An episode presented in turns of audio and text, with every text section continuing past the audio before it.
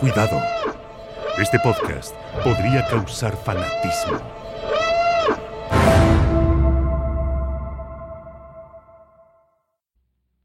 Somewhere in space, this may all be happening right now.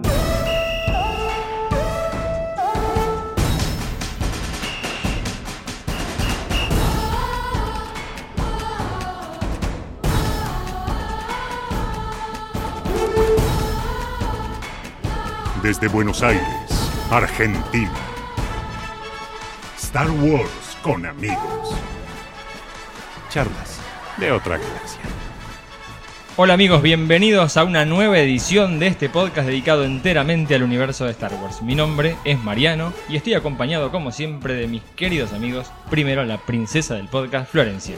¿Cómo estás, Mariano? Tanto tiempo. Muy bien, ¿y vos? Bien, felices de volver, ¿no? Sí, sí, la verdad, pasó Se mucho tiempo. se mucho extrañaba, tiempo. se extrañaba. También nos acompaña, como siempre, el caballero Jedi, Nico. ¿Qué tal? ¿Cómo están? Muy bien. Contentos de- con el regreso, ¿no? Sí, la verdad Como que. dijo Flor, hacía rato que no. Pasó mucho tiempo. Debo admitir, fue mi cumpleaños en agosto y me excedí en las fiestas. Es como que me decían todos los fines de semana grabamos. Acabamos de No. terminar. Sí, tal. Demasiado festejo. Bueno, y también tenemos la suerte de estar acompañados de nuestro querido amigo, el profesor Robbie. ¿Qué tal chicos? Bueno, si ustedes estaban este, nerviosos o ansiosos porque hacía mucho que no grababan, imagínense yo que hace ya un par de programas que no estoy. Sí, sí. sí, Estaba con muchas ganas de venir, así que Es bueno, cierto. muchas gracias. Pero además te estábamos esperando porque queríamos contar Claro. con vos para este programa tan esperado, tan prometido, el análisis de episodio 1, La amenaza fantasma. Qué momento, muy esperado este podcast. Muy por todos, eh, nosotros Muy también. solicitado. Muy solicitado y muy esperado por nosotros. Sí, esperemos estar a la altura de, de las expectativas. Seguramente. Bueno, vamos a empezar el programa. Obviamente pasó de todo, ¿sí? Eh, a ver, salió artículo periodístico, fotos, pasamos recién el Ford Friday 2 con lanzamiento de figuras. Pero bueno, si nos ponemos a hablar de eso, no- se nos hace... Eterno. Sí. Un programa muy largo. Así que va a quedar para el próximo, que probablemente también ya hablemos del trailer. Ojalá, podemos juntar todo. Vamos a juntar toda esta información de episodio 8. Claro. Y si Dios quiere, tendremos el trailer pronto. Tal cual. Así que el de hoy va a ser más enciclopédico, no tanto noticiero. Ajá. Vayamos derecho al tema. Bueno, dedicatoria. Nobleza obliga. Habíamos hecho un. Hicimos ahí un juego por, por Twitter. Hicimos una pregunta respecto a una foto que había aparecido. Y quien. El primero que contestó y que se ha ganado la dedicatoria de este programa es nuestro amigo The Chosen One Project. Que. ¿Sabes que no sé el nombre? Yo siempre hablo como el Chosen One. no sé Sí, cómo se llama. En Facebook me parece que tampoco está. Tiene la página, pero no está bueno, no el recuerdo. misterio aporta. Sí. Eh, lo cierto es que es un amigo de Chile que eh, se dedica a coleccionar todo lo que tiene que ver con el elegido, con The Chosen One, en todas sus formas, Anakin y Vader. Y está buena la idea. Eh, está- se está armando, yo creo que va a terminar con el, el museo más grande dedicado a Vader Sí. en, en Sudamérica.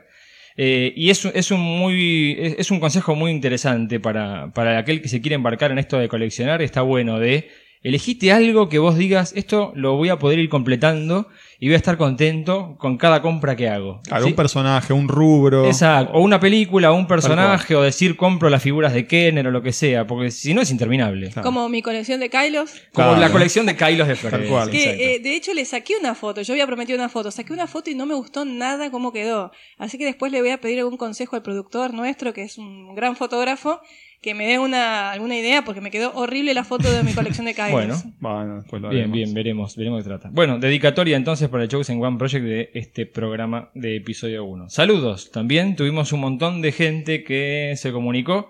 Primero César González Monteguirfo de Uruguay, un maestro. Sí, nos contó una anécdota muy graciosa. Es un amigo de Montevideo, Uruguay, eh, que trabaja en un kiosco, un kiosco de diarios y revistas. Y bueno, nos comentó que nos escucha con el celular, con auriculares, y tiene la costumbre de lo que nosotros tamo- tratamos de hacer, ¿no? Un diálogo, una ida y vuelta. Entonces a veces nos contaba que se queda hablando no solo, sino que está hablando con nosotros mientras nos escucha. Y la gente que pasa por la calle lo mira un poco raro. Pero bueno, está bien que siga escuchando. Ellos no saben lo que se pierden. Claro, ¿no? tal cual. y que le causó mucha gracia cuando estuvimos hablando de la teoría de los porks, que acá Sí. no se planteó si los porks hablaban o cantaban o algo, y en ese momento se mandó un no, y como que la, la gente lo miraba algo raro. Todavía está la expectativa, no sabemos nada. No sabemos, no, sabemos. Así que bueno, le, le mandamos un saludo muy grande a César que nos escucha. Gran abrazo. Sí. Eh, Luis Salcedo también de Panamá, que eh, Panamá tuvo la suerte de, eh, en, en algunos de los locales y jugueterías, pusieron a la venta las figuras de los últimos Jedi varias semanas antes de que salieran en el For Friday. Así que Luis fue y sacó un montón de fotos y, y nos compartió por, por Twitter y bueno, tuvimos una, una primicia muy buena de lo que se estaba viniendo y que bueno, como decíamos, ya salió en el For Friday, hay una invasión de productos, no por estos lados. ¿sí? No, no, no. Lo que es inexplicable es por qué salen los productos antes que el tráiler. No lo entiendo. Sí, y tres meses Sí. y medio antes de la película. Es como medio exagerado. Porque hay cosas que son bastante reveladoras, especialmente las cartas tops. No, sí, sí, eso sí, pusimos, por favor, aléjense de todo lo que tiene con figuritas y cartas de tops, porque parece que tiene mucho spoiler. Cuentan demasiado. Sí. Mm. Sí, por momentos hay demasiado spoiler y yo lo que no puedo entender es eso, ¿no? Que, que primero hubiera estado mejor el tráiler y después Es- a largar material. Es cierto, sí. Eh, bueno, y encima hicieron toda una movida. Ya, ya me quejaré bastante, me quejé muchísimo en Twitter y me quejaré en el próximo programa seguro de toda esta movida de decir que el evento es global y después termina siendo para algunas ciudades y el resto miramos desde afuera. La verdad que no, no está buena la, la sensación que se genera. Pero bueno, gracias y saludo, abrazo grande a Luis por compartirnos con tanta anticipación todo lo que se venía. Más saludos. Bueno, tenemos a Oliver Hernández de México, que él dice que nos empezó a escuchar con el programa de la Celebration. Mm. Dice que tomó nota de muchos consejos porque planea ir a la próxima Celebration de Star Wars. Bien. Eh, y bueno, nos pide que hagamos programas semanales. Así que no sé, depende acá de ustedes. Bueno. Conmigo, yo estoy. Yo estoy. Eh, Evan, un maestro, Evan de Cádiz, España. Es rap- no sé si dice rapero como decimos nosotros, rapper. ¿Sí? Sí, rapero creo que Rapea. Eh, y hace música, entonces eh, dice que se inspira inclusive a veces escuchándonos. No, Eh, otro, más, otro más que escucha el podcast cuando se va a dormir. Eh, O eso somos puede ser peligroso. Somos Bueno, subliminales. dice que hay veces que está soñando con Star Wars. Uh. después de Mientras no sueñe con nosotros. No, no, por favor. Así que Evan, un maestro, un copado, otro abrazo grande. Y eh, César Omar Formica, que también nos escribió. Estoy, lo estoy mencionando, son los que se animaron y nos escribieron a través de nuestra página. Eh, bueno, también recién nos descubrió y estaba muy contento con el podcast. Eh, recomendación, porque estamos viendo que hay mucha gente que está empezando a escucharnos. Nos damos cuenta porque vemos en las estadísticas eh, qué capítulo van escuchando. Eh, recomendación, escuchen en orden cronológico como fueron saliendo, porque fuimos mejorando con el tiempo. Entonces, si escuchan estos últimos, dice estos pibes son geniales. No, no, escuchen primero los, los primeros que eran un poquito más, más duros, pero bueno, con el tiempo fuimos adquiriendo más, más cintura, más experiencia, eh, y se van poniendo al día con todos los programas. Yo tengo un par de saluditos más para dos amigos oyentes que no sé, me escribieron en Facebook. Eh, dos amigos mexicanos, eh, Alejandro Chávez Vera y Sergio González Portillo, que no tuvieron palabras muy afectuosas para con nosotros, así que les, les agradecemos. También nos escribió José Antonio Torres Becerra de, de Lima, de Perú, y Alan García de Bragado. Buenísimo. ¿Mm? A todos ellos muchas gracias porque tuvieron palabras muy amables con el podcast. Es genial, cuando se animan y, y nos escriben, la verdad que lo disfrutamos mucho, nos pasamos entre nosotros estos mensajes, los compartimos, nos alegra mucho. Chicos, hasta ahora todos hombres, no hay una mujer, nadie, una chica que nos Sí, haya escrito. Es cierto, es cierto. A ver, Muchos hombres, nos muchos escuchan, bueno, chicas. Lía nos escucha. Sí, es nos escuchan muchas, hace- pero a ver si se animan y, y escriben y cuentan y sugieren teorías, temas de programa. ¿sí? Contamos con ellas también. Bueno, presentación entonces del programa de hoy, que como decíamos va a ser nuestro análisis del episodio 1 de la saga de la familia Skywalker, La amenaza fantasma. Antes de empezar, me gustaría hacer un disclaimer, una advertencia, diría nuestro amigo. No me sale como René nunca me No, va a salir. No nos va a salir. Eh, a ver, este no es un programa que sea apto para aquellas personas susceptibles a que les critiquen las precuelas. Sí. ¿Sí? Me parece que vale la pena aclararlo, porque nosotros somos de la vieja generación. Sí. La ¿sí? vieja Eh, guardia. Sobre todo yo siempre lo más no, claro. no, no, no. Eh, Siempre aclaro de, de la guardia vieja, así que bueno. Igual de Eh. todas maneras, aclaremos que no es por hater, sino que las cosas que nosotros decimos o vamos a decir en el podcast están justificadas o vamos a tratar de Exacto. explicar por qué no nos gusta algo o lo otro. Exacto. Pero bueno, va a ser un programa donde vamos a dar nuestro parecer sobre la amenaza fantasma. Y vamos a ser completamente sinceros. Exacto. Esto quiero aclararlo. ¿sí? No vamos a decir me gustó porque queremos complacer a alguien o no me gustó por hater. Vamos a decir lo que pensamos desde el corazón con su justificación si no nos gustó. Bien, genial. Hecha entonces la aclaración. Bueno, también es spoiler alert para el que Sí, no el vio todavía precuelas, episodio claro. Bueno, eh, hay un periodo, ¿no? Sí, yo creo que le dimos un si poco no de viste tiempo. episodio 1 a esta fecha, bueno, ya está. Die- 18 años está bien, Yo creo que sí. ¿no? Sí. Hasta para vos, ¿no? Hasta para... Incluso para Tal mí, cual, bueno. tal cual. Bueno, a ver, empecemos por la época en la que sale la película. Venimos hablando bastante de lo que fueron estos eh, años 90 y todo el resurgimiento de Star Wars, primero con las novelas, videojuegos, juegos de rol e inclusive en el año 1997 el lanzamiento de la edición especial de la trilogía clásica.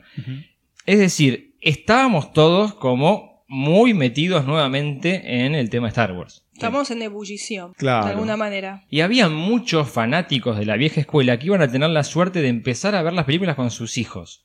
Es Claro. verdad. ¿sí? Sí. Empezaba este Es fenómeno generacional de Star Wars en, en este momento. Así que estaba todo muy bien preparado para recibir a este tan esperado episodio 1. Habían pasado 16 años. 16 años. De la última película, no de las ediciones especiales, sino de la de regreso, De digamos. regreso a Jedi, claro. Ujú. 16 años sin tener una historia nueva en la pantalla grande. Teníamos hambre de más Star Wars. Exacto. Bueno, hay unas expectativas que tenemos que eh, tratar, que son las que teníamos los que conocíamos algo de la historia. Porque, como mencionábamos, novelas, juegos de rol, eh, videojuegos, todos te venían dando cierta información sobre lo que había pasado antes de la trilogía original. ¿Y por qué digo que venían sugiriendo? Porque Lucas, cuando empieza todo esto del, del universo expandido con Timothy Zahn, él da vía libre para que los autores traten distintas eh, temáticas o periodos históricos de Star Wars menos 30 años para atrás. ¿Sí? Él se reserva ese periodo de tiempo porque dice, eso lo voy a tratar yo en las películas precuelas. Por eso se pueden ir miles de años para atrás y contar la vieja república, o se pueden ir a partir del regreso del Jedi. Pero esa parte del medio no había sido tratada eh, específicamente en ningún medio. Pero teníamos algunos datos. Sí, de todos modos había pequeños datos o Sí, pequeñas referencias que algunos autores inclusive habían sacado de eh, la poca información que se daba en la trilogía original, eh, tanto sobre el origen de Anakin, Claro. este, su relación previa con, con Obi-Wan, la relación de Obi-Wan con Yoda, ¿no? Había como pequeños retazos de Sí, información pero había dando mucho, por ahí. mucho que nosotros nos imaginábamos también. Sí, había sí, mucho, totalmente. mucho de nuestra Sí. parte que nos imaginábamos. De hecho, yo cuando era muy chica, yo siempre les conté que lo- una de las primeras cosas que escribí, que tendría apenas había terminado de ver regreso, fue un fanfiction de Anakin. Que era- Tenía 12 años, creo. Era Bien. muy chica. Y me encantó y dije, voy a escribir algo de fanfiction. Lo tengo ahí tirado por ahí, pero eh, había mucho nuestro, nu- mucho de nuestra propia imaginación. Y a veces uno tiene expectativas muy altas y Sí. el problema es cuando llega a la realidad. A veces es dura la realidad y se golpea con una realidad que no era lo que uno imaginaba porque nunca nos, la, la realidad nunca supera nuestra propia imaginación. Claro. Eh, pero bueno, buena parte de toda esta ficción que nos creábamos tenía un basamento. Había cosas que nos habían dicho que habían pasado en el pasado de Star Wars. ¿sí? Los temas principales. La caída de la República y el ascenso de Palpatine. Esto está muy tratado en las guías de rol. por En las guías de rol, hay, ¿Sí? ¿Sí? sí, Hay todo como una especie de currículum Sí. político de Palpatine, de Claro. cómo va llegando, cómo va escalando posiciones hasta llegar a eh, dirigir lo que es el, el Senado y a transformarse en emperador. Claro.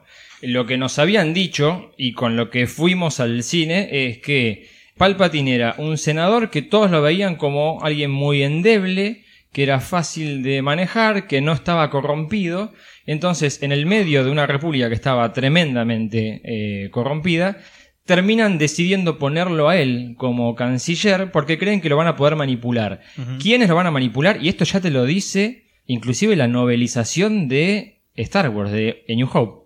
¿Sí? Al principio te dice que quienes lo manejan son los clan bancarios, las federaciones de comercio, los gremios de la galaxia. y que ese personaje endeble en realidad termina siendo el, el titiritero que lo que va haciendo es asumir cada vez más poderes, más poderes para sí mismo, hasta que llega al punto en el que declara la- el nacimiento del imperio. Ajá. ¿Sí? Entonces, por un lado teníamos eso, teníamos eh, ese, ese- esa historia, que es lo que queríamos ver cómo se iba a desarrollar. La otra es el tema de los Jedi. Teníamos unas expectativas muy altas respecto a los caballeros Jedi y en particular su rol en las guerras clones.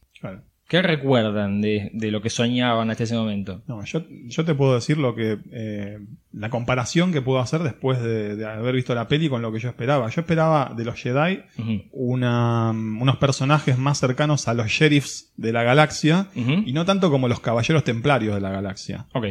Eh, parece que en las precuelas yo esperaba un poco menos de estructura tan armada y política, con tal vez con encuentros más casuales entre ellos, reuniones más esporádicas, ¿no? Que hubiera Sí. un consejo permanente. Menos politizado, menos jerárquico. Menos estructurado. Menos jerárquico. Sí, Una menos estructura menos jerárquica, que esté menos involucrado con la política. Tal Bueno, cual. a, mí me pasó, a mí me pasó lo mismo. Yo también esperaba un consejo Jedi un poquito más místico. ¿Por qué? Un Eh, Jedi más místico. Déjame más... fundamentarlo un poco Sí. más, porque vos venís de ver el entrenamiento de Luke en, en con Yoda y decís, bueno, ese será el entrenamiento más o menos normal de lo que puede ser un caballero Jedi, que lo manden con un maestro a un planeta distante, Claro. puede ser Dagobah o cualquier otro, y ahí tenga su entrenamiento, ¿no? Que hubiera una academia tan burocrática en donde se entrenaban todos juntos. Claro. Yo me esperaba algo así como un ejército de samuráis. digamos, Bien. ¿no? Este, siempre me encantaron las, las películas orientales. También bastante seguidor de la filmografía de Kurosawa. Y yo me esperaba algo así. Un ejército de samuráis, todos peleando por el honor, por la Sí. justicia, ¿no? Esperaba batallas épicas, eh, cosas que, que no, no encontré. Sí, yo tenía en mi cabeza quemada esta imagen, como decís vos, un campo de batalla avanz, tipo Enrique V. Sí, la de Kenneth Branagh, me acuerdo cuando la vi, yo dije, quiero ver esto con sable de luz. Un campo avanzando, eh, centenares de sables de luz de distintos colores, frente a. Porque las, las guerras clones nos habían dicho que eh, el sistema Mandalor es un sistema donde se habían levantado contra la República y habían creado un ejército de clones. Sí. Esos clones utilizaban la armadura mandaloriana, la cual Claro. la única que conocíamos era la de Boba Fett. Sí. O sea, Boba Fett era un tipo tan desalmado que se ponía la armadura del antiguo enemigo de la República. Sí, eso era parte del misterio que tenía ese personaje. Y supuestamente en la guerra de clones íbamos a ver a la pelea de los Jedi contra los clones mandalorianos. Claro. Eso es eh, lo que teníamos en nuestra cabeza de lo que íbamos a ver en, en O sea, cuanto a ninguno combate. de nosotros se acertó No, no, no, para nada. porque es como yo, eh, perdón, lo que habías dicho vos, Nicolás, yo escuchaba, yo se me, se me ocurrió algo menos, menos político, Ujú. ¿Sí? Como Claro. menos vinculado con la Sí, más política, místico. más místico. Aparte, este, algo que, que dijiste hace un rato, ¿no? De lo que había dicho Lucas sobre los periodos que se podían abarcar. Sí. Y si nos vamos a unos 5.000 años antes Sí. de eh, A New Hope, tenemos ejércitos de Sith. Claro. Es decir, no tenemos el famoso un maestro y un aprendiz. Entonces, Sí. Yo esperaba ver justamente batallas épicas entre dos bandos este, y, y dije, ¿y dónde están acá estas Claro. batallas? Eh, bueno, y el tercer componente, Darth Vader, obviamente. Teníamos eh, claro que esta precuela iba a estar centrada alrededor de Anakin Skywalker. Sí. Claro. ¿Cuán- Y, cuánta- y qué es lo que le había pasado a Anakin Skywalker para transformarse en Vader. Cuánta fantasía que había alrededor de Vader, cuánto misterio Ah. y cuánta fantasía nuestra, por lo menos yo me refiero a mí, ¿no? No sé si Todo tanta- lo que, que uno pensaba quién era Vader. Sí, lo que pasa es que ah, vos ya sabías que se caía como en la lava y que... Te iba a decir eso. eh, yo me acuerdo, lo tengo claramente, había una aplicación, un programa para Windows que era un protector de pantalla que había sacado eh, Sí. LucasArts. Sí, sí, sí. eh, eh, se llamaba... Bueno, no, no, No, me acuerdo. Sí, pero era un Eh, protector de pantalla en la época que estaban los protectores de pantalla de las tostadas, las tostadoras voladoras, me acuerdo. Sí, ¿no? el del Windows 311. Sí. Eh, esto era una aplicación que tenía varias cosas que vos podías elegir para ponerte de protector de pantalla en tu computadora. Y una era que te aparecía la biografía de los personajes. Sí. Estamos hablando del 90 y... 95, 95, 96, por sí, ahí. algo así. Sí. Eh, y en la biografía de los personajes, cuando te aparece la biografía de Vader, te cuentan toda la historia. Sí, yo ya sabía que pelea en un planeta de lava con eh, Obi-Wan, que en el medio de ese combate él termina cayendo a la lava, queda desmembrado, y que después tienen que reconstruirlo, le arman la armadura, supuestamente la primera armadura era mucho más rudimentaria y la armadura de Vader que vemos después se la construye él. ¿Sí? Claro, Darth Vader sí. es quien la diseña porque lo que busca es que sea mucho más terrorífica, le pone el amplificador de voz y toda la historia, a medida que va llevando él adelante la purga Jedi. Es decir, que la purga Jedi va a ser algo que iba a pasar después de la conversión de Vader. Sí. Claro. Particularmente lo que yo esperaba era un Anakin mucho más grande que el de episodio 1, basado bueno, en el diálogo que había entre Luke y Obi-Wan sobre que Anakin era un gran piloto, que era un piloto de carga. Claro. Así que bueno, yo esperaba un personaje mucho más crecido y este, en el diálogo de Yoda, cuando ve que Luke es grande y dice, no, no le puedo enseñar porque es muy viejo, Sí. bueno, ahí estaba la falla de Obi-Wan, que había querido ser tan buen maestro Exacto. como Yoda Exacto. y tomó un alumno más grande de lo que podía. Exacto. Eh, bueno, y vamos a ver qué fue lo que pasó en el momento de la producción para hacer ese cambio. Porque eh, las guerras clones. A ver, la, la saga se llama Star Wars. ¿Sí? Son guerras en una galaxia. Entonces, ¿qué mejor si vas a hablarme de una trilogía precuela que se centre en las guerras clones? La, la trilogía clásica es la guerra civil. Esta debería haber sido toda de las guerras clones. Y lamentablemente las guerras clones terminan siendo un dibujo, una serie animada en el medio de dos películas. Lamentablemente digo porque no aparece en las películas. Me encanta la serie animada, está buenísima. Pero tuvieron que hacer esa serie para contar lo que queríamos ver en definitiva, que es el acontecimiento bélico más importante antes de la guerra civil. Igual a mí me hubiese gustado que episodio 1 arrancara en el medio del conflicto. Totalmente. Sí. Sí. Sí, sí, yo estoy, estoy de acuerdo. Para mí... Sí, porque en realidad ya sabíamos cómo termina la, la trilogía de las precuelas. Ya sabíamos que Claro. la- cae la República, asciende el Imperio y la aparición de Vader. Entonces era difícil sorprender al fan con algo, Claro. algo nuevo. Eh, queríamos contar esta parte para que los chicos que empezaron en Star Wars con episodio 1 entiendan por qué a veces la dureza de estos viejos. ¿Sí? Porque claro, o sea, si, si vos vas con la mentalidad de nene, ¿sí? sin haber visto nada de Star Wars, eh, episodio 1 es un bombazo. Seguro. por Sí, y está espectacular. Sí. Pero cuando vos vas con veintipico de años, algunos con más, con toda esta historia y toda esta expectativa, Con mucho background. yo creo que es inevitable que te desilusiones Sí. de alguna manera. Sí. Sí. Sí, entonces, eh, para hacer este ejercicio también de ponernos en, el- en la piel del otro y tratar de entender cuál es la mirada que le puede haber dado a la película. Eh, sí, bueno, yo justamente eh, quería agregar unas palabras a lo que vos acabas de expresar. Eh, yo quería citar a un, autor, un escritor que es Italo Calvino, que tiene una obra muy interesante que se llama ¿Por qué leer los clásicos? Que bueno, él lo aplica a la literatura, pero se puede aplicar a cualquier obra narrativa. Entonces, de ahí yo rescato dos ideas, porque es un ensayo bastante extenso, no lo vamos a comentar todo acá. Pero él dice, primero, que un clásico es aquella obra o aquella historia que cada vez que uno la aborda encuentra siempre cosas nuevas. Entonces, desde mi postura, con lo que es la nueva trilogía o episodio 1 en particular, y siendo, este, siguiendo esta regla a rajatabla, episodio 1 para mí nunca va a ser un clásico. En el sentido de que yo no le voy a no le encuentro cosas nuevas, lamentablemente. Pero él termina su obra diciendo que, bueno, en definitiva, también cada uno se arma sus propios clásicos. Que está bien, sí, tenemos, la, la teoría nos dice una cosa, pero finalmente es la propia persona la que termina decidiendo, ¿no? Y bueno, y acá yo me pongo justamente en la piel de mi, de mí, sobre todo de mi hijo, el más chico, porque mi hija más, más grande es más fan como yo, ¿no? De la vieja trilogía, creció con la vieja trilogía. El nene ya no, ya estaba la nueva y bueno, la quiso ver antes.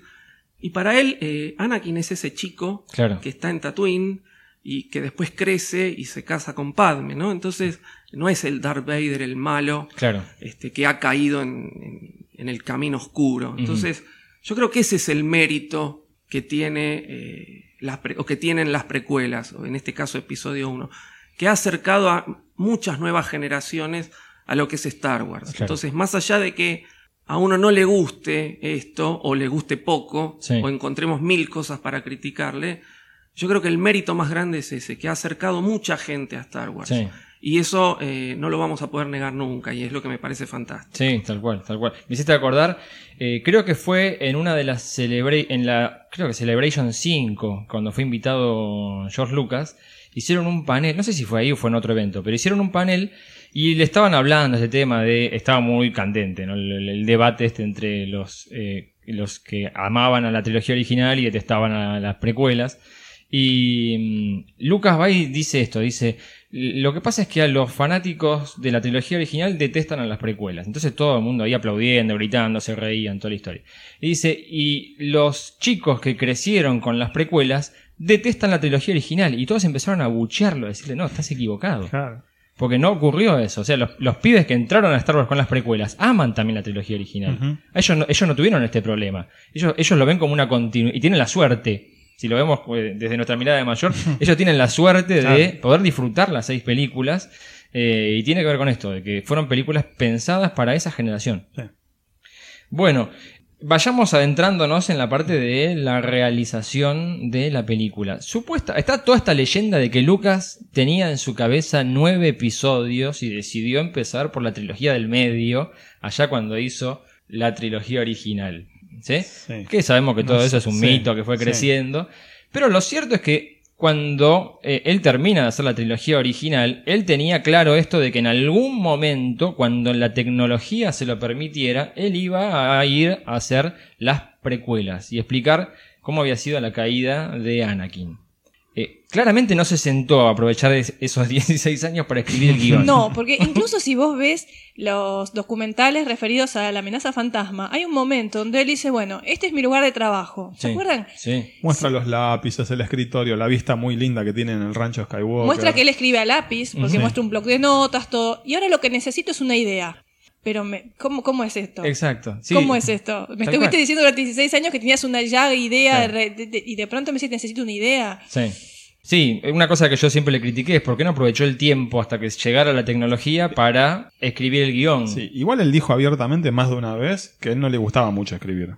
No, no, es cierto. Él lo dijo, Es lo cierto. reconoció, que no Sí. le cuesta ponerse Bueno, si escribís escribir. a mano con lápiz un guion, Claro, sí, es un poco complicado. Bueno, pedí ayuda. Sí. Eh, él tuvo, él tu- eh, escribió varios borradores de lo que fue A New Hope Sí. y después para las otras solicitó ayuda, no las Sí. escribió él solo. Y que podría haber solicitado ayuda a este, justa- acá, Claro, bueno, acá a- podía acá- haber solicitado ayuda a cualquier cantidad de gente, Bueno, ¿no? a- acá Este, hay un par de rumores. Acá, no sé si rumores, no- yo no recuerdo si esto se comprobó, pero se decía en un momento que el primer borrador de la amenaza fantasma, eh, él quería que lo revisaran o Carrie Fisher o Frank Darabont. Esas eran las Yo primeras. sé que Carrie revisó, estoy seguro, el de episodio 3. Ok, Ese estoy seguro. bueno. No sé, no sé en el episodio 1. Y, y otra cosa que se- creo que lo mencionaron ellos dos juntos dando una conferencia. eh, no sé si en un momento en que estaban dándole un premio a Kazdan o qué. En un momento Lucas le dice, che, tengo un guion para... Así, adelante Mirá. del público, tengo el guion de Phantom Menace para que lo revises. Sí. No, bueno, estoy con otras cosas. No. Y Kazdan en una entrevista después reconoce que él quería ver una película eh, de George Lucas pura. Mira. Que fue lo que pasó. George Lucas tomó el control absolutamente de todo, desde el guion, Sí. los efectos especiales. eh, Bueno, todo. ¿sabés qué? O sea que la culpa es de Kazdan. No, no, so- no, la culpa es de Kazdan. No solo de Kazdan, no solo de Kazdan, porque me das un buen pie. Eh, Lucas analizó varios directores para que dirigieran Sí, para episodio episodio uno, uno. sí. Ron Howard, Sí. nuestro querido Ron Howard, que está ahora en el medio de Sa- la saca- refilmación de Está sacando unas papitas del fuego. Sí.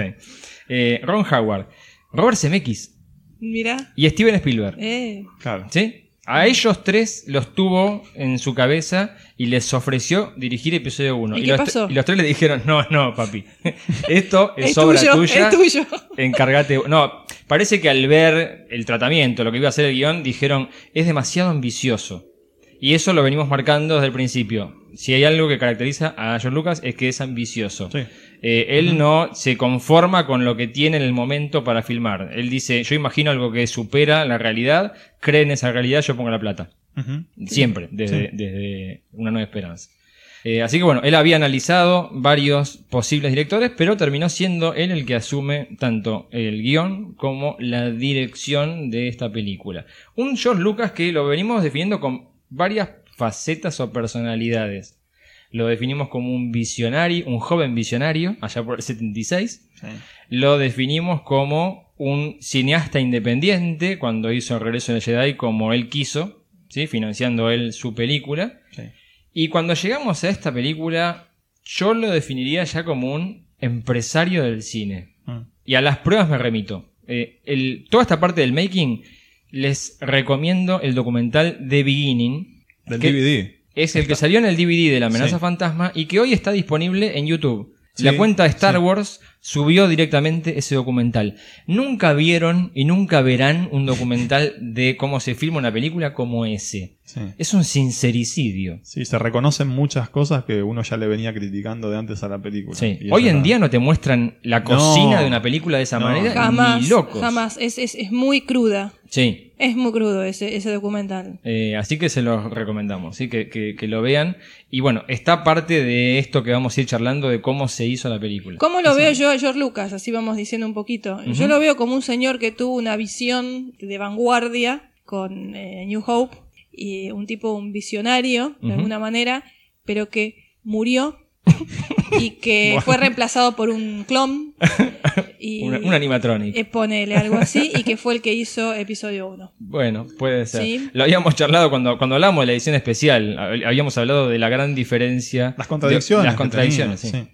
No, a, mí me parece que eh, es un tipo que sigue teniendo, o sea, en el momento de hacer estas precuelas tenía ideas extraordinarias, pero el gran problema que yo veo, eh, hablando en términos generales, es que no tuvo alguien que se le plantara y le dijera, mira, me parece que esto lo podríamos hacer mejor, eh, que no tuviera con quién debatir esas ideas eh, creativas, esas ideas que él que tenía y que lo direccionara un poco más, o por lo menos para encontrar algún, eh, no te digo una fricción, pero una, una competencia de ideas, a ver cuál podría Que funcionar siempre mejor. tuvo. Que lo tuvo en New Siempre Hope, tuvo. que lo Todas, tuvo. Sí, bueno, en todas, sí. en todas, es verdad. Con en todas. Kasdan, con Lee Sí, Brackett, sí, sí. siempre tuvo Con alguna- Marcia Lucas, con su misma esposa. Tal también. cual, tal cual. Entonces dejarlo, cuando vos sos, estás con- eh, estaba considerado un genio en ese momento, sin duda, por todo lo que había hecho, eh, y vos te rodeas de gente que te da la razón en todo, puede ser peligroso. Coincido con, con lo que dice Nicolás. Este, para mí, al principio, era un genio. O tuvo su momento de genio. Es decir, uno no tiene por qué. Uno es un ser humano, todos somos seres Un humanos. momento de inspiración, No tiene por vos. qué ser un genio Sí, toda sí, la sí, vida. Este, y de- después lo definí como que fue el hombre indicado en el momento justo. Es decir, fue tocado por la varita mágica en el momento justo. Y ahí tuvimos Star Wars. Y después, justamente, por no tener a nadie que se le plantara y le dijera, mira, esto podríamos reverlo para ver de- cómo queda de otra forma, salió lo que salió. Claro. No le gustaba escribir, en algunas entrevistas también dijo que no le gustaba dirigir, ¿eh? y él se autodefinió muchas veces una vez que consiguió todo ese, ese dinero y montar todo lo que fue Lucasfilm como un productor. Y yo creo que se ve en las precuelas el George Lucas productor y no el George Lucas creativo. Claro. El productor pone la plata y la plata sí nos dio tal vez los mejores efectos especiales del momento, Claro. pero se falló en la creatividad. Claro. Bueno, enganchado con esto que estás diciendo, en el documental este en The Beginning se, se ve una entrevista, se presentan al asistente de dirección de Lucas y el asistente, se me fue el nombre, el asistente le dice, señor, eh, ¿usted está acostumbrado a decir acción y corten o quiere que lo Sí. diga yo? Y Lucas le dice, no, es lo, es lo mismo, Eh, eh, yo realmente a veces, yo lo único que digo es acción, corten, más rápido y más intenso. Y después me vas a ver que estoy ahí al costado con cara de que la estoy pasando muy mal. Es- esa es su definición de sí mismo como director. Le dijo, a veces me olvido de decir corten. A veces me olvido, si me olvido de decir vos corten. Es genial.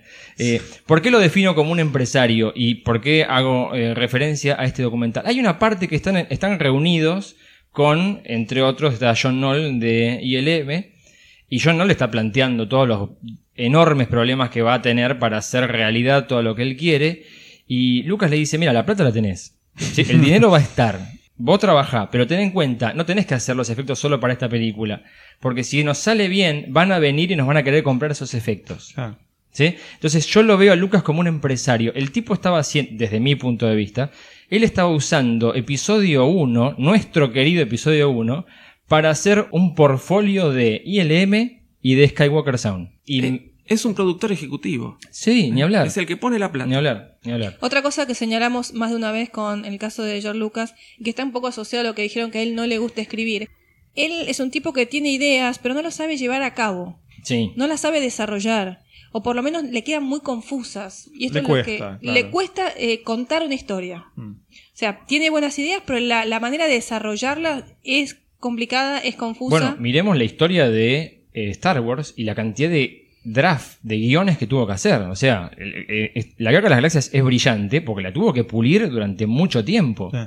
Si lo dejás que salga de una, el primer producto que le sale no es brillante. No, por No, bueno, pero es- eso es normal en la escritura del guion, ¿eh? Se hacen Bueno, varios pero borradores. comparar Lucas Este, de creo La Guerra que- de las Galaxias con el de episodio 1 en cuanto al uno- proceso de creado del guion. No, sí, seguro. No, hubo muchos borradores de episodio 1. No, no, no, por eso, pero es decir, es normal que se hagan varios borradores antes de que quede el guion definitivo. Lo que pasa es que estaba urgido por un tema de tiempo, por eso no hubo Sí, y- borradores y hay otra de cosa, episodio 1. Claro, y hay otra cosa igual. Eh, A mí me parece que, como decía Mariano, eh, cuando escribió episodio 4, estaba premiado no solo por ponerle que no por tiempo, pero sí por la Por eh, pagar las los, por los recursos económicos. Claro. Vos cuando tenés eh, acotado el presupuesto, tal vez te esmerás un poco más y haces algo eh, un poco más eh, piola con los recursos que tenés. Claro. Cuando tenés toda la plata del mundo, que es lo que pasó acá con las precuelas, no te preocupás demasiado por, por a ver cómo podemos hacer que esto, tal vez con menos efectos, quede mejor. Sí. Eh, por eso también lo, lo menciona Rick McCallum varias veces, que eh, sí, van a ver que en todos los frames de la película pasan muchas cosas. No hace falta No hace rellenar con tanto efecto. No hace falta. Eso es porque es como que la historia queda en segundo plano.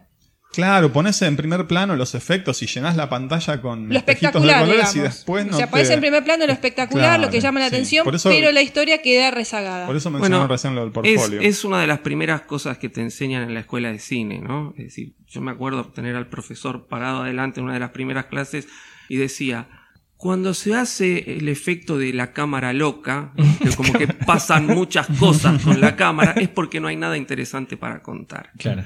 ¿No? Russell eso, Russell Dazzle. eso, eso es un poco lo que pasa. Cuando Claro. tenemos mucho visual, claro, la- lo visual impacta, pero Claro. ¿qué me estás contando? Claro. ¿Dónde está la profundidad temática? Y eso falla. Sí. Bueno, decíamos Rick McCallum, productor de. eh, él ya era productor de Lucas, venía desde la serie de las aventuras del joven Indiana Jones.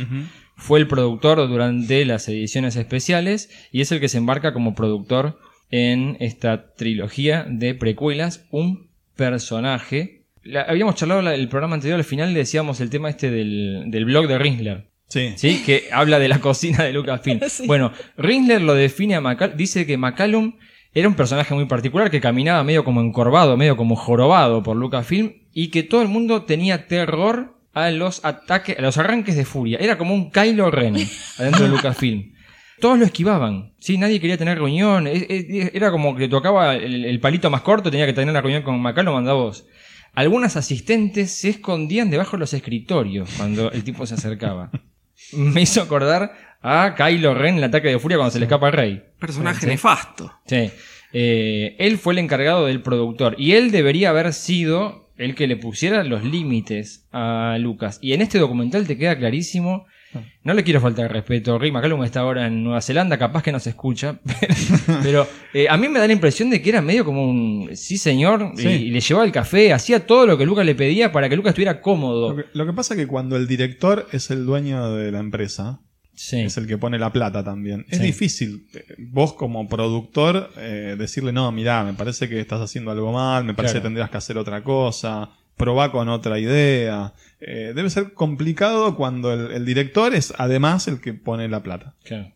Porque el rol del productor es, a ver, hago en realidad todo lo que el director necesita, pero también debería decirle, che, Ponerle un Y lo que pasa que, bueno, es este justamente lo que dice Nicolás, ¿no? Eh, Cuando hay plata y cuando el que pone la plata además es el que dirige, Claro. es difícil. Normalmente el productor trabaja bajo las órdenes del productor ejecutivo, que es el que pone la plata, Claro. y es el que controla o frena a los directores, que en definitiva el, el- el director de la película, el director de fotografía, el director de arte, es decir, las cabezas de equipo, son los que tienen que llevar adelante algo que está en papel y hay que frenarlos muchas veces, Claro. porque bueno, no alcanza el dinero o no alcanzan los recursos, pero cuando acá es todo ilimitado, pero además el que lleva adelante eso es el que pone la plata, y yo creo que es muy difícil. Yo Claro. creo que el rol de productor, en este caso, cuando el que está adelante del proyecto es el productor ejecutivo, y queda como medio relegado, ¿no? Claro. ¿Cómo le pones un freno a tu jefe, no? Claro. Claro.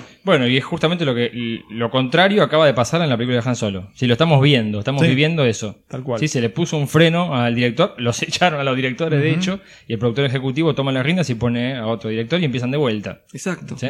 Faltó eso desde nuestro punto de vista. Eh, Doc Chiang, se hace cargo del diseño. Es algo así como el heredero de Ralph McQuarrie. McQuarrie, tal cual. ¿Sí? Gran admirador además de McQuarrie. Él es el, el encargado del diseño de buena parte de las naves, de la estética Sí. de las películas. Un tipo muy admirable desde mi punto de vista. Sí, sigue, todavía siguen trabajando con Lucasfilm. Sí, sí, y, y con conceptos muy novedosos eh, que ahora después analizaremos. John Knoll, recién lo habíamos mencionado, lo recordarán a John Knoll de películas como Rogue Sí, One. no sé. ¿sí? Cuando hablamos de Rogue One, que había sido una idea de él. Bueno, él está trabajando en ILM desde hace mucho tiempo, está desde antes de inclusive de la edición especial.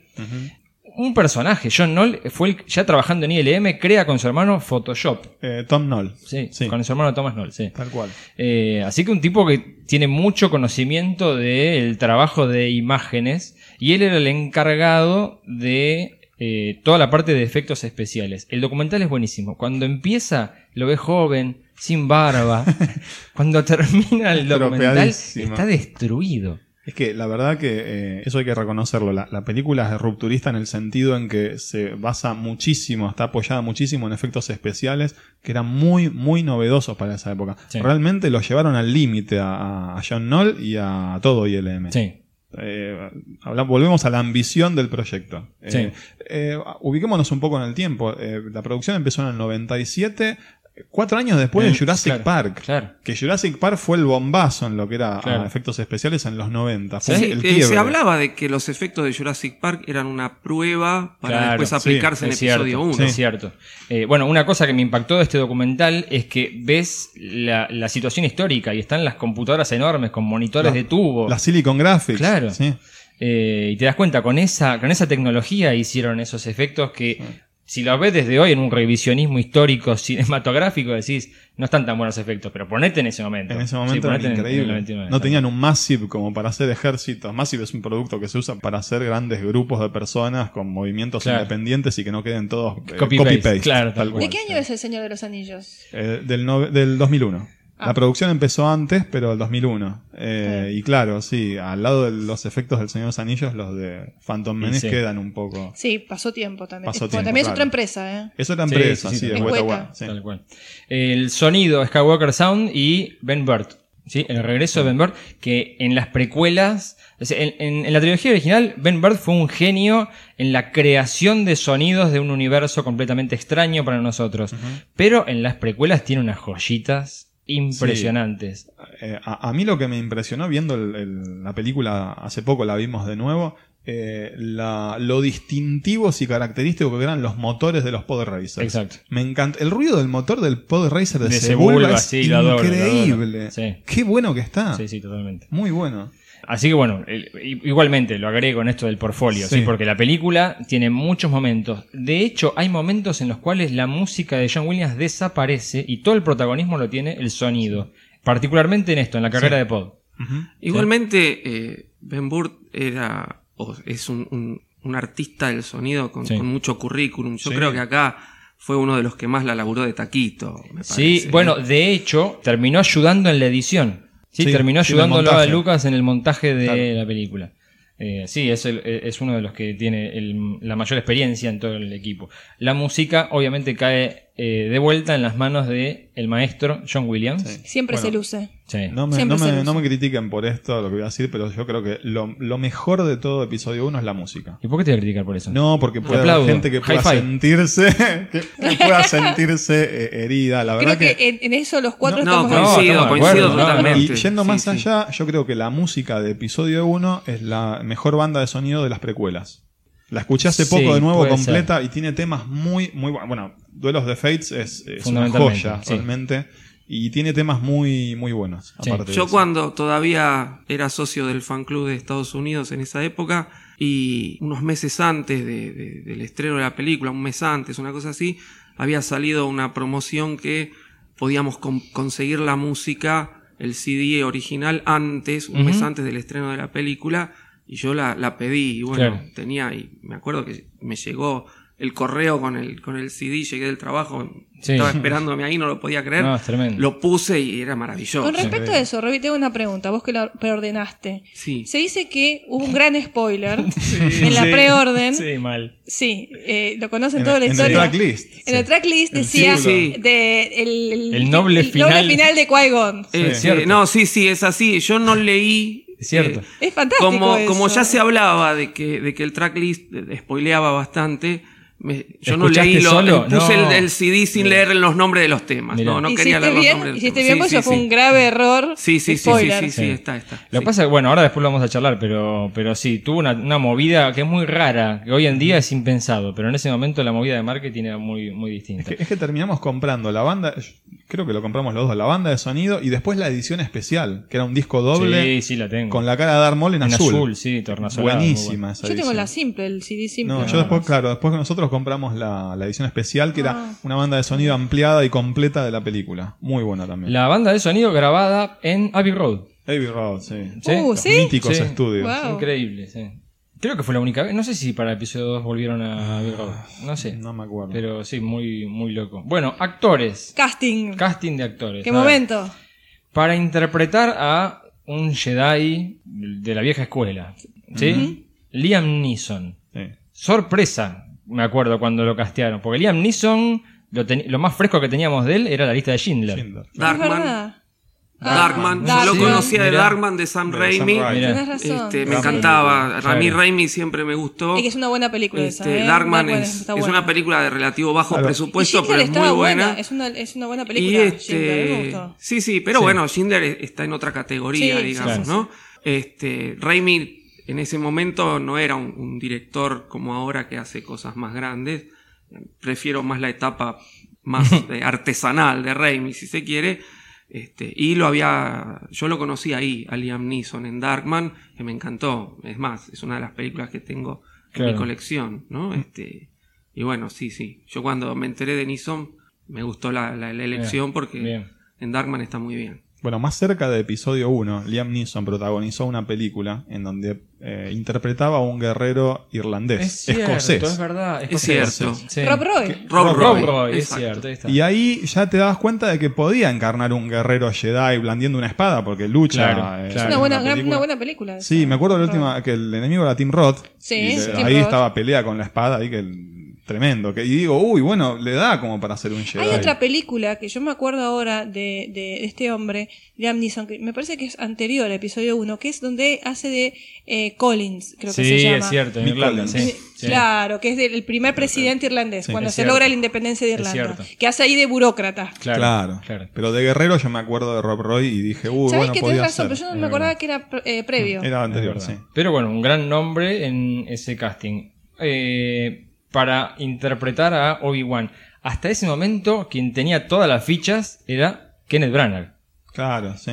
Cuando pensamos que la historia iba a ser durante las guerras clones, en un periodo de tiempo más cercano a la trilogía original, la edad nos daba que Kenneth Branagh, un histórico actor eh, de, Inglés. de Shakespeare, Gran actor. de- del Y gran teatro director británico, Sí, sí. y director, claro, Enrique V actuaba y la dirigía. Eh, todos pensábamos que era él, era, tenía todas las fichas. Y bueno, cuando, cuando terminan decantándose por una historia con un tiempo más alejado, eligen a alguien más joven y aparece Iwan McGregor, que yo lo conocía por Trainspotting. Trainspotting, Sí, Trainspotting. Y para de contar, no sé si había hecho alguna otra cosa. Seguramente. Sí, tiene, tiene no- algunas cosas, este, pero lo que tiene Iwan McGregor es que es un actor muy carismático. Sí. Este, Además, muy y- fan, me parece. Muy fan. Bueno, es Muy de el sobrino Wars. de, Dennis Es el sobrino de Dennis Lawson, de, Wedge, de Wedge Wes Antilles. Antilles, Sí. exacto. Pero él está, es- vos lo ves en, en- en el documental que dice Mariano de Beginning, está como muy Tremendo, entusiasmado con la historia. Sí. Cuando le cortan el Viste pelo, que llega se pone y están los, la- los hijos, está la hija y el, Sí. y el hijo de, de Sí. Lucas, Sí. y, la, y la piba le dice, ¿vos quién sos? Sí. Le dice, no, yo soy Iwan McGregor, voy a estar haciendo de, de Obi-Wan Kenobi. Y después cuando le cortan el pelo, él está muy entusiasmado. Sí, no Está como- no, no, él está como muy, se nota que es fan, que le gustaba Star Wars de chico. Sí. Posiblemente por esta conexión familiar. Claro. Además, creo que es una, o fue una muy buena elección, porque da de un A nivel de- Alec Guinness joven. Sí. A nivel de casting, yo diría que sí, es de los mejores a nivel precuelas. Sí, sí. Sí, sí, sí. sí. Eh, a mí me encanta Liam Neeson en esta película específica. Me, me- me parece el mejor actor de toda la, de la película, pero sí. En serio, a mí me gusta Iwan McGregor. En me eh, encanta los a nivel precuela. Yo lo, veo, que yo sí. lo veo muy bien a, a McGregor. Sí. Este, me parece que da, da perfectamente de una Guinness joven. Creo Sí. que le- lo sacó muy bien Sí. a Guinness. Igual fue mutando con el Este, tiempo. Es como y bueno, se va Ahora que, que se habla, no sé cómo vienen las cuestiones, pero que se habla de un spin-off de Obi-Wan. Sí, nada confirmado por ahora, pero pero sí, bueno, se sí. está hablando de eso. Me gustaría volverlo a ver a él Y en ojalá. el mismo Creo que a todos nos gustaría Se volverlo merece, a ver para replicar el papel porque se lo merece. Tal cual. Eh, para la reina Amidala, Natalie Portman. El perfecto asesino. El perfecto asesino. El perfecto, El perfecto asesino, asesino. de acá a la. China. sí. Peliculón. Peliculón, el Después perfecto hizo Sí, gran película. cosas como el Cisne Negro, pero hasta ese Posteriormente, momento tenía- claro. Sí, sí, gran película. Pero una, no sé, una elección a mí no me convenció nunca, A, nivel actoral, a nivel actoral. sí, eh, yo no sé qué pasa en esta película particularmente porque es inexpresiva. No sé si hay una. hay una Disculpame, en toda la, la precuela, Para- no, todas no, las para mí no fallan los tres actores. películas. Para Eh, mí no es un problema de actores. Bueno, Natalie Portman al día de hoy, lo vamos a hablar más adelante cuando hablemos Sí. de episodio 2 y episodio 3, ¿sí? Y, y los problemas que fueron surgiendo a medida que avanzaban las precuelas. Pero Natalie Portman hace un tiempo hizo un comentario de que Star Wars medio que le arruinó la carrera. Sí. Es comprensible. Que muchos productores y directores no la querían llamar porque la veían muy asociada con ese personaje. Mm. Y en particular con la forma en la que había interpretado al personaje de Amidala. Porque es una actriz que es, es buena actriz. Vos la ves en vez de Vendetta. Sí. A mí me gustó mucho esa A mí película. También. Es fantástica cómo actúa. Ahora, en esta película es desabrida. Esa es la palabra que yo, Yo por eso, yo, encuentro. eh, para mí, No- Lucas le dijo, tenés que ser como una estatua, un maniquí, Desabrida, no tiene Y- nada, sí. o sea, no te expresa nada, no, yo no siento nada, no, no veo conexión, no le encuentro una conexión con Sí. su historia. Sí. Para nada. Cuando la veo sufriendo por su pueblo, no se lo creo. Claro. No se lo creo. Y cuando vos no le crees a un actor, estamos en problemas. Sí. Eh, Yo creo que ahí eh, tal vez sí falló la dirección de actores. este, porque por más buen actor que sea cualquiera, si no hay alguien atrás que te da indicaciones, este, Lo que pasa es que vos no, no- no tenés de dónde asirte. El actor no tiene de dónde asirse. Yo, digamos, en lo, en lo, en mi experiencia dentro de lo que es el under, no he dirigido actores, pero he visto cómo trabajan otros directores de actores y están permanentemente en contacto con el actor y Claro. diciéndole y si algo falla viendo cómo darle la vuelta y si acá vos le falta esto por, por más que sea el mejor actor del mundo y Es que es un no lo va a poder lograr Yo tengo, viste, mi hermano que también es director, me dice, es un instrumento el actor. es que es así. Es un instrumento. Vos como director tenés que encontrarle la vuelta para que funcione ese instrumento. Claro. Bueno, tengo un, un director amigo que dice son fresneles con patas, ¿no? Este, el No, sí. fresnel es, es la luz que se usa para iluminar las escenas y ya estamos como siendo más despectivos, ¿no? No, no. Pero más Pero técnicos. me parece que- Pero es cierto, sí. es cierto. El, el actor. El no digas el nombre de tu amigo. No, no lo voy a decir. No lo voy a decir, le mando un saludo grande. Si, me, si nos escucha, vas a ver que estoy hablando Pero de él. muchos, ac- muchos directores tienen esa idea del actor como un instrumento, como algo. Es una idea bastante negativa también, pero como que es algo que les permite expresar una historia. Que, Sí, seguro. Que, que en sus manos Bueno, tiene que ser algo. Pero el problema es cuando tenés un director que es tremendamente tímido, así lo definimos a Lucas. Si Lucas no habla, si Lucas no te dice nada más que más rápido y más intenso, el actor es como. Y, y más cuando te empezás a filmar en ambientes verdes. Vos, vos, Ah, a ver, ese es- actor es como No, que- eso influye también. Recordemos que episodio 1 en el documental es decir, no vemos prácticamente ningún Sí. paisaje. Vemos al actor actuando eh, delante Sí. de un fondo verde. Pero vos estás diciendo, Lucas como director es tímido. ¿Es tímido o no tiene ideas? No, no, no, no, es tímido. No, no, es tímido. No sabe cómo dirigir. No, yo creo que es un, Un poco y un es, poco. Es un tema de él, es un tema de él que es así. O sea, él, él, él es muy se encierra sobre sí mismo. ¿Viste que dijo?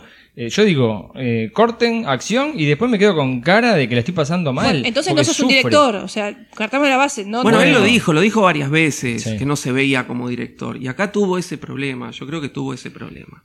Eh, hace poquito hablamos de la filmación de mm, Los Últimos Jedi. Y como anécdota habían contado en una escena entre Carrie Fisher y Oscar Isaac, eh, la tuvieron que hacer veintipico de veces, la escena. ¿Sí? Un cachetazo. Sí, el cachetazo, el famoso Eh, cachetazo.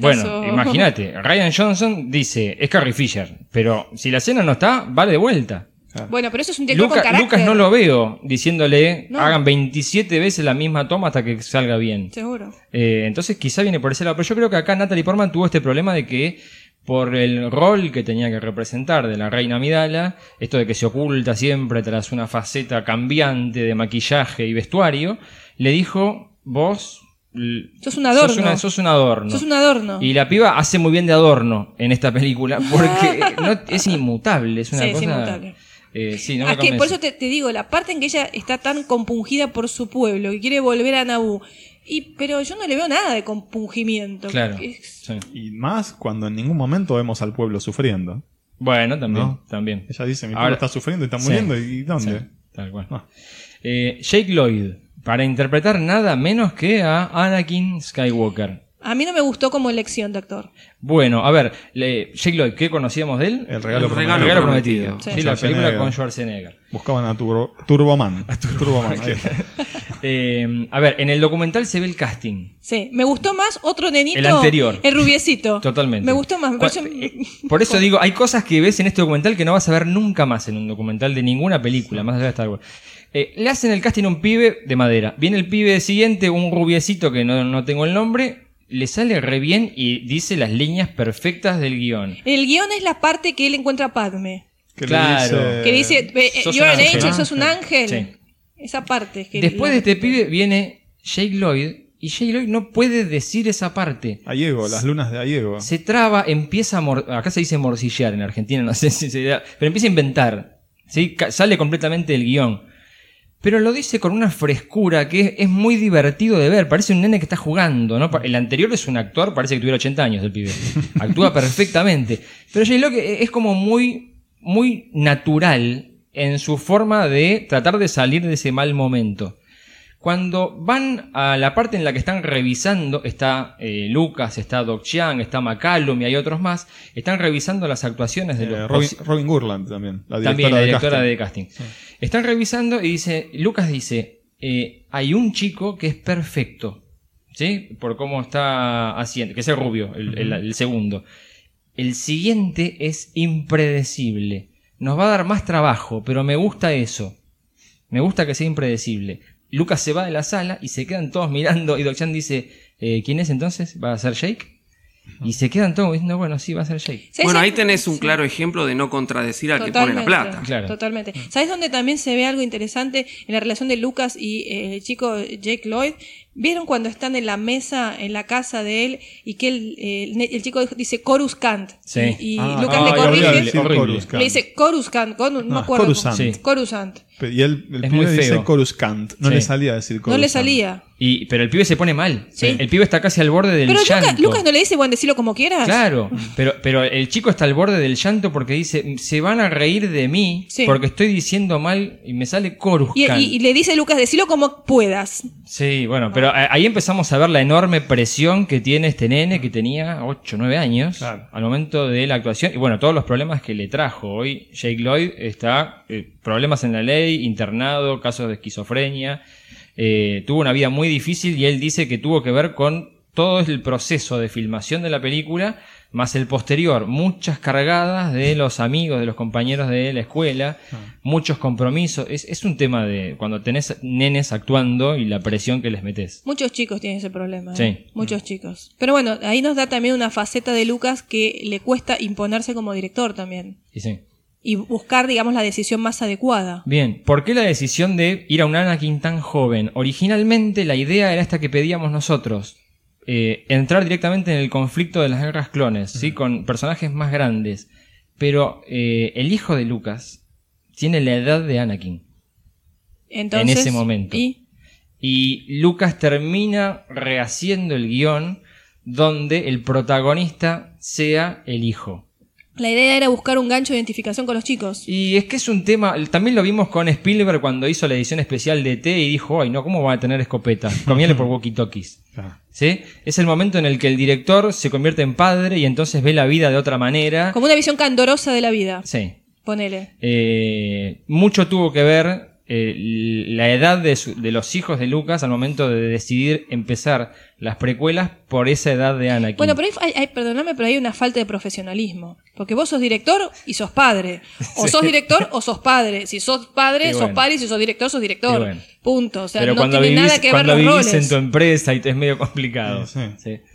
Robbie. No, sí, eh, me dejaste sin palabras. Pero, Eh, ¿Vos qué pensás? Vos sos director, vos sos padre, vos como sí, padre. bueno, no soy. George Lucas ni tengo la plata de George Lucas. Pero tenés una Eh, profesión a todavía, George todavía Lucas. cuando escribo algo, escribo lo que me gusta a mí. Que por ahí es lo que más me critican. Porque dices, esto no le gusta a nadie. Bueno, me gusta a mí. Claro. Suficiente con que te Este, guste a vos. pero- Bueno, Suficiente pero- con que te guste a vos. Este, Pero lo que yo te digo, el tema de la, el tema de los roles, o sea, eh, ¿cómo es posible? O sea, más Eh, en la- no, no, yo creo que hay, hay una incompatibilidad. Este, sí me parece que eh, fue un buen gancho para los chicos. Sí, sin duda. Este, yo recuerdo que todavía en esa época nosotros teníamos eh, relación con la gente de la Fox acá, Sí. porque estábamos con el Estábamos en el fan club en esa época. No me acuerdo el nombre del director en ese momento, el director de la Fox, pero él había ido a ver episodio 1 a Estados Unidos, que se estrenaba antes que acá, y había vuelto, nos había llamado para tener una reunión, a ver cómo podíamos organizar los avant premier, y nos contaba que salían los chicos de los cines prendiendo los sables de luz de juguete, ¿no? Claro. Como dando una especie de, de saludo a lo que era episodio 1. Yo creo que eso se ve, Sí. el enganche a los chicos, que no es lo que esperábamos todos los demás. Ni hablar. Totalmente. Este, porque además, a mí lo que me resultó forzado es que un chico tan chiquito compita en la carrera de Bueno, claro, es que- es de que la ahí- forma en que lo hace. Claro, eh, le, ¿no? trajo, le trajo muchos problemas a Lucas decidir poner, situar a Anakin tan joven en el encuentro con Obi-Wan porque tiene esto de cuando conocí a tu padre era el mejor piloto de la galaxia. Bueno, tengo que demostrar entonces que Anakin es buen piloto. Pero es a pesar que- pero es muy ahí- nene. ahí sabes- Empieza a tener que emparchar Ese es el un problema. montón de cosas. O sea, es agarras un nene para hacer cosas de adulto. Es decir, ahí ya vamos a entrar en el terreno del easy, ¿no? O de No, los, ni hablar, y si hubiera hablar. pasado esto y si hubiera Claro, pasado lo otro. Yo creo que el error en ese caso entonces estuvo en que si vos vas a tomar a un Anakin más chiquito, no lo hagas encontrarse con Obi-Wan Claro, en esa época. claro. Y que Obi-Wan aparezca recién en la segunda película. Claro. ¿no? Entonces mostrarnos un crecimiento de Anakin, como de chiquito crece un poco, se hace piloto, Claro. y, pero bueno, ya entramos en el terreno del No, que hubiera hablar. pasado, sí. Ni hablar, ni hablar. Sí. Bueno, para el rol de Palpatine tenía que traer un nuevo actor y por suerte tuvo la suerte de contar nuevamente con Ian McDermott, una persona que había hecho de alguien muy viejo en el regreso del Jedi gracias al maquillaje y que ahora tenía la edad exacta para ser de el senador Palpatine. Sí. Así que tuvo Sí. mucha suerte con este actor británico de teatro fundamentalmente. Sí. Sí, de hecho, algo bromeó McDiarmid en varias entrevistas sobre el tema de las edades, ¿no? Sí. Que él decía, cuando hice de viejo era muy joven y ahora que soy viejo tengo que hacer este, de joven, Claro. ¿no? Este, y bueno, sí, quedó bien, Sí. quedó bien. Sí, sí, fue una, una gran elección y además te da esta cosa de continuidad, de poder tener al mismo Claro. actor haciendo del personaje. Eh, el más malo de todos, el, el malo que iba a hacer algo así como el rol de Vader en esta película, Ray. Park. ¿sí? para hacer de Darth Maul. Un artista marcial. Y de vuelta, también, uno de, para mí uno de los grandes eh, éxitos de- de casting en la película, porque Sí. lo que tiene que hacer Sí. lo hace perfecto. Sí, sí. totalmente. Bueno, ya hemos hablado del personaje de Darth Maul, como Ujú. ha quedado desaprovechado, Sí. ¿no? Ujú. Sí. Este, pero sí, sí, creo que el, el actor está muy bien elegido. Además, una cosa que queríamos ver es, vimos Jedi viejos, Jedi desapareciendo en la trilogía original, y vamos a ver en las precuelas a los Jedi en su punto máximo. Su esplendor, Bueno, claro. Entonces, eh, Ray Park pudo poner toda la parte acrobática de artes marciales en el combate, y buena parte de lo que él hace en esta película determina cómo vemos hoy en día a los Jedi en su mejor momento. sí. Sí. ¿Eh? Bien, igualmente Ray Park no es el que hace la voz de eh, Darth Maul, que él hace eh, Peter Serafinovics, que creo que se pronuncia de esa manera, que es un actor de voces eh, británico. Él fue el que lo interpretó también en esta película. Eh, Samuel Jackson, para hacer de Mace Windu. Mace Windu. Sí, Samuel Jackson que pidió a gritos. Quiero estar en la película. Quiero estar en la Otro película. fan. Sí, fan. fan que Él se quería estar. declaró, de claro, muchos años. él se declaró fanático. Él cuenta una anécdota de que fue a ver el- al estreno, creo, en los primeros días, la Guerra de las Galaxias y que quedó maravillado con esa escena cuando pasa el Star Destroyer por encima de los espectadores. Eh, adicionando un detalle que quizá no queríamos saber, estaba pasado de drogas, había fumado unos porros de No, ¿en marihuana serio? No, no importantes. sabía, no sabía. Entonces era como un- una cosa muy Sí, alucinante lo, que, increíble. lo que él vivió. Bueno, Un viaje de ida fue para él esa película. eh, bueno, a ver, Samuel Jackson estamos, ya había hecho Pulp Fiction. Sí, Sí, claro, claro. claro, claro, O sea, es un actor que no lo asociaba con Star Wars para nada, No, no. pero él ahí la remó, la remó, pidió, pidió, pidió, y Lucas le dijo, bueno, te voy a dar un papel. La eh, realmente, el papel que iba a hacer Samuel Jackson de Mace Windu iba a ser medio como de fondo, como para cumplirle el sueño a un fanboy. De hecho, él creo que es el que pide que su sable de luz sea violeta. Sí, sí, ese es un, pe- un pedido personal. Sí, bueno, pero después el personaje cobra relevancia más adelante. Es Claro. que le pasó algo similar a lo de Boba Fett, un personaje que atrajo mucho a los espectadores y entonces se le dio un poco más de importancia en las siguientes películas. Pero al principio era medio como para que estuviera Sí, de fondo de, y no sí, mucho de más. relleno. Es que acá lo ves sentado y hablando nada más. Sí. Eh, bueno, Ahmed Best, tenemos que mencionar a nuestro No se olviden de Jar Por favor, no se olviden de Jar Jar Binks. Lucas, en este documental, define a Jar Jar como la clave de la película. Él dice, si Jar Jar no funciona, esta película no funciona. Claramente tuvo razón, entonces. Eh, eh, a ver, trajo a Ahmed Best. Yo no sé si es mimo, al, al igual que Anthony Daniels. Es muy expresivo corporalmente. ¿Mm? Lo eligen justamente por eso, por la Sí. habilidad para expresarse corporalmente. Eh, otro pobre que no pudo asomar nunca más la cabeza. ¿sí? Es, es- yo creo que es el personaje más odiado del universo Star Wars. Jar Sí. Jar. Sí. Sí, yo creo que sí. Varios personajes tuvieron su peor momento. Al principio era Citripio. ¿Sí? ¿En serio? Sí, al- en- en- entre episodio 4, entre la Guerra de las Galaxias y el Imperio Ataca, la gente si le- se tenía que quejar de algo era de Citripio, les parecía que era el personaje que desentonaba. Después vinieron los Ewoks y se llevaron todos los premios. Y esto llegó al máximo. Y, y- Jar llegó al y máximo. Jar El Jar Gungan, llegó a- sí, Jar sí, Jar sí. llegó. Lo que, ahora no sé si quieren hablar esto un, un minuto con respecto a lo que es Jar Jar como la comedia que Robbie lo definiste como la comedia. La comedia física. La, La com- comedia física, eh, no tengo pre- eh, fechas precisas de cuándo nace, pero eh, nace, yo creo que para la década del 30, coincidente con eh, la crisis económica, sobre todo que asola a Estados Unidos, donde la gente, al, al perder todo su dinero, ¿no? Este, aparte de, bueno, grandes empresarios que se suicidan, había como mucha, mucha tristeza, mucha apatía en la sociedad. Y entonces el cine tiene que intentar hacer que, que la gente vea las cosas de otro modo y empiezan a utilizar esto, la comedia física, que es el ejemplo más clásico, son los tres chiflados, ¿no? Este, pero bueno, tenemos a Carlito Chaplin, este, tenemos A Botti Costello, en Eh, esa sí. época, sí, Laurel y Hardy. este, Hardy, Sí, a los tres chiflados, claro. los tres chif- y los tres chiflados, Buster ¿no? Keaton Buster Keaton, que además se utiliza como una aceleración en lo que es la, la imagen y vemos acciones muy rápidas o vemos guerras de, de, de comida sobre todo, Sí, ¿no? sí. Este, bueno, eso se llama comedia física. Y bueno, Jar Jar para mí es la comedia física Pero lo en más, Star Wars, lo más pero- rancio de la comedia física. Claro, a mí no me causa gracia. Ese es el decir, problema. Ese es el No, tema. pa- no- pa- para, para, para, para. No me digas que no te reíste la primera vez que viste la película con los- las taradeces de Jar Jar. No. Bueno.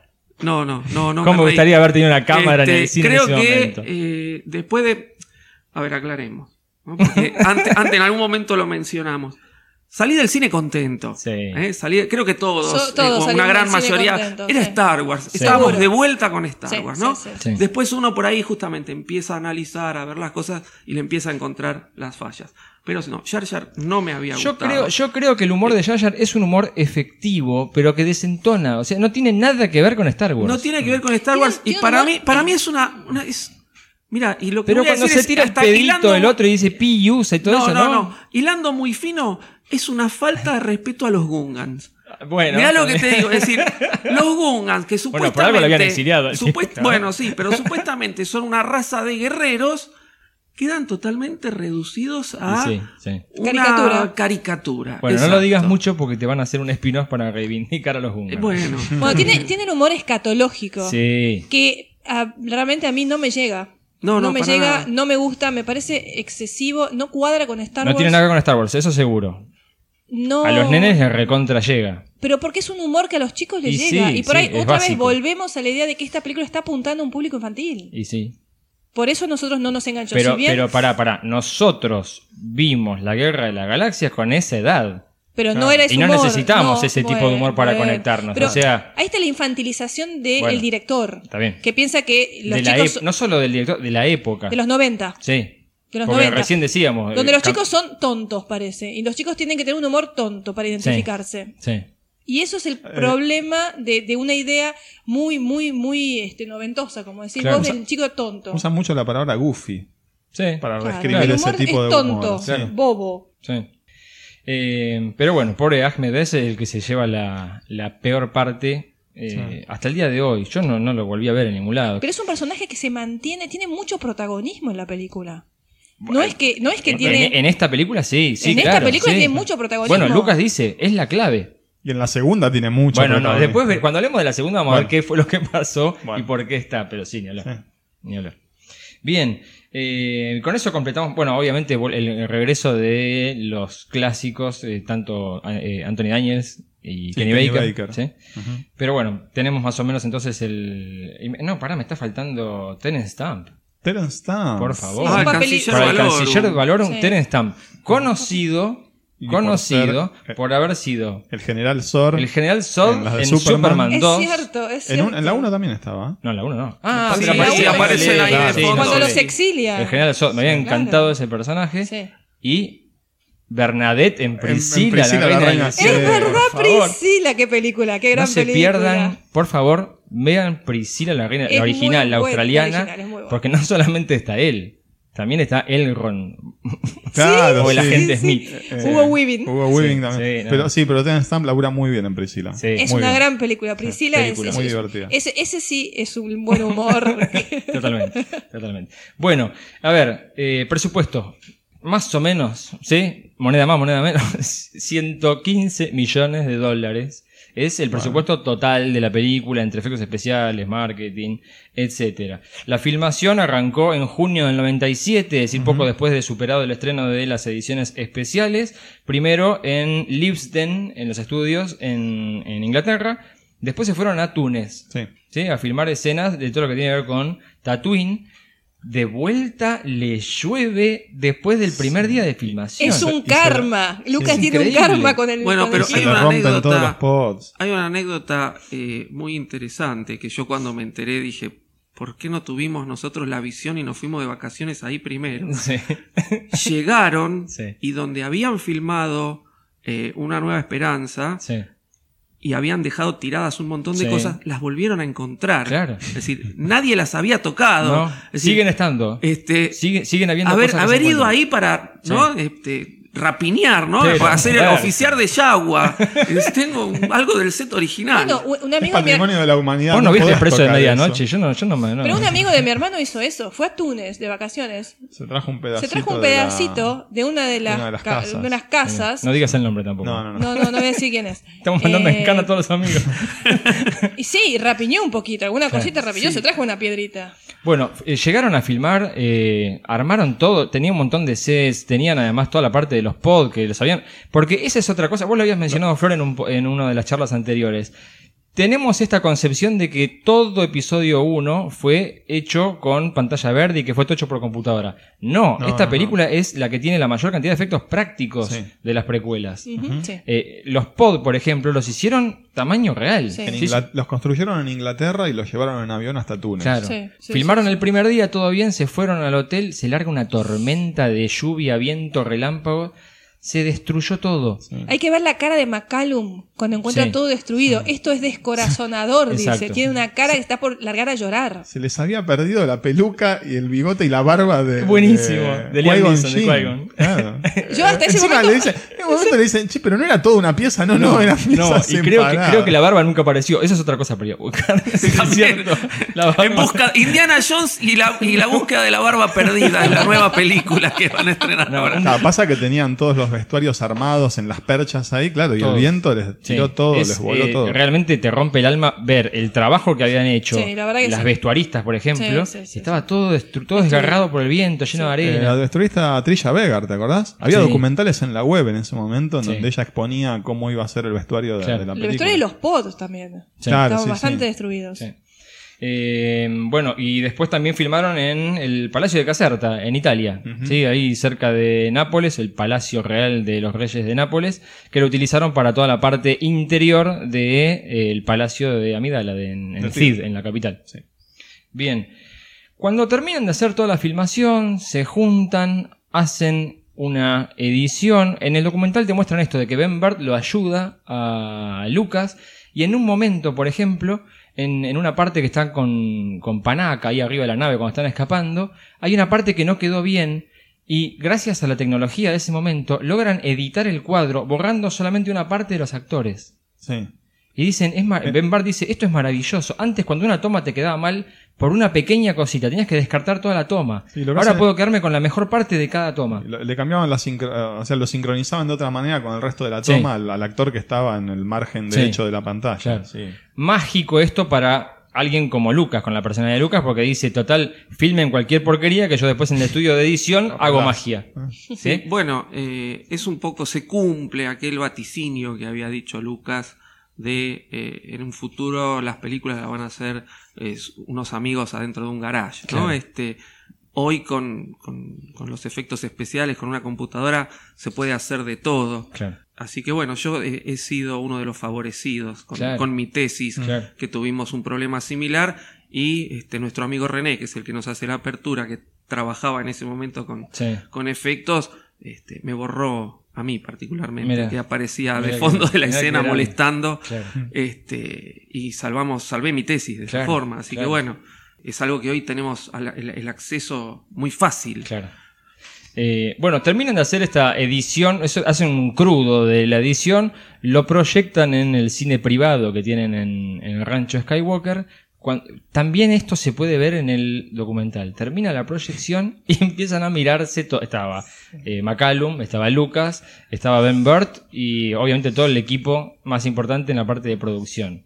No están muy contentos. Se quieren matar. Sí. Eh, eh, Lucas usa una expresión bastante terrible, ¿no? Que es eh, it boggles the mind o mind boggling, No. que es como que te, te aturde la cabeza Sí. ver eh, cómo Sí. él se había quedado ese primer montaje. Sí, Lucas lo que dice eh, es, eh, me parece que me excedí un poquito. eh, y dice, lo peor de todo es que cada escena da pie a la siguiente, entonces no puedo cortar, no puedo achar. Es lo que él hizo, o lo que hizo Marcia Lucas en la edición de la Guerra de las Galaxias, que empezó a recortar y pegar y terminaron armando una película distinta a la que habían filmado. Él se da cuenta de que acá todo le había quedado encadenado y que no había manera de cortar. Tenía que emparcharlo de alguna manera. Y eh, Ben Burt le dice, lo que pasa es que en 90 segundos pasás de lamentar la muerte de un guerrero a eh, el escape de un planeta a pavadas de Jar Jar a Anakin haciendo magia en el espacio. Es como que es, un, es lo que decís vos, es un bombardeo a la cabeza que es indigerible. Eh, así como la cara de Lucas y de todo el mundo. Y cuando salen de la reunión, que le explican al resto de la gente ahí de ILM, McCallum dice, lo que pasa que eh, eh, la guerra de las galaxias te volaba la cabeza y esta es como que, mm, no sé, es horrible. Es, es muy feo ver que el productor está dudando en ese momento que ya tenían la película lista, tenían que sacar. Y encima estaban apresurados con el tema del, del Eh, tiempo. Es, es muy curioso que hayan dejado eso en el documental. No, no, por eso es, es una joya, es imperdible. Bueno, eh, vayamos a la previa. Superada toda la parte de la filmación, nos empiezan a llegar cosas. Lo primero que nos llega es el título de la película. Se va a llamar episodio 1 La amenaza fantasma. Sí. ¿Se llamó siempre así acá o tuvo Eh, otro no, nombre? acá, acá tuvimos un error eh, que creo que fue más eh, de los medios de comunicación sí. Que, que oficial, que en un principio se llamó la amenaza del fantasma, Opa. pero enseguida lo corrigieron. Claro. enseguida lo corrigieron. Porque aparte, eh, yo recuerdo que los fans que veníamos este, siguiendo ¿no? toda esta, esta evolución, pusimos el grito en el cielo de inmediato. Entonces creo que no duró más de uno o dos días el error Claro. y, lo, y lo arreglaron enseguida. sí. Yo lo primero que pensé con este título fue o- eh, que me parecía como muy ambiguo. Sí. Sí, no es muy Sí. definido. Porque yo no sé, cuando yo escuché la amenaza fantasma y después, bueno, mm, me pareció ambiguo, vi la película, siempre me pensé, ¿quién es el- la amenaza fantasma? ¿A qué se refiere con la ¿A amenaza qué se fantasma? refiere con la amenaza fantasma? Sí. Yo no sé ustedes, pero a mí lo primero que me vino a la mente con la amenaza fantasma era la- la- el fantasma de Vader.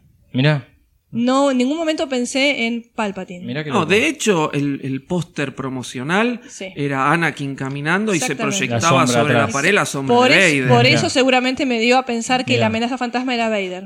Mirá. No, yo me di cuenta, ¿sabes cuándo? Viendo, creo que el segundo, el primer tráiler, creo, o segundo teaser, no me acuerdo cuándo estuvo. eh, y bien de nerdo, me doy cuenta porque apare... O sea, yo sabía que Palpatine era obviamente el que se convertía en el emperador, ¿sí? Yo no lo Pero- tenía muy claro eso. No, que Palpatine se el emperador, Ah, sí. No, no, no, está bien, Claro. pero eh, en el momento de la película es como que Sidious o el maestro del Claro. lado oscuro no era él, sino que era otro que lo, Claro, lo iba a preparar. lo a vendían de esa manera, como Sí. que Palpatine y Sidious que iba a ser Eran su maestro o algo personas por el estilo. Pero en uno, yo creo que es en el segundo teaser o en el primer tráiler, aparece un primer plano, creo que es cuando le dice que, que maten a todos en Naboo, y veo que Sidious tiene el mismo prendedor que le cierra la capucha que el Ah. emperador. Y cuando veo eso, me acuerdo que lo llamo a Rubén y le digo, ya entendí por qué es la amenaza fantasma. Faltaban como dos meses, creo, para el estreno. y fui re contento a decirle, me di cuenta por qué es la amenaza fantasma. Pero yo me di cuenta de después de ver la película. Sí, yo me vi- No, yo antes de verla. No, No, yo me después di de cuenta verla. en el momento, justo cuando terminábamos de ver. No, no, yo tiempo antes de ver la película ya me había dado cuenta. No, de hecho vos me, me hiciste notar Sí. eso. Porque Mira. yo me, me había dado mucha cuenta y me dijiste, no, pero es que es la misma bueno, hay persona. gente que se está enterando ahora porque Ah, Spoiler alert. Spoiler alert, sí. No, yo me di cuenta cuando vi la película, lo Bien. del, lo del tráiler. yo me, después, No. después miramos el tráiler y van a ver que se le ve el prendedor y se No, te creo, no me hace falta ver el tráiler, pero no, no me di cuenta ahí. Bueno. Sí, cuando vi la película sí. pero- Eh, teaser y trailer. Fenómeno mundial, de vuelta. Hacía 16 años que no salía una película nueva de Star Wars. De hecho, el trailer sale con eh, Meet Joe Black.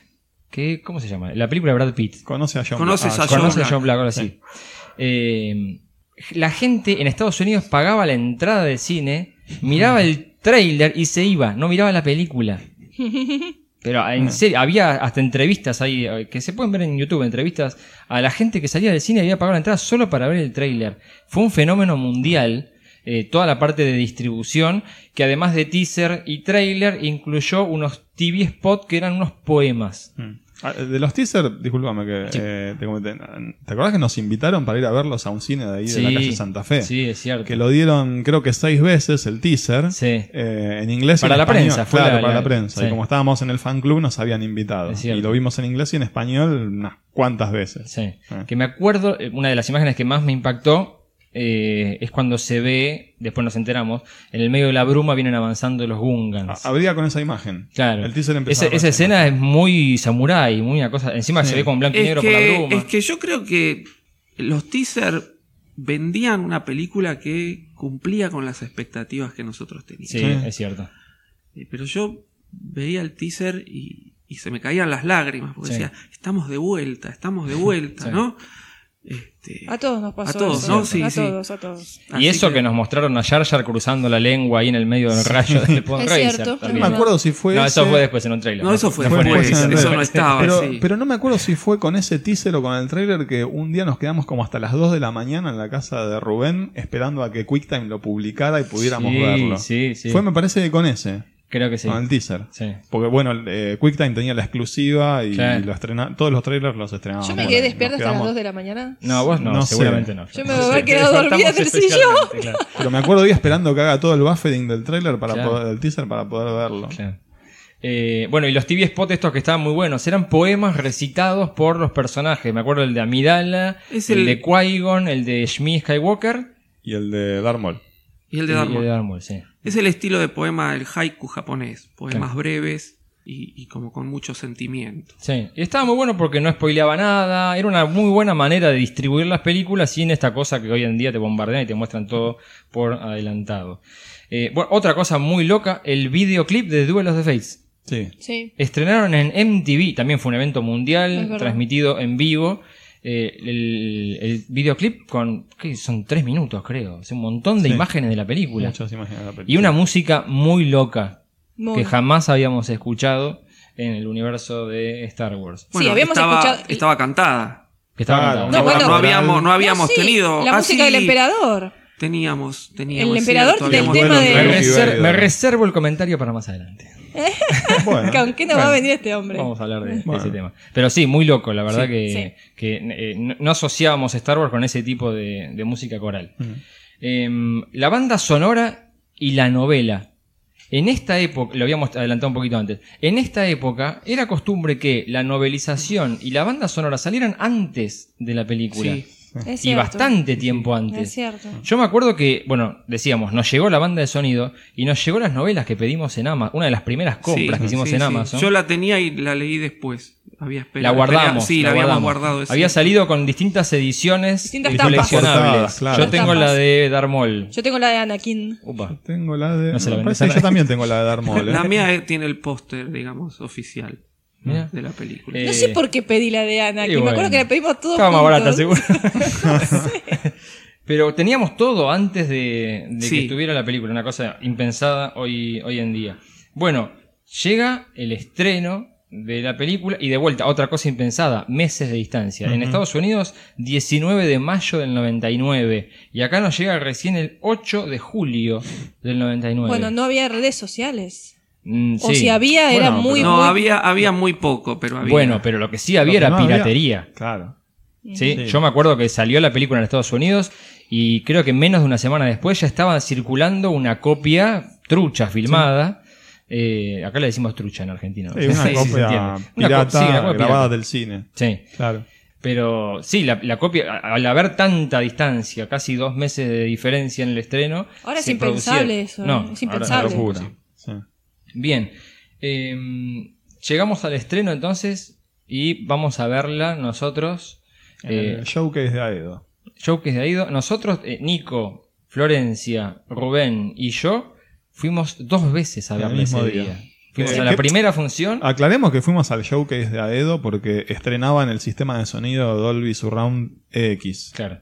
Que dijimos, uy, wow, Debe esto va a sonar Estamos increíble. y hablando de ahí. Buenos Aires. Nos Eh, fuimos hasta- para, la estamos gente que no, cerca. que no Sí, conoce, en Aedo Buenos queda Aires. lejos para Claro, los que no está estamos cerca en de la capital. capital. Sí, Eh, y fuimos a la primera función, sí. una cosa de locos, porque est- estábamos todos agolpados eh, Sí. ahí para entrar. Cuando habilitan que eh, podemos pasar, nos cortan la entrada y salimos desaforados. Sí, y la pobre chica que nos corta la entrada dice, chicos, no corran, sí, claro. Fue automático. Corriendo, porque en ese momento no había entradas numeradas. No, No nada. estaban numerados. No era numerada, sí. había que llegar temprano, porque si no te quedas Sí, atrás. Y sí. había mucha gente. Y bueno, y después fuimos a la noche de vuelta, que se sumó. Ahí me Robbie sumé yo porque eh, yo tenía que trabajar Claro. y no pude ir a la primera. De hecho, función. tenemos fotos, tenemos registro Sí. fotográfico de eso que está ahí en, en- En- en en la nuestra- en la página. sección de quiénes somos de la Sí. página se puede ver ese momento y la sonrisa de felicidad, porque creo que estamos todos de acuerdo que la disfrutamos y mucho. Completamente de acuerdo. Estábamos sí. con Sí, los sí, eso no lo, vasos. no lo vamos a negar. Bien. No lo vamos a negar. Habíamos Yo me acuerdo- vasos y baldes de pochoclo, ¿te acordás? Sí. Chicos, yo fui, yo, bueno, yo fui cuatro veces, no fui por ahí tanto como No, vos. no, yo, sí. Eh, vos me superaste, creo que superaste a todos. Yo fui cuatro veces, arrastré a toda mi familia, amigas, todo.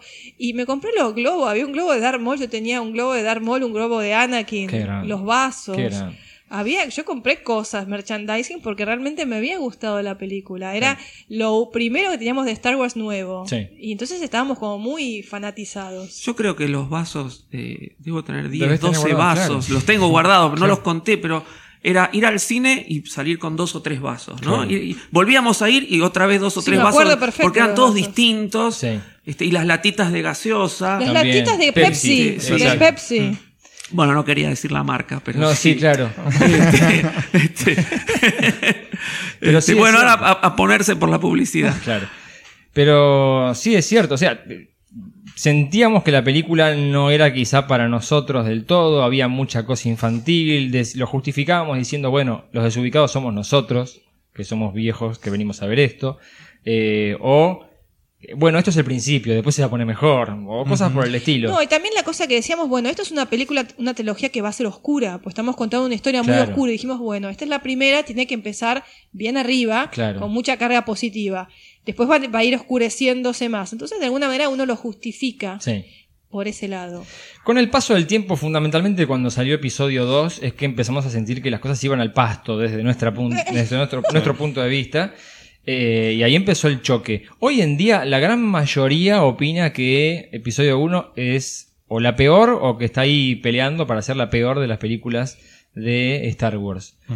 Yo no sé, no, yo no la veo de esa manera. ¿Sí? A mí me parece que es una película que es redonda en sí misma. Tiene sus cosas, pero bueno, eh, a, a mí no me molesta tanto. Claro. No, yo creo no- que si, si, no, si me pongo a hilar eh, fino como hacemos normalmente acá, es tal vez la que menos me molesta de Claro, las tres. claro. A mí me resulta confusa, chicos. Sí. Puede ser. Yo me siento en el cine, veo ese crawl que comienza la película y ya no entiendo nada. Me hablan de Federación de Comercio, me hablan de un montón de cosas que no tengo la menor idea, una trama confusa. eh, no sé si lo quieres hablar ahora o lo Bien, quieren hablar ahora. Veremos. No, ahora lo vamos viendo Eh, yo-. Pero An- antes el, de primer, empezar- el primer choque es la Sí. confusión que me genera tanto Federación de Sí. Comercio, eh, rutas Senado, comerciales. rutas comerciales, impuestos. ¿Qué cuernos es esto? Claro. O sea, me, me- me choca mucho la confusión que genera. Un comentario que quiero hacer. A mí me ayudó mucho Dave Filoni. Yo hablo tipo terapia. Me, me ayudó mucho Dave Filoni, ¿sí? Productor, director de Clone Wars y Rebels, que lo Y- venimos mencionando hace rato. Y tu analista. Y me organizó. Eh, él tuvo, desde que ingresó en Lucasfilm y empezó a trabajar en la producción de Clone Wars, él tuvo muchas reuniones semanales con George Lucas. ¿Sí? Porque recordemos que Clone Wars está hecha con los lineamientos, con la dirección y en muchos casos con los guiones de George Lucas. Sí. Entonces, eh, Filoni fue como una esponja. Iba, se juntaba y le preguntaba, le decía, no, explícame por qué pasa esto, qué son los midiclorianos, cómo funciona la fuerza. Hay un montón de información que él después la pudo volcar mucho mejor en la pantalla, en la serie animada. Entonces, a mí Filoni me ayuda mucho a volver a analizar las precuelas desde otra mirada, o algo así como, ¿qué quería hacer Lucas y le salió mal? Bueno, pero eso es como querer ir a ver una película y no la entiendo y necesito un manual para no, ver la no, película. ni hablar. Pero ¿por qué digo esto? ¿Por qué? Porque yo tuve durante mucho tiempo negado con las precuelas. ¿Sí? Mi, mi solución en el cerebro era las precuelas no existen. Eso no es Star Wars. Lo lamento, pero existe. Yo no podía ni escuchar la música. Entonces, gracias a esto, al Filón y a lo que hizo en Clone Wars y en Rebels, yo he logrado esto de decir, bueno, a ver, las películas pueden no gustarme, pero acepto la historia. Y la acepto en función de todo lo que me fue contando después en estas series animadas. A mí, no, a mí me está pasando un poco eso ahora con Luceno. Estoy leyendo algunos libros del nuevo canon que eh, revisan un poco ese periodo de la galaxia, de, de- de la, de la vieja república, la antigua república, Sí. y también está explicando algunas cosas. Me pasó con el libro de Tarkin, está explicando algunas cosas de cómo Palpatine iba armando su red y al mismo tiempo habla de las disputas de, la, de los Claro, clanes claro. y de la Federación de Comercio. Tal cual. Bueno, de esto justamente eh, tuve un intercambio con Pablo Hidalgo, porque eh, él, insiste mucho con esto de que no le busquemos tanto el pelo al huevo, el detalle, al- al- la minucia, y dice, estás viendo una obra de arte y como tal tiene sus cosas que son propias de la obra de arte. Y puso como ejemplo la escena en la Guerra de las Galaxias en las que están Vader, Tarkin, Tage y Moti. ¿sí? que están decidiendo qué hacer con la rebelión y con Alderán. Y dice, los vemos todos juntos en este cuadro porque el cineasta no le quedaba otra más que apretar a los actores. Pero eso no quiere decir que en el imperio les guste juntarse tanto y no respetar su espacio físico. ¿Sí? Que es, una, es un artificio del medio, que si vos ves el cómic, los actores, los personajes están más separados. ¿Y eso qué tiene que ver? Entonces yo entré un ida y vuelta y le digo, espera, a ver, Star Wars nace visual. Entonces para mí las películas son la fuente. Absolutamente. Lo demás serán interpretaciones. Pero lo que yo veo en la película para mí es como historia. Lo que pasa es que el tema es confundir la realidad con la, con, con la interpretación de la realidad. Claro. La realidad de Star Wars es la historia. No hay una realidad alternativa. Claro. Es, lo que vos me Pero estás porque contando es- la realidad. Porque surge visualmente. Si yo voy a ver una película de Romeo y Julieta, yo puedo entender que puede tener errores porque es una interpretación. Hoy hablamos del Rey Arturo. Sí. Es una interpretación de algo que no surgió Totalmente, visualmente. absolutamente. Pero Sí, el, sí, el sí. tema es que Star Wars surge visualmente. Vos estás entonces- creando la realidad en ese momento. Claro, Esa es- realidad es la realidad. Es el material original. Claro. Totalmente, sí, sí. Yo me lo tomo de esa manera y, y quizá por eso me molestó eh, tanto en el tema de las precuelas. Porque digo, pará, eso no es Star Wars. Y lo que Pablo Hidalgo te dice es, y muchos te dicen es, bueno, pero est- estás viendo una interpretación ¿De qué? de una historia. Pero no, surge como historia. bueno, Eh, es, ahora, yo- sí. Es decir, lo que voy a decir ahora pensaba decirlo en otro programa, pero bueno, Esa, surgió ahora. enganche, enganche. No, no, surgió ahora. Eh, vos hablaste justamente de lo que fueron para vos o lo que significaron para vos las Clone Wars, ¿no? Ese, ese empatar con las precuelas gracias a las Clone Wars Sí. o ahora gracias a Rebels. Entonces, pongámonos a hablar en términos de largometrajes. Cada temporada de Clone Wars tiene promedio 20 episodios. Sí. Cada cuatro episodios tenemos el- la extensión de un largometraje. Exacto. O sea que por temporada tenemos cinco largometrajes. Cinco largometrajes y tenemos seis temporadas. Sí. Sí, cinco y medio, sí. Cinco y media. Sí. Pongámosle 25 largometrajes. Claro.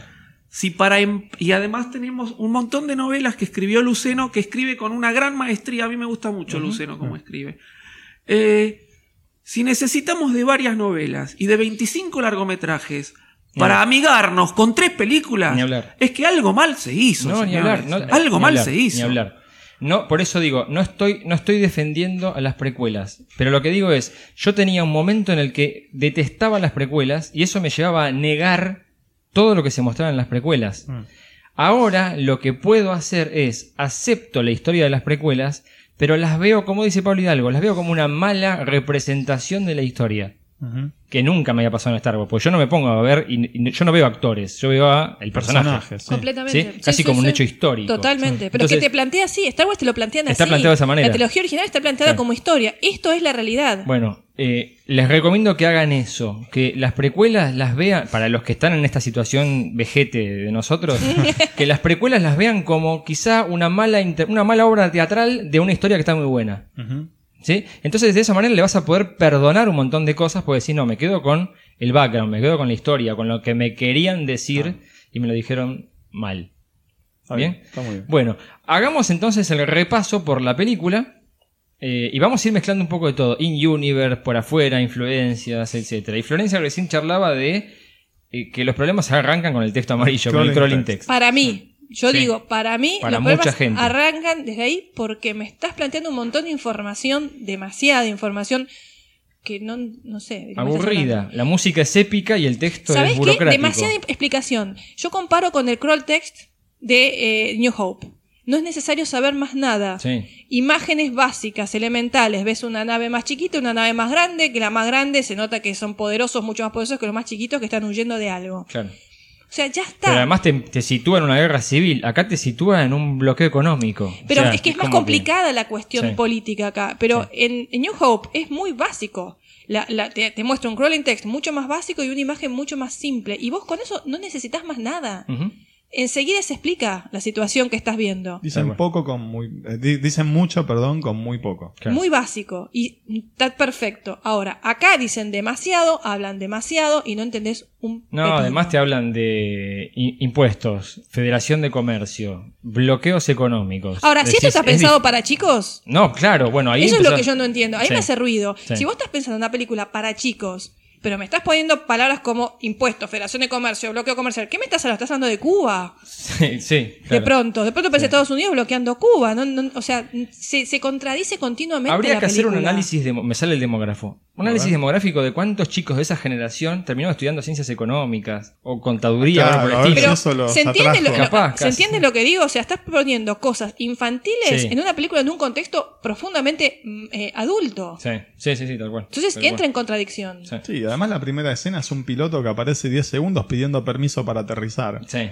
Ya. o sea, es Compararlo difícil con New que- Compararlo con New Hope. No, o con cualquier otra, pero es raro que empezar de esa manera. eh, que sea Star Wars y que empieza de esa manera. Sí. Un tipo dice, solicito permiso para aterrizar. Una, una manera muy desabrida, muy, muy. Eh, yo, episodio 1 en particular, toda la, la nueva trilogía o las precuelas eh, en general, las veo como el barroco. Un, un movimiento artístico y cultural muy sobrecargado. Sí.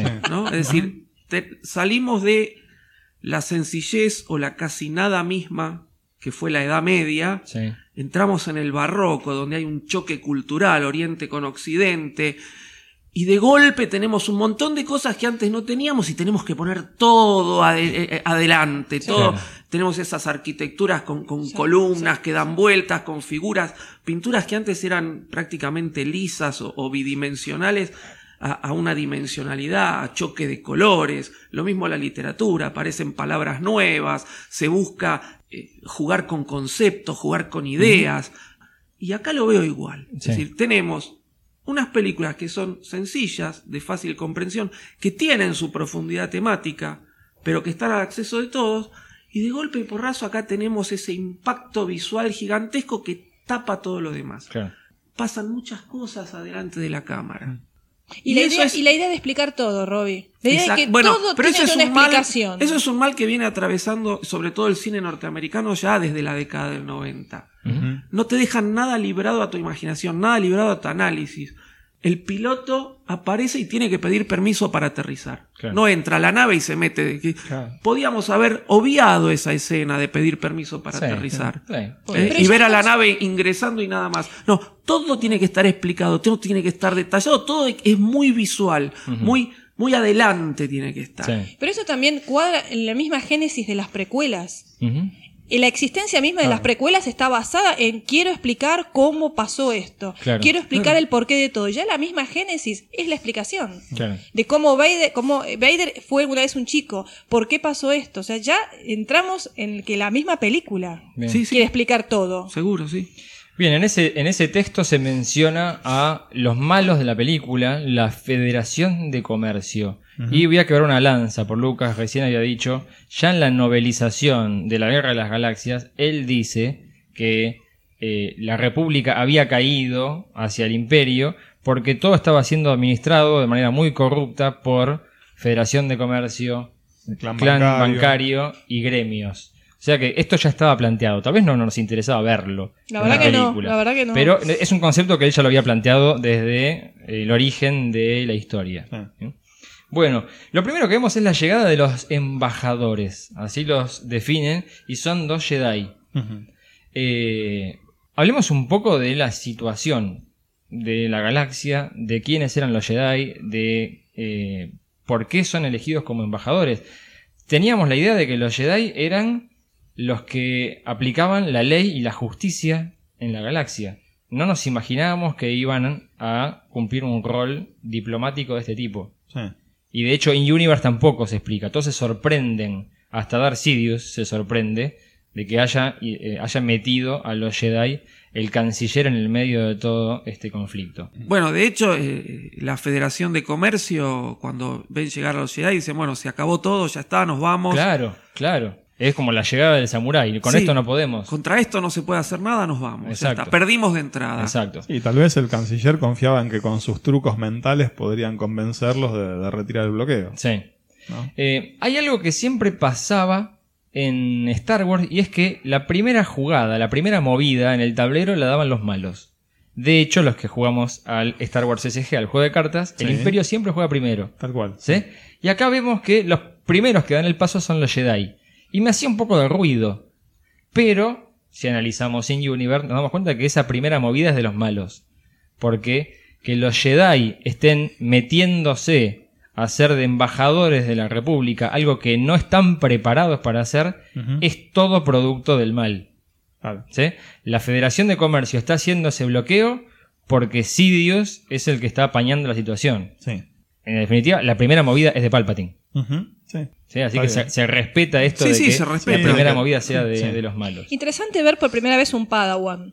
Exacto. Mm, Un Padawan y la estética del Padawan, el tema de la trencita. Muy loco. Muy loco y Se puso de moda después la trencita esa. Sí, puede Sí. ser. Es muy tribal. Sí. muy de sociedad tribal, ¿no? El tema del Padawan, el tema del maestro del Padawan, eh, muy, muy estética tribal, el tema de la transita que de hecho se cortan cuando son Cu- maestros. Cuando, cuando, Sí, cuando caballero. caballero. El paso Bueno, de, la, sí. de la Caballeros. infancia a la adultez. Totalmente, Claro. es ese, es ese, ese paso que es, es tan ritual en las sociedades eh, in- indígenas, en Sí. las sociedades eh, paleolíticas. Eh, ver a los Jedi vestidos de esa manera, ¿les chocó? ¿O lo los, los imaginaban así? No, porque me hizo acordar mucho Obi-Wan, claro, ¿eh? Obi-Wan de viejo. ¿eh? No, que no ¿Todos de acuerdo? Sí, Sí, de yo acuerdo. no- no- Yo, yo lo detesté. Y, ¿Sí? y sabe, es una cosa que no le perdono. Porque eh, Obi-Wan para mí estaba vestido como un pordiosero de Tatooine. No tenía ropa Jedi. Mm. No, Lo no, que pasa no es me que cierra. cuando, lo que pasa es que cuando ves el retorno del Jedi, en la escena final están Sí, Anakin sí. y Obi-Wan con la misma ropa. Es una trastada que ya se la había mandado antes, es cierto. No, Pero- pero, yo, lo, yo lo vi como que son eh, ropas tipo, bueno, sí, tipo, tipo guerreros samuráis, ¿no? Sí. Es como un kimono, con, eh, si tienen las botas, los samuráis no tenían botas, por ahí tenían, andaban más con, con sandalias. Pero, Pero no son muy lujosas las ropas. Pero no, son No, ropas tipo sencillas, tipo claro. monjes. Claro. Yo me lo esperaba. Yo también, sí. Yo no, porque, a ver, mirás la Guerra de las Galaxias y lo ves a Owen y está vestido casi igual que Obi-Wan. Eh, y tampoco me cierra que un Jedi ande vestido como Jedi por, por Tatooine después. O sea, yo me esperaba otro tipo de vestimenta. Algo No. un poco más eh, Rústico. representativo. No, no, no, No, al contrario. Tal mismo- vez como estaban en su esplendor, algo un poco más elaborado. Vos porque también no, no sos muy aficionado a los cómics, pero Ujú. mismo en los cómics eh, los Jedi se vestían así. A mí Sí. no, me, no me chocó para nada. Claro. Eh, bien, vemos entonces el rol de los Jedi, vemos un Jedi maestro, vemos a un Padawan, conocemos ese término, es la primera vez que sabemos el nombre de los aprendices o de los estudiantes. Eh, bueno, tienen esa escena de combate contra los Battle Droid, que eh, claramente lo que nos quería demostrar es la enorme superioridad de los Jedi contra la máquina. Sí. Y de paso, achurar unos cuantos de los malos y que no se vea sangre. Una pregunta, una pregunta. Cuando les tiran ese gas, Sí. ¿eh? ¿cómo es Dioxis. el dioxis? Hay granadas de Dioxis en Battlefront. Mira. Sí. ¿Ellos eh, contienen la respiración? Sí. Sí, sí.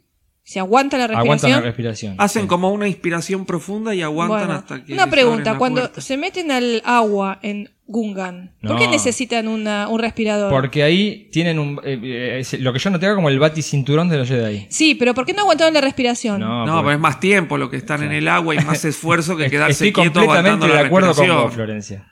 Bien, Estoy completamente gracias. de acuerdo. El- el- la, la cosita, la mascarita esa para el Sí, para yo también pensé en el aire, no, baticinturón. sí, pero, o sea, habían aguantado la respiración antes. ¿Por qué no Sí. haces el mismo truquito cuando te metes abajo del agua? Claro, sí. ¿Cuánta diferencia puede haber? ¿O por qué no atravesas la puerta con el lightsaber para escaparte del gas? Bueno, también son muchas preguntas, También, tal vez. sí, sí, Estamos o los, o otros que ya está, dejá que se mueran con el gas, ¿para qué le mandás el No abras abra la puerta. Dejalo que se mueran ahí adentro, pero bueno. Eh, ¿Qué va a hacer? también en esta escena es cuando vemos la primera aparición de Darth Sidious, el que, hasta que no habíamos hecho esta asociación, creíamos que era el maestro de Palpatine. El titiritero que estaba atrás de todo. Exacto. Bueno, y hasta él se asombra de que el canciller haya metido a los Jedi en el medio de este conflicto. ¿Cuál es el conflicto? La Federación de Comercio está eh, sitiando al planeta natal de el senador Palpatine. Ujú. La idea es llevar a que la- el Senado o la República intervenga en este conflicto. Sí. De a poquito Palpatine está creando las condiciones para las guerras clones. ¿sí? Para llevar a la República hacia un conflicto bélico. Y acá acaba de dar el primer paso, porque por afuera acaba de incorporar a los Jedi en el medio de este conflicto. Y es una herramienta que él va a utilizar más adelante para desprestigiarlos. ¿Sí? Todo este análisis que vos estás haciendo en este momento. Lo hice hace dos semanas. No, pero- está bien. Pero yo te puedo asegurar que yo cuando vi esta película, No, no, La ni a primera palo. vez no, no, no, no ni a palo. pero ni la segunda ni la No, tercera, para eso- mí, o sea, está, es tan inconsistente, Sí. tan, tan mal armada, tan mal contada la Ni historia, hablar, pero esperá. que hace agua por todos lados el Eh, argumento. mucho de lo que te estoy diciendo surge de Filoni. ¿Sí? A Filoni, además de verlo en su obra, en Clone Wars y en Rebels, también lo puedes escuchar en las entrevistas que ha dado. Entonces, él aporta mucha información de la visión que tenía Lucas sobre las cuestiones. Está bien, Ujú. la Sí. visión que tenía Lucas sobre las cuestiones, pero Que no pudo plasmar, es otra cosa. claro, sí. Ese es el tema, lo que yo digo. por- Lo que está diciendo está todo bárbaro, todo muy lindo. Comprás, pero- comprás. Te la compro, pero contámela mejor, porque la verdad que todo eso que vos ves yo no lo veo. Ok, ok, bien. No, es cierto, es cierto. Por eso los invito a esto, a quedarse con la historia y decir, bueno, la película es una mala interpretación de esa historia, en definitiva. Bueno, se produce la invasión de Naboo, es el siguiente bloque de escenas. Es el de- me encanta la música que suena de fondo. Extraordinaria. La marcha de los, de los Battle de los, sí, de la los Federación de Comercio, no sé si tiene nombre, pero suena... En el CD dice algo así como ataque de la, la llegada de los Battle Droids. Claro. Es muy bueno. Es muy bueno ese tema que creo que después lo vuelven a utilizar más adelante en episodio 3, me parece. O en Sí. episodio 2, en la batalla de Eh, Geonosis. Sí, muchas veces cuando aparece el ejército de, la, Sí. de los separatistas. Bueno, Pero es así, es bien marcha militar, muy parecido. marcial, es sí. muy parecido a, a la marcha imperial. Sí. Eh, está Muy muy parecido a la marcha de la, la resistencia. También, Tiene es cierto. onda, sí. Se produce Claro. el descenso de las grandes naves que transportan a los Battle Droid, los tanques de guerra y aparece el STAP.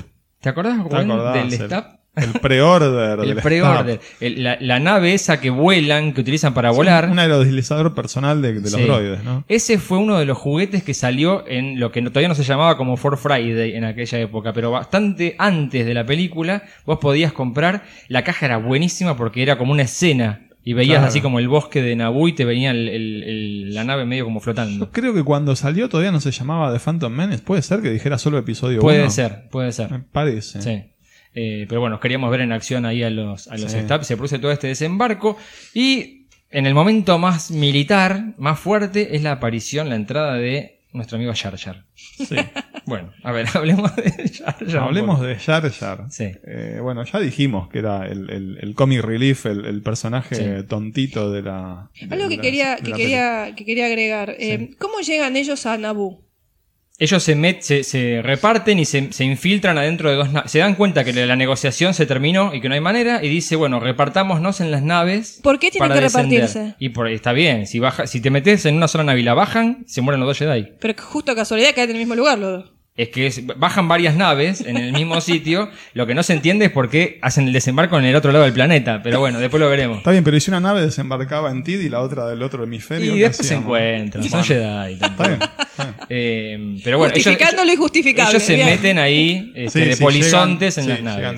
de. Y se Creo que es encuentran. el, men- el menor de los problemas. Tal cual, tal Está cual. bien, pero si vamos pero a la veces, minucia. a veces los problemas chiquitos son lo que llevan a una catástrofe enorme. Claro. Digo, Bien dicho, a bien veces una dicho. suma de cosas muy chiquitas te, te hacen Bien. agua muchas cosas. Bien, bueno. Eh, Jar Jar. Jar Jar, Sí. Sí. Yo eh, no sé si quieren tirarle un poco más de bosta a Jar Jar antes de que yo No, mi no, visión. No, dale, empezá vos, dale. Si Yo no le iba a tirar, ¿eh? Ah, bueno. No, pero por favor, A ver, adelante. m- con esta mirada que yo tengo hoy en día de veo a las películas como una in- mala interpretación, yo me acordé inmediatamente de 300. ¿Por qué? Peliculón Claro. 300. Sí, sí, gran película. Muy buena película, Sí. basada en un cómic, que es una interpretación de un acontecimiento histórico, la batalla de las Termópilas. ¿Sí? Vos decís que a Jar lo tiraron del Taijeto.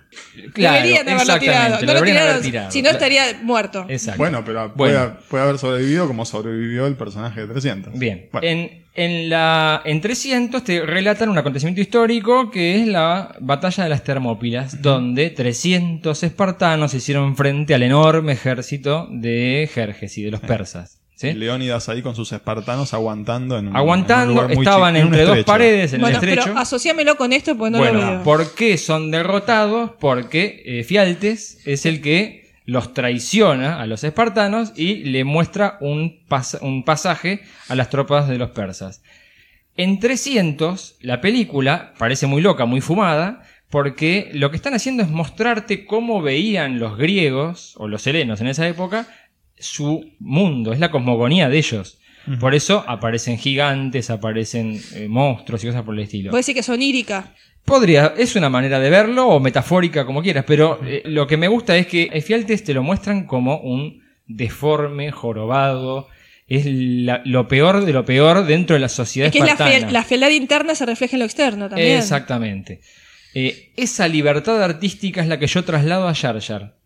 En función de lo que va a pasar después. Jar Jar es quien va a producir la caída de la República con un voto nefasto. Sí. ¿sí? Y el ascenso del imperio. Entonces, desde mi punto de vista actual, Jar Jar es mostrado de esa manera tan tonta y desagradable porque es el peor personaje histórico de la galaxia. ¿Qué tomaste en ese té? Es buenísimo. No, es buenísimo. Esta Es la culpa loco. la tiene Filoni, ¿no? Es Eh, buenísimo. es buenísimo. no, Ah, me mataste, No, me mataste. no, me O sea, mataste, o no, sea, no. a nivel histórico, en la guerra de pensaste, las demasi- pensaste demasiado. Puede esto. ser, yo pienso demasiado todo. En la, en la Guerra de las Galaxias, a nivel histórico, hay una persona que fue la culpable de la caída de la República en un voto clave en el Senado.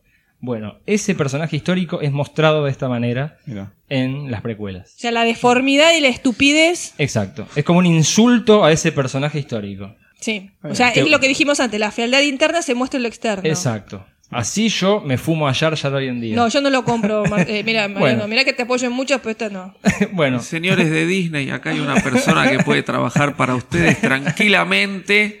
Sí. ¿eh? Y de- Este, otra vez, repitamos, justificando lo injustificable. bueno, está bien. está bien. Es mi manera de poder digerirlas. Eh, lá- lástima que no hablamos mucho del resto de los personajes todavía. de, Pero- los, de los Gungans o de.? No, no, no, no, de Sí. todos los, digamos, eh, me cuesta identificar en esta película a un personaje principal. A mí me cuesta.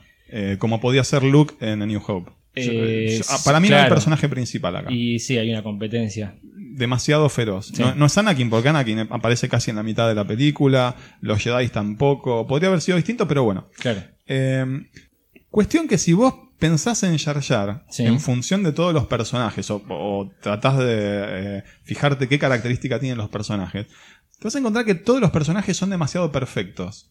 No tienen fallas. Ninguno. Bien. La reina no tiene Eh, fallas. Aparentes. en la película. Aparente, sí, Sí. tal vez no, es, no lo que hace en la historia, claramente. Yo creo que todos fallan en la película. Pero no. Pero no se ve como que A nivel de historia. Sí. A nivel de historia. Pero los personajes en sí, vos decís, no, este personaje no, no, digamos, es eh, íntegro, no tiene. eh, no tiene desperfectos, no Sí. tiene problemas. Y Jar Jar es el único que no solo tiene un conflicto consigo mismo, Sí, sino que lo reconoce. O sea, el tipo es inferior y lo sabe. Es el Para mí es el único personaje que podría tener un ascenso, una, una posibilidad de mejora. Sí, el- yo quiero el camino del héroe de Jar El famoso No, arco no, heroico. No, no, Por no, favor. Arco, no, arco heroico no. No, ya sé lo que quiere decir. Una, mejora, un mejora, que hay un Tiene cambio. posibilidad de mejorar. Tiene posibilidad de mejorar. Claro. El resto de los personajes no. Es que Hacen lo- todo bien. Eh, la dicen- reina es la reina. Bueno. El Jedi es el Jedi. Al final de la guerrero. película no hay ninguno que haya cambiado. No.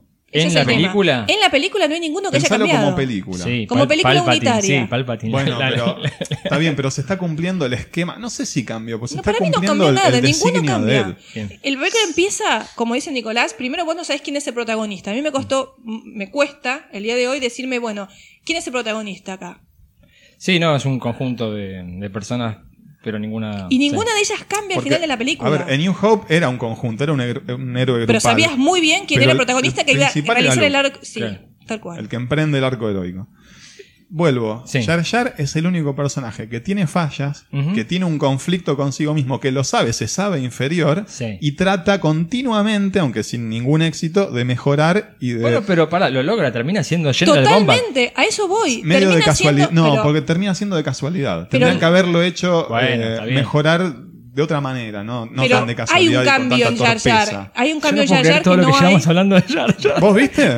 ¿Viste? En definitiva, algo rescatable tiene que tener. O por lo menos un poco de profundidad como Es que para sí, analizarlo. Coincido, es el personaje que sin querer, no es la intención, pero es el único que más o menos Pero tiene hay una un evolución. cambio, hay Claro. un cambio en él. Si yo, esto lo hablamos muchas veces, Sí. son feas las comparaciones, son odiosas, más con una joya que es New Hope, Sí. que tiene un principio y un final, donde el arco de los tres personajes principales se completa, sí, que puede ser una película independiente, sin necesidad de continuación. En esta película no hay un cambio de ninguno de los personajes. Es cierto. Fíjate, te, te lo, te lo resalto un poquito más de dos personajes que yo pensé seriamente que iban a ser los pilares de la historia. Para mí la historia iba a estar centrada en Obi-Wan, Eh, por lo menos este primer episodio, y en Darth Maul. Claro. ¿Por qué? Porque eran los dos aprendices de dos maestros. Fíjate que estos dos personajes, que me decepcionaron bastante, están continuamente haciendo lo que les dice el maestro que hagan. no, no, no crean conflicto, no hay rispideces, no hay fricción. Sí. Eh, no, eh, no son interesantes. Yo creo que tiene que ver con esta decisión de Lucas de situar la historia en un tiempo en el que Anakin es muy joven y a partir de ahí esa mala decisión lo llevó a tener que emparchar un montón de cosas. Entonces, tengo que mostrar al pibe que maneja, mu- que maneja muy bien porque dijo eso. Tengo que poner el encuentro con Obi-Wan. Obi-Wan tiene que ser joven, pero es un aprendiz. Entonces, hay un montón de errores que se van, si, es uno tras otro. Es una bola de nieve. Y Sí. el, el primer error, el más importante, fue ese, haber situado la historia en ese tiempo. Claro. Para mí, episodio 1 debería haber sido episodio 0. Pero lo que dice Nicolás, el tema de la relación entre, la dinámica que hay entre Qui-Gon y Obi-Wan, podría haber sido un poquito más compleja. Sí. Es muy chata, muy, muy plana. Absolutamente. Puede ser un poquito más compleja, donde Obi-Wan sea un poquito más rebelde, tenga algo que lo haga entrar en choque con Qui-Gon. Sí. Eh, me parece ahí que no, no era cuestión de, en el momento que situó la película. Es en cuestión de dar más complejidad a los, a los personajes. Puede no ser. importa si Anakin era chiquito. Eso no tiene nada que ver. Vos podés hacer un Obi-Wan más combativo, un poquito más contestatario con respecto a Qui-Gon. Sí, Me parece que la dinámica entre los dos es chata. claro. Mm. Eh, pero bueno, Jar Jar nos ha dejado un debate Sí. interesante. Y no hablamos de los Gungans en general. Que antes habías mencionado, Robbie, esto de que pobre los Gungans. Eh, no, sí, yo, yo lo dije, Robbie. sí, sí. Este, bueno, es que los Gungans son presentados como una raza de guerreros. Claro, ¿no? Este, ellos son los que tienen las armas, que no me- no los Naboo. que no me parece justamente que estén mal llevados los Gungans en general. Sí. Más allá de algún este chiste propio por ahí de, de Star Wars. Pero sí me parece la, la falla de, con, con Jar Jar ya desde el vamos, porque ya en cuanto lo presentan a Jar Jar, ya vemos esa comedia física. Sí, ¿eh? ¿Qué es lo primero que vemos de Jar Jar? Se lo lleva puesto por delante a Qui-Gon. sí. Después cuando tiene que saltar, que les va a indicar dónde está la ciudad sumergida, En lugar de meterse en el agua, no, da tres piruetas en el aire, triple salto mortal, flip flap, cae al agua. Es decir, es muy exagerado. esa- Innecesario. Barroco. eh, barroco. Exacto, exacto. No quería volver a usar la palabra, pero es Pero así. Es, es lo Claro. mejor. Es, eh, ¿Y por qué? Es decir, yo no sé si a un chico le causa. Ya, ya, ya te digo, eh, yo viéndolo a mi hijo, que tal vez las precuelas son, les gustan hasta más que la, que la trilogía original, él se identifica con Anakin. Claro. Para él es la historia de, bueno, es la historia de Anakin, pero es decir, ni lo registra a Jar Jar. Mm. ¿No? Entonces, eh, no, no creo que sea un personaje que todos los chicos eh, estén maravillados o encantados con él. Claro. Es decir, yo soy medio como, como el, el gurú de los amigos de, de mi hijo, ¿no? Que tiene también un montón de amiguitos que le gusta Star Wars. Cada vez que viene alguno a jugar a casa, me preguntan cosas, ¿no?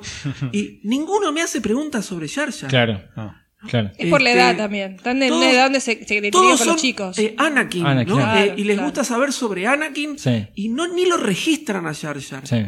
¿no? Eh, Es más, registran por ahí más a R2 y a Tripio que a Jar Jar. Entonces digo, ¿hasta qué punto es un personaje que está bien tomado o bien pensado para que les guste a los chicos? Claro.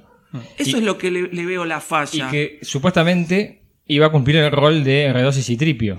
Iba a ser ese toque de comedia, Sí. sí. Y que no, no, no lo genera. Llegamos a este punto de la narración. Les hago una pregunta. ¿Por qué Qui-Gon y Obi-Wan tienen que ir a la ciudad de los Gungans? Pensé que me ibas a hacer una pregunta más este, importante, como por ejemplo, ¿por qué eh, Vos Nas tiene las orejas atadas en la nuca? O Bueno, los ojitos más chiquitos. pero ser. bueno, vayamos a...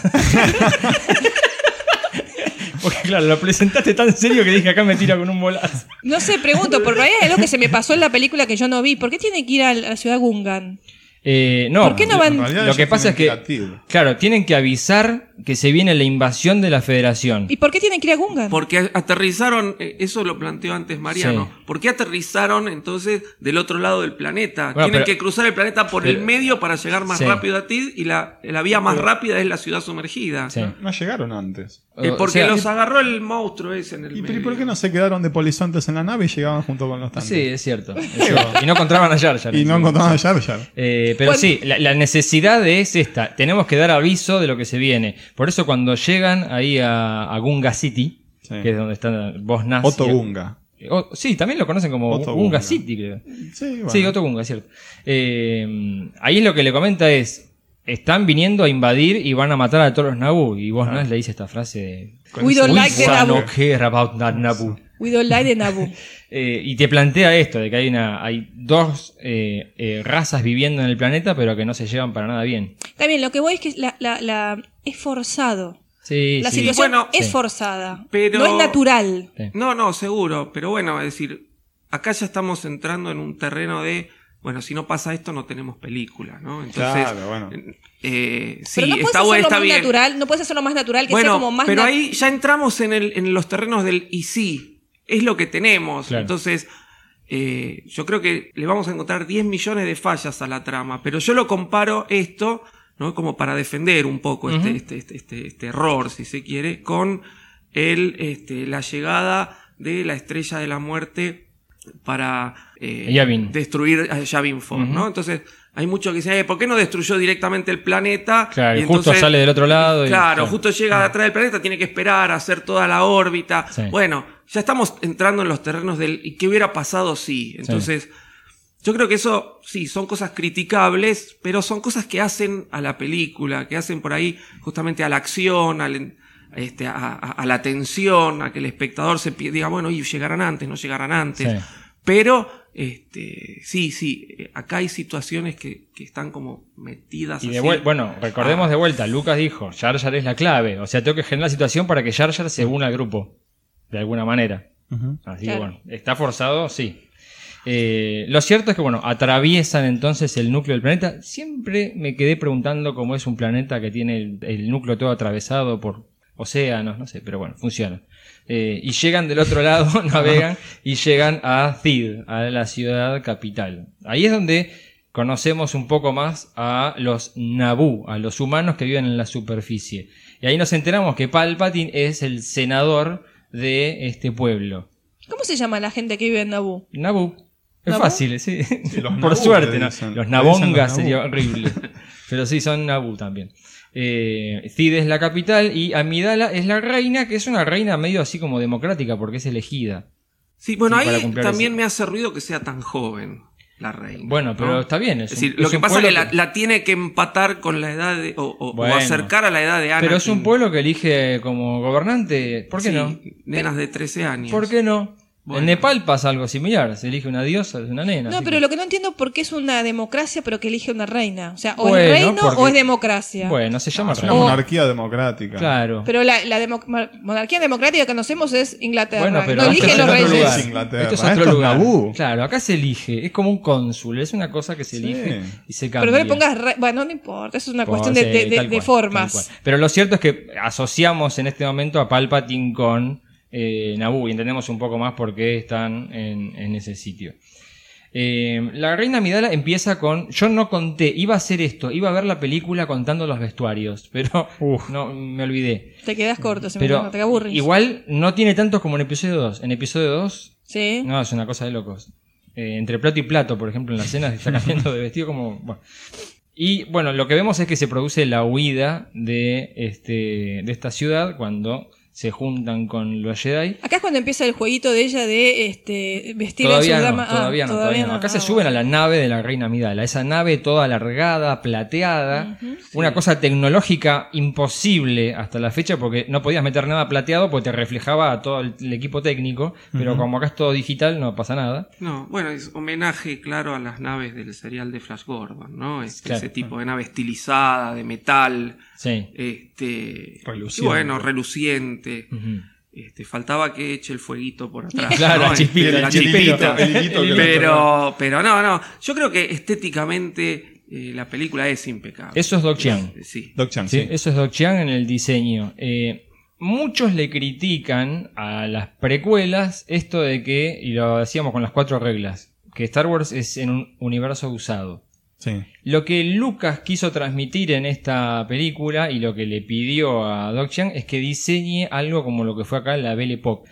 Y fundamentalmente mostrara ese universo cuando estaba nuevo Claro. antes de ser usado. Es decir, el, el universo de Star Wars es lo que vemos en Naboo, después le caen las Clone Wars, guerra de varios años, crisis económica que destruye a la galaxia y el resultado de eso es el universo usado que vemos en la trilogía original. Sí, pero aparte se da, o por lo menos a mí me dio la sensación de un universo artesanal.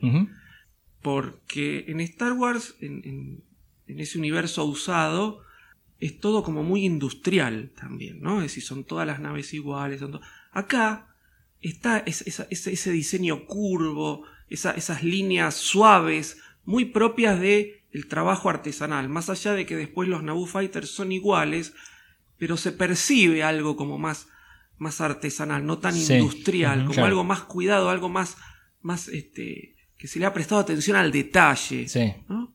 Barroco. Y- Tal cual. Y, y además bien local, bien Sí. vinculado con cada uno de los mundos o de los planetas. Bueno, cuando esta nave está huyendo es que se produce la presentación de R2D2, Artu. Sí. Arturito para nosotros. Que es una suerte, o la fuerza lo está ayudando, pero sale ahí con varios droides a arreglar el exterior y todos son eh, muertos o eliminados y él sobrevive. No me digas que acá no gritaste, no saltaste de la butaca cuando lo viste en R2.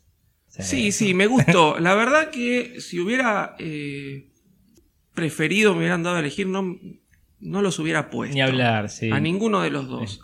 Eh, pero bueno, A- a- ni a Tripio ni a R2. No, no, no. No, pero eso ya había Ah, planteado este- desde el principio que Star Wars era la sí, visión, la de, los droides, de los droides, de los es eventos. cierto. sí. Pero yo ni, lo, ni los hubiera puesto. Eh, particularmente, por un gusto personal. Pero sí, me, me encantó verlo a Bien. R2 en acción Bien. otra vez. De hecho, eh, dentro de la nave hasta lo reconocen. Panaca le dice una unidad muy bien armada. No, un absurdo. Una, una- una escena un poco polémica, porque que, que la- lleven a una máquina delante de la reina a decir, mira, este, esta batidora nos salvó. No, igual lo peor de todo. Con todo el amor que le tenemos a R2. Sí. Pero Igual lo- es, en, lo en. Universe es una máquina. Sí, Disculpame, lo peor es que le hace. No era la reina, era el decoy. Ya le- estaba el, ya estaba Sí. el ahí. Claro, Sí, y le hace manda a la limpiar a reina, la reina a limpiarlo droide. Ah, R2. cierto, es verdad, es verdad. Es, es un, esa, es Bueno, pero eso, pasa también un poco por el tema de, de la humanización del, del personaje, ¿no? Este, Está bien, sí. Nosotros ya Yo creo que eso sí fue un, un regalo o un llamado para el viejo fan. Un fanservice. Sí, justamente. Es decir, nosotros ya tanto a R2 como a Tripio los teníamos internalizados como personajes, no como máquinas. Obvio, Claro, claro. Por como, eso, como personajes totalmente humanizados. Claro, por eso Entonces, bueno, que tenemos, eh, eso sí fue un, un- un regalo al fan, un fanservice. Como decir, bueno, acá está, acá está, mira, lo tenés. Claro. ¿No? Este. Que bueno, pero, yo pero partic- como dije. eso es- pero Ah. bueno, pero yo creo que está en, en la dinámica que hay con, con el fan. Claro. Eh, Sí. Es más que una máquina, es R2, Para no es cualquiera. Las máquinas fueron eliminadas en la escena anterior Claro. cuando están intentando reparar el, el impulsor y no pueden y Ah. los rayos los van destruyendo. Y R2, que es el, el más humano, es el más apto, es el que logra salvar el día. Ah. Igual una, una, una cuestión que quería eh, eh, observar, más allá de, de- de lo que dice Robbie, que es cierto, para nosotros R2 es más que una máquina, a mí me parece que en el caso de los droides R2 e incluso Chewbacca, al ser seres que no hablan, sino que se expresan por ruidos o por sonidos, Sí. pierden mucho la empatía, por lo menos conmigo. Bien, o sea, a mí me gusta una. eh, Si yo veo una- una- una- un objeto, una persona o un animal que no habla, la, la- la relación empática que yo tengo va a ser siempre menor que Claro, un ser hablante. claro. Por eso a mí, la verdad que ver a R2 no me emocionó nada, no me produjo nada. Es uno de los personajes que a mí no me produce absolutamente nada, porque no, No. Tengo, no le tengo empatía. A ver, yo no tengo empatía con personajes que no pueden hablar. Bueno, pero R2, a ver, eh, después, después, de la, después de la trilogía original, después de la trilogía original, ¿no sentís empatía con R2? Sí, pero no es un personaje que me llena de lágrimas si lo veo. Mira qué loco. Bueno, eh, Pero- la- No, a mí me puso contento, a mí no me llenó de lágrimas. Yo dije, uh, Artu, Yo qué salté bueno. de la butaca. Mirá, R2, dije. Bueno, Eh, chicos, ¿quieren no, que mienta? no, Listo, no, no, perfecto, pero bueno, Bien, yo lo vi justamente en, como... en este momento en el que están escapando del bloqueo es que se les rompe el hiperimpulsor y entonces tienen que ir a arreglarlo. ¿Y qué planeta queda cerca? Tatooine. Ah. Un dato interesante, antes de, de bajar de la nave, nos dicen es un planeta gobernado por los Huts. Sí. ¿Sí? Creíamos que Java era un tipo, un gángster, un mafioso que estaba en un sector, no que los Huts gobernaban planetas. Sí, Así claro. que es un cambio en cómo veíamos o cómo entendíamos el universo. Sí, igual en ese momento gobernado por los Hoods. Hay que ver si una vez que asume, Claro. que asciende el imperio, no Claro. los corren al lugar de gangsters. Tal cual, tal cual. Bien, llegamos a Tatooine. Ya sabíamos que estaba Tatooine en la película. ¿Qué les pareció?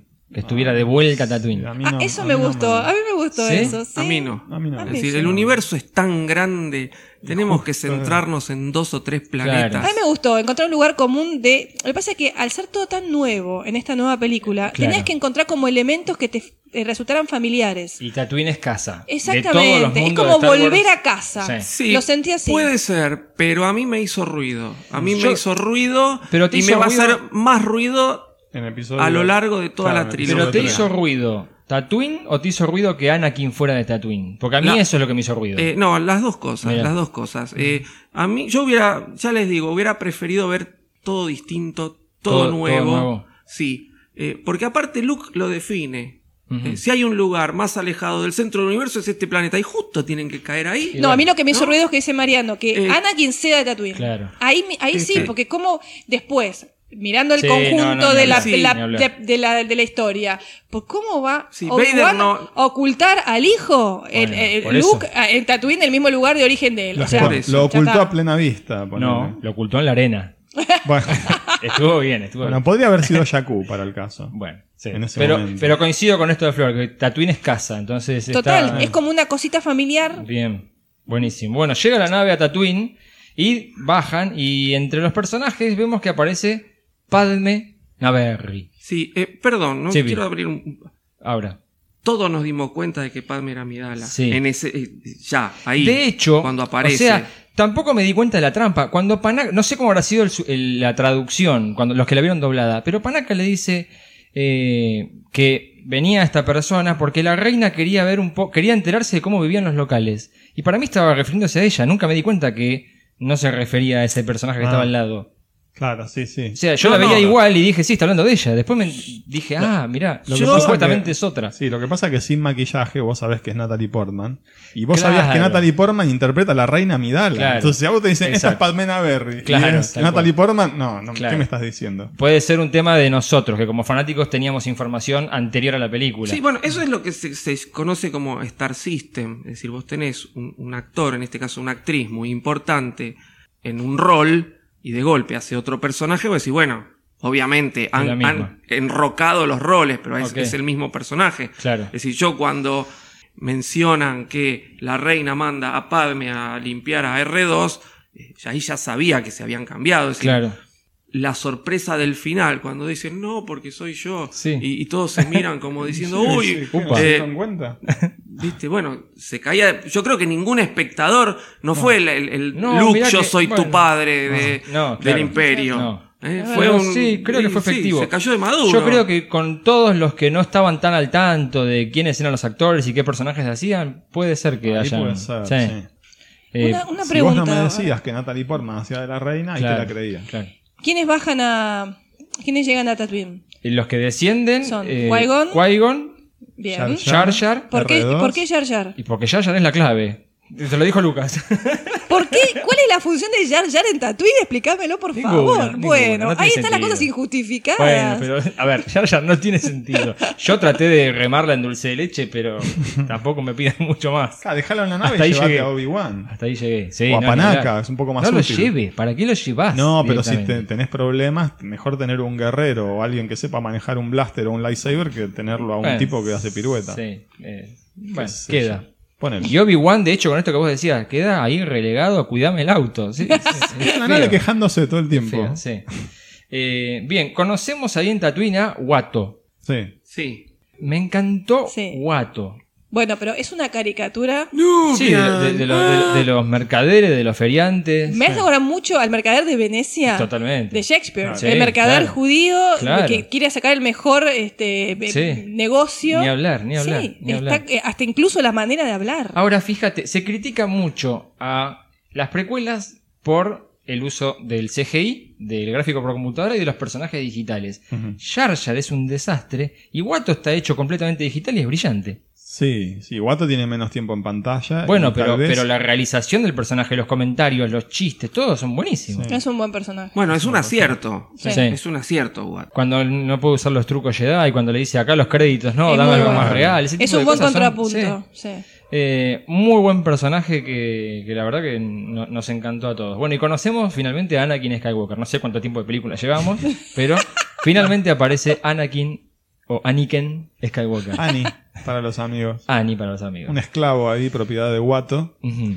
eh, que trabaja en la tienda limpiando y ordenando cosas. ¿Cuál es el diálogo que lo presenta a Anakin? Eh, ¿Are you an angel? ¿Sos Es un un ángel? maestro del Levante. Sí, Bueno, pero. ¿por qué traes cosas, piropeador cosas nato. terrenales como la idea de un ángel a un universo como es Star Wars? Bueno, si Han Solo había hablado del infierno en el Sí. Imperio contraataca, yo le perdono el ángel a Anakin. Bueno, tampoco, también se lo critico. No, pero aparte dice, eh, viven en tal lado. En las lunas lunas de Diego. Que no Este- sé si alguna vez mostraron esas lunas y los personajes. No. Pero Eh, yo se lo perdono. Sí, no sé si no los mostraron o sé. salieron Es algo. como del- decir, bueno, sí, es un tipo de. Yo le perdono de ser Para mí es un piropeador no es un- nato.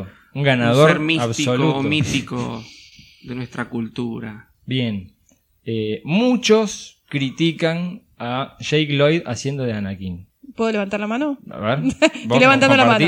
Totalmente. Yo no, a mí me parece. De hecho, y acá me voy a comer todos los palazos, no de ustedes.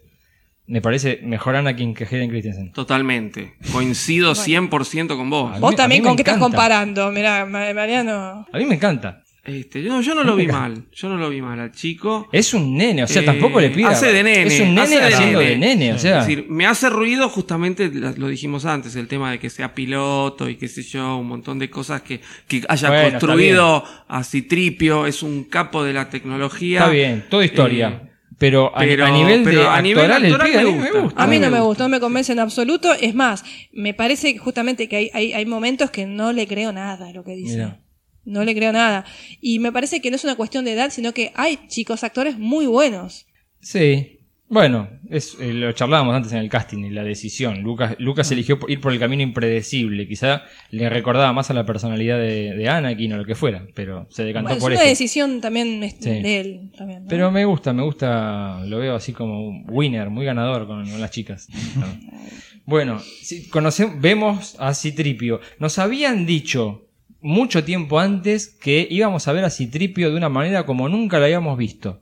Cumplieron. Cumplieron. Sí. Yo me lo imaginaba como un droide con otra forma, tipo un droide de protocolo JUTES. Así como un Java dorado gigante. Pero no. Qué imaginación la tuya. Sí, sí, mal. No, está bien. eh, Estaba sin la carcasa. con- con- como Vimos el esqueleto de, de Citripio. Como Sí. dijo R2, your parts are showing. Bueno, eso interpreta Claro. el tripio, Claro. ¿no? Un títere, R2. tuvieron que armar todo un Sí. títere, un tipo vestido de verde atrás para poder eh, Sí. moverlo, igualmente interpretado por eh, Anthony Daniels, Anthony sí. Daniels. Eh, y esta cosa muy discutida por todos de "Oh, justo Anakin es el que tiene que hacer, así Trippy. A mí no me Otra vez explicar Eh, todo. eh, justamente eso es. Unir todo con todo. Son Sí. todas las cosas que me hacen ruido. Es decir, Sí. ¿por qué Tatooine más allá de que, bueno, estamos en casa? ¿no? ¿Por qué Tatooine? ¿Por qué R2? ¿Por qué Tripio? ¿Por qué Vader después no se acuerda? Sí. ¿Por ¿no? qué? ¿Por qué? ¿Por qué tanto? Este, ¿Por qué? Sí, sí, no. Es tan grande el universo. Claro. Tan Sí. grande y tenemos que centrarnos en dos o tres cositas todo el tiempo. Sí. ¿Saben qué es lo que me llamó la atención de la habitación de, de Anakin? En un momento se muestra Sí. unas estatuitas. Hay una estatuita como si fuera de, eh, De Mascanata. La vi. ¿La vieron? La vi ahora recién, porque Sí. hacía años que no veía Sí. la película. Sí. Ah, ¿Sabrá- la tengo que volver a ver. ¿Tendrá algo que Parecido, es ¿Se parecido. habrán Sí. inspirado ahí? ¿Por qué no? Puede ser. ¿Por qué no? Sí, este, es muy parecida a, a Mascanata. Eh, bueno, el siguiente personaje es Shmi Skywalker. ¿Sí? La, la madre, la, la Inmaculada, no sé cómo llamarla. La Virgen María. Sí, a ver, eh, adelante. Bueno, acá me das un pie a mí, me parece. Perdón, ¿sabes que no noté el nombre? No, me- no hablamos de la actriz. Es Pernila August. Ahí está, es sueca. Es sueca, Sí. es sueca. Habla sí, como sueca. A mí me Tiene un pareció que. Es muy sí, cerrado el suave, acento, sí. Muy suave. A mí no me disgustó el personaje. Eh, me parece que no, no, me- un personaje necesario. Ne- necesario. Necesario, porque, bueno, este chico tiene que tener una madre. Sí, pero ¿por qué no un padre? A ver, Eh, bueno, deféndemela. vamos acá. Bien, la ausencia del padre está totalmente determinada por una cuestión de mostrar a Anakin como The Chosen One, como el elegido. Como volver otra vez a la historia mítica, bíblica, donde Star Wars siempre tuvo estas raíces míticas, que siempre hablamos que Star Wars es cuento de hadas, que es mito, que es leyenda. Y lo que trata de hacer acá, el argumento, es mostrar a Anakin la Inmaculada Concepción. Sí. O sea, un salvador, la idea del Cristo salvador, el elegido, el que va a salvar al universo en este caso. Bueno, los salvadores de muchas culturas han sido mediante una inmaculada concepción. Cristo, Buda, ninguno de ellos tuvo padre. Bien, entonces otra vez vemos la idea de Lucas de volver a las raíces, de volver a encontrarle o darle a su chosen one, a su elegido, un halo de santidad, un halo inmaculado, donde no hay un padre, porque justamente ni Cristo tuvo padre, según la tradición judío-cristiana, ni Buda, para Bien. los budistas, tuvo padre. Bien. Y también en el masdeísmo, eh, Zoroastro o Zaratustra también fue un enviado o elegido mediante la concepción virginal sin un padre. Entonces tenemos esta idea que se repite del elegido o el conductor del pueblo, que tiene que ser sí o sí un eh, hombre nacido de una virgen, o sea, nacido sin pecado, Claro. un hombre nacido desde la pureza. Entonces, está buena la idea que quiere rescatar Lucas y que yo realmente en esto eh, me parece fantástico eh, el episodio 1, porque quiere mostrar con un viso de sacralidad Claro. una profecía donde está este chico que vendría a, a dirigir el destino del universo. Bien. Creado por la fuerza. O sea, esa, eso, esa pureza a la que te referís. El padre es la fuerza. Claro, el Bueno, padre es la y fuerza. entonces, este, ¿dónde entran los midiclorianos? Bueno, bien. Ese es ¿no? ese Vamos siguiente a tema. meter la Perfecto. polémica, porque Vayamos. a mí eso también me hizo ruido. Es decir, si hablamos de mitología o si hablamos de religión, no me parece mal. Pero ¿por qué justificarlo? ¿Eh? Porque inmediatamente después, eh, Qui-Gon manda para que hagan el análisis, que dice, porque fue creado por los midiclorianos. Y la ver, fuerza se convierte en una infección en la sangre. es- sí, Ya no es más esa cosa mística. no es una cosa mística. es una cuestión de una infección de la sangre. Bien. Sí, eso, eso es lo que a mí me llama la atención. Esas contradicciones que hay permanentemente, en esta película. Permanentemente. Pero ya hablamos, es una película pensada para chicos, pero con cosas de adultos. Y viceversa. También. Esto también, estás dando un halo místico a un elegido y sin embargo estás hablando de una cosa tan técnica como midiclorianos en la sangre. Bueno. O sea, continuamente tienes contradicciones en la ¿Puedo película. meterme? Por supuesto. Bueno, a ver. eh, Qui-Gon desde el principio de la película está hablando, le está diciendo a Obi-Wan que sea consciente de, de Living Force, la fuerza viviente. No, no me fijé la traducción que Sí, dijeron. sí. La fuerza, viva, fuerza sí, viviente. sí, sí. ¿sí? Que no habían hablado de ese concepto anteriormente. Hoy en día tenemos que existe una subdivisión en la fuerza entre la fuerza viva o viviente y la fuerza cósmica. ¿sí? En Clone Wars mostraron un poco, tanto Sí. en la trilogía de Mortis como en, en la sexta temporada, cuando te muestran el arco de Yoda. Claro, sí. Sí, que va al planeta de la vertiente. que empieza a comunicarse con, Con las sacerdotisas y con sí. Bueno, lo que te explican es que tenés la fuerza cósmica, que es la, la superior a todo, la que une a la galaxia, al universo, y tenés la fuerza viva, que es la creada por la vida, y es lo que le dice Yoda en Dagoba. ¿sí? Que la vida es la que crea a esa fuerza viva y es la que eh, permite que todos estemos interconectados. ¿sí? Cuando una persona muere, o cuando una criatura muere en el universo de Star Wars, su fuerza viva se une y alimenta a la fuerza cósmica. Sí. ¿sí? Eh, esa fuerza viva se divide en dos, en blanco y en negro, en la luz y en la oscuridad. En Mortis lo vemos representado por el hijo y la hija. Sí. Sí. ¿sí? Mientras que la fuerza cósmica eh, no tiene la dualidad y la vemos más representada con el padre en Mortis. ¿ok? La manera que tenemos, que tienen, ya me metí en el universo de Star Wars, la manera que tienen las personas, las criaturas, todos los seres vivos de utilizar la fuerza y de comunicarse con la fuerza es a través de otro ser vivo que son los midiclorianos. ¿Sí? Eso sería la herramienta para utilizar la fuerza. Y una interfaz Como una interfaz. entre la persona ¿sí? y la fuerza. Pero la habilidad en la fuerza es del individuo. Y la fuerza no es una infección de los midiclorianos porque ya nos mostraron en la trilogía original que hay un pasaje sanguíneo, hay, es hereditario. Luke y Leia son poderosos porque son hijos de Anakin, no hijos del almacenero. Sí. ¿sí? Es decir, que hay una predisposición genética para ser habilidoso en la fuerza. El midicloriano es la herramienta que vos utilizás para ser habilidoso en la fuerza. ¿Te entiendes?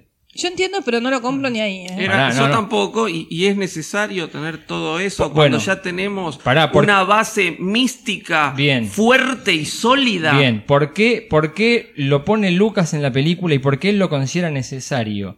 Y acá es donde tenemos el principal choque de visiones, expectativa versus realidad o película. Ah. Nosotros creímos que en las precuelas íbamos a ver a los Jedi en su momento máximo de gloria. Y eso es imposible, porque lo que estamos viendo es la caída de la República y la caída de los Jedi.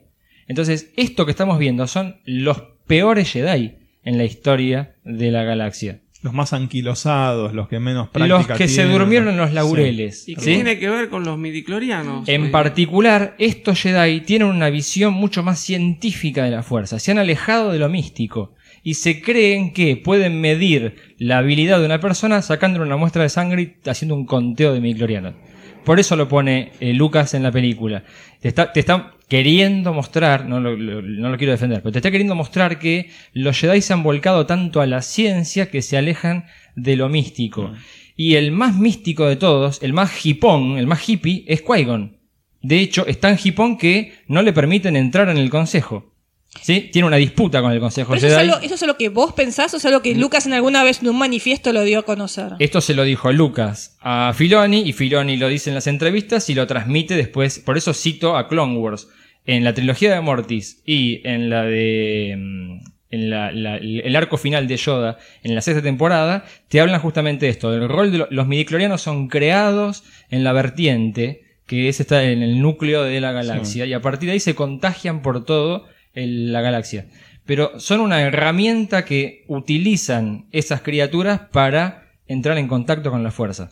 Mira qué fácil de arreglarlo si Obi-Wan le dijera, maestro, yo no comparto su visión de que los midiclorianos eh, representen un poder No, no, fuerza". porque Obi-Wan representa a lo peor de los Jedi en ese momento. Obi-Wan es exactamente igual que el Consejo. Está bien. Me lo había guardado para hablar cuando hablemos del Consejo. Bueno. Pero son eh, eh, científicos, son soberbios, están completamente creídos y se duermen en los laureles. De nuevo. Qui-Gon es el hipón de la vieja escuela. Sí, pero para que cre- está bien, pero para que No queda- me da quedara, ese- no, pero para que quedara clara esa visión, tenía que poner una figura de contrapunto que le diga, mira, no comparto tu visión. Entonces ya, entonces empezás a, ah, entonces no puede ser, puede no ser tan así, puede haber Ni a- otra manera de Ni mirarlo. hablar, por, por eso digo. Está mal explicado. Está otra mal por vez. eso digo, Está mal explicado. por eso digo, yo me quedo con la historia, no, me la gustan las película, películas. ¿Sí? Para mí las películas, por, por eso digo, y, y comparto con vos, Roberto, no puede ser que haga falta cinco temporadas y media de Clone Wars para que me expliquen este tipo de cosas. Pero evidentemente hizo falta. ¿Sí? Yo me quedo con esa concepción. O sea, no es que la persona tiene fuerza porque tiene una infección de midiclorianos, sino que tiene una infección de midiclorianos porque es habilidosa en la fuerza. ¿Sí? Es como se manifiesta la, la fuerza en el plano físico, vendría a ser. Claro, cuanto, cuanto mayor predisposición tenés a utilizar la fuerza, mayor es la cantidad de midiclorianos que tus células pueden contener. Por lo tanto, mayor cantidad de herramientas para usar la fuerza tenés. Sí, ¿Se yo lo, entiendo o sea, hay una perfectamente. predisposición, Sí, sí, sí, eh. hay una predisposición genética de Anakin que se traduce, si querés, científicamente en un conteo de midiclorianos. Pero no es eso lo que hace que él sea el elegido. No, sí, se entiende perfectamente lo que estás diciendo. Ahora, es tirado de los pelos. Eh, Sí, sí, y no- eh, se entiende, pero a mí no me gusta que esté en la película. A mí tampoco me gusta. comparto. Yo, sí, totalmente. Es decir, es perfectamente comprensible, no se transmite, no se ve a los Jedi, o por lo menos yo no lo percibo, a los Jedi en decadencia, no percibo todo esto de que están en, en- en- en el peor estadio de su evolución como guerreros. Y, y, y no, no, no, no le encuentro el sentido a que porque yo soy eh, perceptivo en la fuerza tengo que tener más de estos bichos en la sangre. Otra vez querer explicar Eh, primero es querer explicar todo. Y segundo, la percepción mística o, o- o- o la entidad mística de la fuerza, que eso es algo que lo perciben solamente aquellos que son o que están más capacitados o más predispuestos, es porque esa persona sobresale de lo común, tiene algo que lo pone por encima. Sí. ¿No? Tenemos a Han Solo que dice, "Eh, yo me recorrí la galaxia Sí. de punta a punta, nunca vi nada parecido a lo que dicen de la fuerza. Y tenés el otro, ¿eh? O lo tenés a Darth Vader, que está piloteando el TIE Fighter, y cuando se le cruza a Luke adelante dice, qué, qué intensa que es la fuerza en este muchacho, Claro. ¿no? Y ahí él intuye, que después lo vamos a ver en el Imperio, que es su hijo. Esa percepción, esa solidez, esa, esa transmisión mística es mucho más fuerte y mucho más poderosa Sí. que un análisis de sangre. Y que se podría ver, eh, ya sé, entramos en el terreno de los easy Sí. y que no me gusta y que lo estoy haciendo. Se podría haber evitado con montones de otras justificaciones. Sí, Sí. sí, sí. sí. Sí. No era necesario Aparte es muy el elitista. midicloriano. Es muy elitista lo de los midiclorianos. ¿Por qué? Porque Mariano dice, bueno, por los midiclorianos entonces yo tengo una casta especial donde los padres No, y no, los hijos no, se no. transforman en Jedi. Sí. Y ahí me estás diciendo que solamente padres e hijos pueden ser Jedi. No, y que no, todo no. aquel que es No. ajeno a una familia de Jedi no puede ser Jedi. No, no, no. En eh, lo que dicen es, todas las criaturas tienen cierto grado de afinidad con la fuerza. Sí, Habilidad ¿Sí? mayor a dos. Claro. Como Sí, las cartas del Tal cual, tal cual. sí. Eh, dependiendo de tu grado de sintonía con la fuerza, va a ser la cantidad de midiclorianos que vos puedas contener en tus células. Pero entonces vuelvo al mismo argumento. Entonces quiere decir que padres que tienen esa El- el cantidad padre de le transmite al hijo. Le transmite al hijo. Sí, pero no quiere decir que únicamente una casta o una dinastía sea la que tenga. Todas las criaturas tienen, en mayor o menor medida. De hecho, Han Solo en las cartas es Force Sensitive, Sí, es 3. tiene tres. Eso quiere decir que buena parte de su puntería y todo, algo que ver con la fuerza tiene, por más que no sea usuario de la fuerza o Jedi.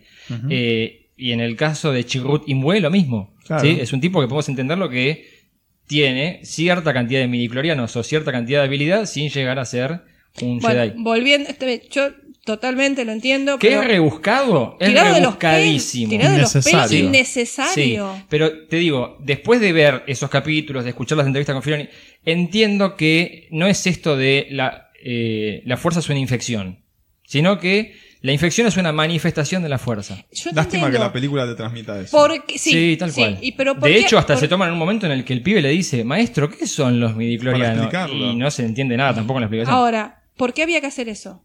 Bueno, Porque él lo que te quería mostrar era esto, que los Jedi habían llegado a un punto en el que estaban tan achanchados que dice, y listo, para ver si un pibe puede ser o no eh, Jedi, le saco una gota de sangre, hago un estudio en la computadora y ya sé. Otra vez vuelves a la idea de que son Jedi en decadencia. Es que para mí son, si, si Ah. los Jedi no están en decadencia, la República no se cae, no se dejan engañar. Sí, de hecho no se hubieran No dejado de engañar por Palpatine. Exacto. Sí, eso sí, en Por, eso, en por sí. eso los veo en en decadencia. eso sí te compro. Vamos, bien. bien. ¿eh? Pero toda la Esto de- termina con que nos juntamos a ver episodio 1 de vuelta. No, olvídate, no, no, no. Ya la vi esta semana, otra vez no. Bien. Gracias. Eh, bueno, volviendo al tema de, de Anakin. Sí. Bueno, el padre de Anakin es la fuerza. Sin duda es la fuerza, ¿estamos todos de acuerdo? En eso yo estoy No. de Sí, acuerdo. en el, en el, el padre de Anakin. expandido dicen que no solo la fuerza, o sea, A ver. se usó la fuerza para... Se usa la, hay alguien que manipula Sí. la fuerza ¿Quién? para que na- Supuestamente Palpatine y Darth No, Plagueis. no, no te la compro esa, pero no. bueno, no. así, en el universo Sí, expandido ya se sé, ya sé. No, no, no. No, y lo dice Palpatine en el episodio 3. Que con Darth, Darth Plagueis había- logró manipular los midiclorianos. Para Es decir, te lo da a entender. Bueno, Eh, yo no te la bueno. compro. Yo la verdad es que Para no mí, no mí es mancillar la, La virginidad de Schmidt. Claro, por favor. No, para, para- Que realmente- vino y no, la no. abdujo como una alienígena en un plato volador y la dejó embarazada. No, son experimentos, a ver, eh, son cosas que no nos han contado, o por lo menos que ahora están en leyes. Para mí ni siquiera. eh, Eh, no, porque hay no- una novela de Dark Claro. Plagueis, no la he leído. ¿Para pero- vos te parece que está como. man- está como eh, Mucha gente lo cree así, yo no Flor, lo ¿eh? creo así. Mucha yo lo gente creo lo cree que así. la es como la Virgen María. Mm, Es una Yo- manifestación No, de la yo creo que no. es como- No, no, como no, no. Cristo, por como eso, Jesús. Por eso Anakin cae, porque Anakin no es el elegido. Epa. No Bueno, es de Chosen Yo no creo que sea el elegido Anakin. Eh, es decir, Mucha gente cree que sí. No, Anakin no es el elegido, Opa. es una confusión que tal vez tienen los Jedi por estar en decadencia, Bueno, puede ser. ¿eh? porque se los mete de prepo Qui-Gon a Anakin, y una vez que tenemos el paquete y no sabemos qué hacer con él, Esto lo hablamos ya Entonces, antes en un Pero trajo podcast. balance a la fuerza. Para el otro lado. No, la equilibró. No, Había bien. 20.000 Jedi y dos Sith. está La bien, equilibró. Sí, son, interpretaciones de la profecía, pero Anakin no es el elegido porque cae en desgracia. Pero Cae acá en desgracia. nosotros hablamos alguna y vez Cae de en desgracia porque fue creado por el lado oscuro de la fuerza, porque Bueno. estaba destinado a eso. Para mí, Yo nosotros creo- hablamos de sí, este tema. ¿Te acordás sí. cuando hablamos? Dijimos que la profecía de Chosen One del elegido es muy maleable y muy confusa Sí. y completamente acomodaticia. Bien. La van acomodando de. Ahora otra vez volvió a Yo resurgir. lo tenía anotado la para hablar más adelante, pero ya que surgió, charlemos un poco de la profecía del elegido. La profecía del elegido es acomodaticia. Otra Sí. vez se vuelve a resurgir la profecía los del elegido. Jedi, los Jedi creen que el desbalanceo se produce por la existencia del lado oscuro. Claro, ¿Sí? Cuando es todo el lado luminoso. Cuando es todo no lo, hay- claro, está no, no- balanceado. Cuando hay toda Sí, luz. sí. Entonces Bueno. ellos creen que el elegido es aquel que va a erradicar a los Sith o a la oscuridad. Pero eso no es balance. En su punto de vista, sí. Sí, desde, claro. desde su particular punto de vista, sí. Esa es la profecía como ellos la interpretan. Claro. Después vemos qué es lo que, en definitiva, Vader o Anakin termina destruyendo a los Sith. Sí. Así que Sí. cumple con esa profecía. Sí, Sí. Es, es acomodaticia. ni hablar. Pero es, bueno, es esa es la idea confusa. también. Esa es la idea. confusa. Porque ahora vuelve a resurgir con las nuevas películas. Claro. La idea de- del elegido. Claro. Del balance. del balance, todo. del Sí. elegido, de la cuestión de balancear la fuerza. Eh, ya lo hablamos esto, o sea, me parece que es, eh, desde cierto punto de vista, es un elegido From Vader. a certain point of view. Claro, de cierto punto de vista, Vader es un elegido. Sí, ni hablar. Pero también fue un elegido Luke para eso.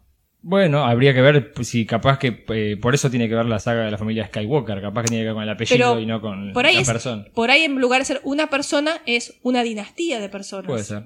En lugar de ser una persona. En vez de ser. Vader. Es un tema Luke- que va a volver en el cuando hablemos de episodio 3. Totalmente. Sí, Sí, sí. sí. Bueno, Por sigamos, favor. porque si no. Sigamos, porque a quedar sin batería los que escuchan el podcast. Eh, la carrera de Pods. ¿sí? Bien, chicos, Por favor. esto, esto, déjenme volver un minutito. Por, Por favor. Yo vi la carrera de Potts y yo me remonté a lo que en inglés se llama los Wacky Racers. eh, Sí, las carreras los, los autos los locos. autos locos, sí. Sebulba es Pierno doy una. Sí, ni es hablar, patán, ni en hablar. realidad. Es Qué patán. buen personaje se Está vuelva. bueno, sí. Otro buen personaje digital. Es patán. Sí. Tiene hasta la estética Le- le- patanesca. le falta la boquilla. Sí, aparte se ríe como patán. Sí, ni hablar. Es Buenísimo, patán. es buenísimo. la carrera de los autos locos. Sí. Aparte, personajes cuando muy los presentan, variopintos. los Sí. presentan son los autos Eh, locos. Ben Cuadinaro, Sodi era- eh, de Mahonic, era el, el- el- ese de tres hojas del Riz. Sí. De hecho, hay un trío, hay un trío que, que juega como si fueran los tres chiflados. Los droides, sí, Sí. los droides, los pit droids, sí. Sí, sí, sí. Eh, A ver, la carrera de, eh, de vainas sería la traducción al español. Sí. Carrera de vainas o pod racers cumple varias funciones. Desde adentro es, tengo que conseguir la plata para pagarle a Guato que hago y poner al pibe ahí que maneje dos motores y que se mate, y todo le importa. Paréntesis. Sí. Como ese Robbie. Sí. Paréntesis. Tiene una moral tan baja. No, es, es un irresponsable Es un absoluto. inmoral. Es un tramposo. Sí. Tramposo. Es un inmoral. Apuesta Apostador. todo. Apuesta, Es- mueve es- los dados con la fuerza. Pero totalmente. Es un ludópata. este Al hombre. principio de la película, no sé si este es lo que le dieron, capaz que era un, algún Claro, whiskycito. Aparte, de hecho, Padme es la única que tiene más o menos un sentido común. Sí. Le dice, la reina no está de acuerdo con esto. Claro, la reina confía en mi juicio. Le cuestiona poner todo en manos de, de Anakin. Sí, pero eh, tampoco le cuestiona, che, estamos arriesgando la vida del chico. Le dice, ¿te parece apostar todo ese pibe? O sea, la otra quería apostarle a Sebulba, me pero eh, del otro lado tenías el mundo, tenías Claro. que salvar a Naboo. Claro. Bueno, estamos de acuerdo que es un poquito inmoral. Es medio extraño, sí, es, muy, es de vuelta estiradísimo de los pelos. Eh, desde afuera de la película, es el sueño de Lucas de meter carrera de autos, sí, su gran pasión. completamente. Sí, sí, sí. sí. Eh, desde el punto de vista técnico, es el portfolio de Skywalker Sound. Sí, sí, sí. es, Es una, es una locura sí, como es suena. Es increíble. Eh, que cada pod tenga su, su sonido característico y Y distintivo. te le venía de atrás el sonido en el Sí. cine. Sentías los motores de- de- del pod Sí, de la- Sebulba se La acercaba. mezcla de impresionante. Eh, Sí. eh, eh, cuando Sebulba se le está acercando a Anakin, quien finalmente había logrado obtener la delantera, sentías el ruido del pod de Anakin adelante y el de Sebulba Claro. pam, pam, pam, Claro. pam, acá atrás. Claro. Era Sí, sí, sí. impresionante. Bueno, esto lo que en el arco heroico que está cumpliendo en este caso Anakin sería el primer umbral. Claro, exacto. ¿eh? Es el primer umbral. Claro. Si tomamos el arco heroico de Anakin en las tres películas, porque ya dijimos que en la primera película no hay ninguna evolución del personaje, Sí. si lo tomamos como un gran arco heroico desde la primera a la tercera, esto es el primer umbral. Claro. Él necesita pasar esto para ingresar a la vida de adulto, entre comillas, para cambiar. Tal cual. Para cambiar de estado, de ser un esclavo a ser un individuo libre. Sí. Y para separarse de la madre. Claro. Eso es importante también. También. Esto le permite justamente la separación de la madre, lo que permite entrar a un estado ya de adulto. Bien, una separación importante y necesaria en la vida de cualquier persona. Bien. Bueno, en definitiva, a mí la carrera de pod me gustó. A mí me encantó, me sigue Es pareciendo la mejor escena de las precuelas. Siempre y cuando le saques al relator. Sí, ni hablar, horrible. me lo banco. Horrible. El relator banco. con dos cabezas eh, ESPN es espantoso. Eh, Sí. Me a Two Head, el villano de De He-Man. He-Man, sí, tal cual. Mucho efecto práctico. Habíamos dicho que buena parte de el- cuando el pod está quieto y en algunas escenas está filmado de un, un pod hecho en tamaño real, en Claro, madera. Sí, sí. Eh, la tribuna, sí, la tribuna son pers- eh, personitas representadas con hisopos. Sí, Sí, ves somos pintados de con colores. Mucho efecto práctico para la filmación de esa escena. Que está cortada en la versión original. Le falta la segunda vuelta. En la Claro, edición sí, especial, está- eh, que ahora es la que está en Blu-ray o en Netflix, está completa la carrera. A mí lo que me gusta es que aparece Java. Aparece Java con la música que suena de fondo de Java. sí, además. más allá que el personaje siempre me ha disgustado y que el efecto no les queda muy bien porque ha quedado un poquito. Sí, eh, acá les quedó bastante mejor, igual. Sí, sí. pero me, me gusta que traten de unir algunas cositas. Sí. Igual Big Fortuna que está al lado me pareció horrible. Le quedó feo, sí. Muy feo, no tiene Sí. nada que ver Big Fortuna No. de regreso. Sí. Eh, a mí me encanta la carrera de pod, la disfruto muchísimo. Sí, es-. No, sí, es, impecable. Mucha es impecable. acción tiene. Te remite justamente a las películas de, de carreras de autos, ¿no? Sí. Es, está muy bien hecha, muy bien filmada, muy, el sonido, como vos decís, es impresionante. Yo, cuando vos hablabas de, eh, se escuchaba el sonido del pod de Anakin adelante y el de Sebulba atrás, el otro día que fui al cine y estaban promocionando el nuevo el 4D con, con los asientos que se Sí, mueven y qué sé yo. sí. Es decir, acá ya el sonido te hacía mover el Claro, asiento. sí, claro. Vibraba el asiento con, Claro. con el sonido de los motores, ¿no? Sí. Eh, no hace falta un 4D ni nada, es puro eh, buena ubicación de- de- del sistema de sonido del cine, es impresionante, es Sí. impecable, realmente Muy es bueno. impecable. Sí, sí, sí, tal cual. Bueno, y superada la carrera de pod es que Anakin logra la libertad gracias a la apuesta esta que había hecho eh, eh, Qui-Gon. Y algo interesante es la separación de él con la madre, que sinceramente a mí tiene que ser un momento difícil de la película. A mí me pasó como agua, no me movió un pelo. ¿No? Sí, no, no es muy emocionante. No, no, es muy emotiva. No, debería ser alguna algo emotivo. lágrima. Yo le hubiese agregado alguna lágrima. Alguno de los dos, aunque sea. En un momento él se da vuelta cuando se está yendo y dice, ay mamá, y lo habrá, y pero... Bueno, pero espera, pará. No, no es que está abandonando a la madre, también está abandonando la esclavitud. O sea, la madre eh, debe tener este combate interior entre pierdo al hijo, pero mi hijo se va libre, se va liberto. Sí. ¿Sí? Sí. O sea, prefiero no verlo nunca más a que tenga una vida de esclavitud como tuve yo. Pero que se te piante un lagrimón. Sí, pero sea. nada. Bueno, nada. pero bueno. Sí, cara de Seco, pie, seco. cara de Esta, póker, esta diríamos. las lágrimas valen oro. A ver. Pero de ella y de él, de los dos. Vienen ¿eh? los yaguas Sí, a sí, tomársela. sí. Claro, por favor. Ahora, contame que eh, si Capaz que, está, pará, capaz que quiere llorar y no le sale una lágrima, pobre mujer. Está en medio del desierto. Shmi es una esclava. Claro. ¿Qué función cumple como esclava? ¿Esclava de guato? Es esclava de guato, ¿Y ¿sí? qué hace? Le limpia la casa. Bueno, no sé, ¿qué preguntan? Limpia, cocina. Por favor, te lo pido. ¿Vos decís? Va, Sí, sí. va más allá de estas especulaciones que uno hace locas. A mí no me llegó Ya, la Te separación. viene el spin-off de, de- ¿Te imaginas? Una, una soap opera. Guato y. No, es- eh, me pareció también un poco apresurado como Qui-Gon le dice, bueno, ¿sabes qué? Ahora sos libre. Eh, yo, sabiendo que iba a haber una separación, de si hubiese, Sí. si hubiese Sí. eh, sido el Jedi, mirá, eh, existe la posibilidad de que lo libere a tu hijo y podría llevármelo con un poco más de anticipación. Claro. Quedó todo como muy repentino, tirado de los pelos y sin sentimiento. Muy Esa- esa apresurado. es Bueno, la hay, impresión hay que, a que, mí hay me que da. ver cómo era ese corte original y qué partes achó Lucas. Claro. Y tal vez por eso quedó medio Puede de Tiene que ver también con la capacidad actoral. También puede ser. Mm, De nuevo, yo no le echo tanto la culpa a los actores, sino Bueno, la a dirección. la dirección. También, pero Para lo que se mí- ve es la capacidad actoral, no la dirección de la- del director. Para mí es la aridez de Tatooine y ella quiso llorar y no le salió una lágrima. Arena te sale de los ojos en Tatooine. Bien, y es el momento de la revelación de Darth Maul. Acá se renota que hubo un corte porque de repente aparecen corriendo hacia la nave y decís, ¿por qué corren? Yo ¿Qué dije pasa? lo mismo cuando la vi. Y el pibe le dice, dije, Master, No, hay- no, no llego, estoy cansado. Hay, hay una escena borrada. No, hay, hay Ah. algo previo Hay- donde no, están hay- caminando y aparece Darmol y dice corramos. No, No, no, no, no, hay nada, soñaste, aparecen. No me corriendo. acuerdo. tu Perdón, cerebro hay quiso una- componer ahí Quiso algo. componer, sí. Hay una escena borrada en la que ellos están caminando, yéndose de la casa de Anakin, y que aparece una de las sondas de Darth Maul. Ok. Y eh, Qui-Gon se da cuenta, Y se sí. da vuelta, la destruye con el La- lightsaber, Ah, es verdad. y ahí empiezan a correr. Tienes razón. Porque no se dan cuenta de que los están persiguiendo. Es verdad. Bueno, queda muy, este, no tiene mucho Queda sentido. raro, ¿no? Sí, Rara, tendría que falta algo. escena. Hay una escena de transición importante ahí. Claro. Bien, bueno, Maul llega ahí, empieza a los sablazos con Qui-Gon. Es la primera vez que vemos combatiendo. este- Lo habíamos visto en un holograma, pero y lo habíamos visto cuando llega ahí a Tatooine, pero lo vemos ahora en acción y vemos la eh, diferencia que hay con los combates de la trilogía original. Claro. El nivel y eso es una cosa que Lucas había pedido. Quiero que esto muestre la dinámica de un combate de los Jedi cuando eran muchos, sí, cuando eran habilidosos y es todo muy rápido. Sí. Eh, de hecho, se ve uno de los poderes cuando él salta y a la nave. Bueno, después nave hablemos un poquito. Bueno, Después, después hablemos un poco del tema de, lo- de la habilidad Jedi para el combate al final. Sí, Si te perfecto. parece, Sí, porque. sí, obvio. ¿sí?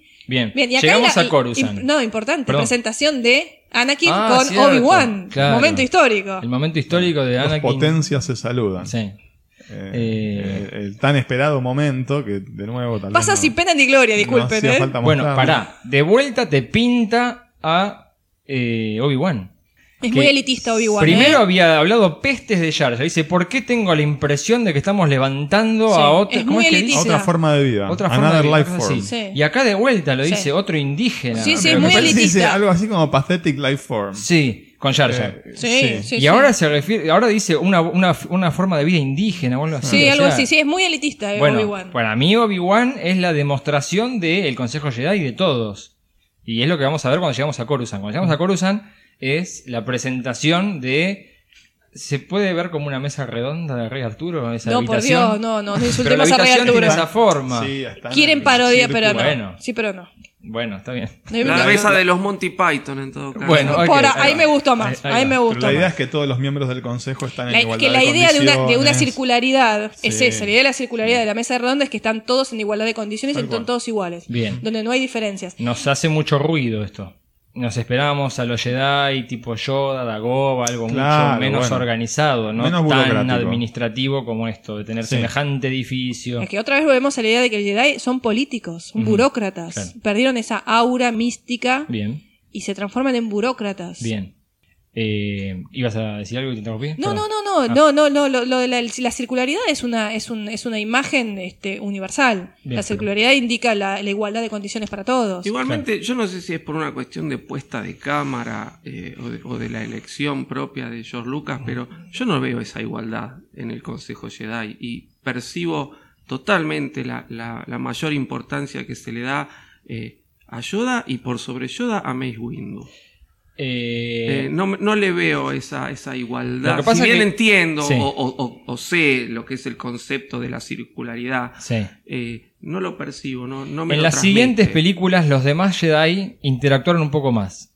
Pero Sí. acá es como que hasta la luz está apagada, está medio decorado y está todo centrado en Yoda, que está un poco por encima, es como gran maestre de la orden, tiene que ver con la edad probablemente. Claro. ¿sí? Y con que es el más habilidoso hasta la llegada de Anakin. Eso iba a decir, tal vez tenga algo que ver con el respeto que tienen los miembros más jóvenes Claro. a la experiencia y a la, a la antigüedad que tengan otros maestros. Y el rol de Mace. Windu yo lo asocio con que Samuel Jackson debe haber puesto algún dinero o algo para tener un poco más de, de importancia en la sé, pantalla. Puede ser, no puede sé. ser, pero no, Pero no se me transmite la idea de igualdad. la, la reunión esta en el Consejo Jedi nos presenta varias cosas.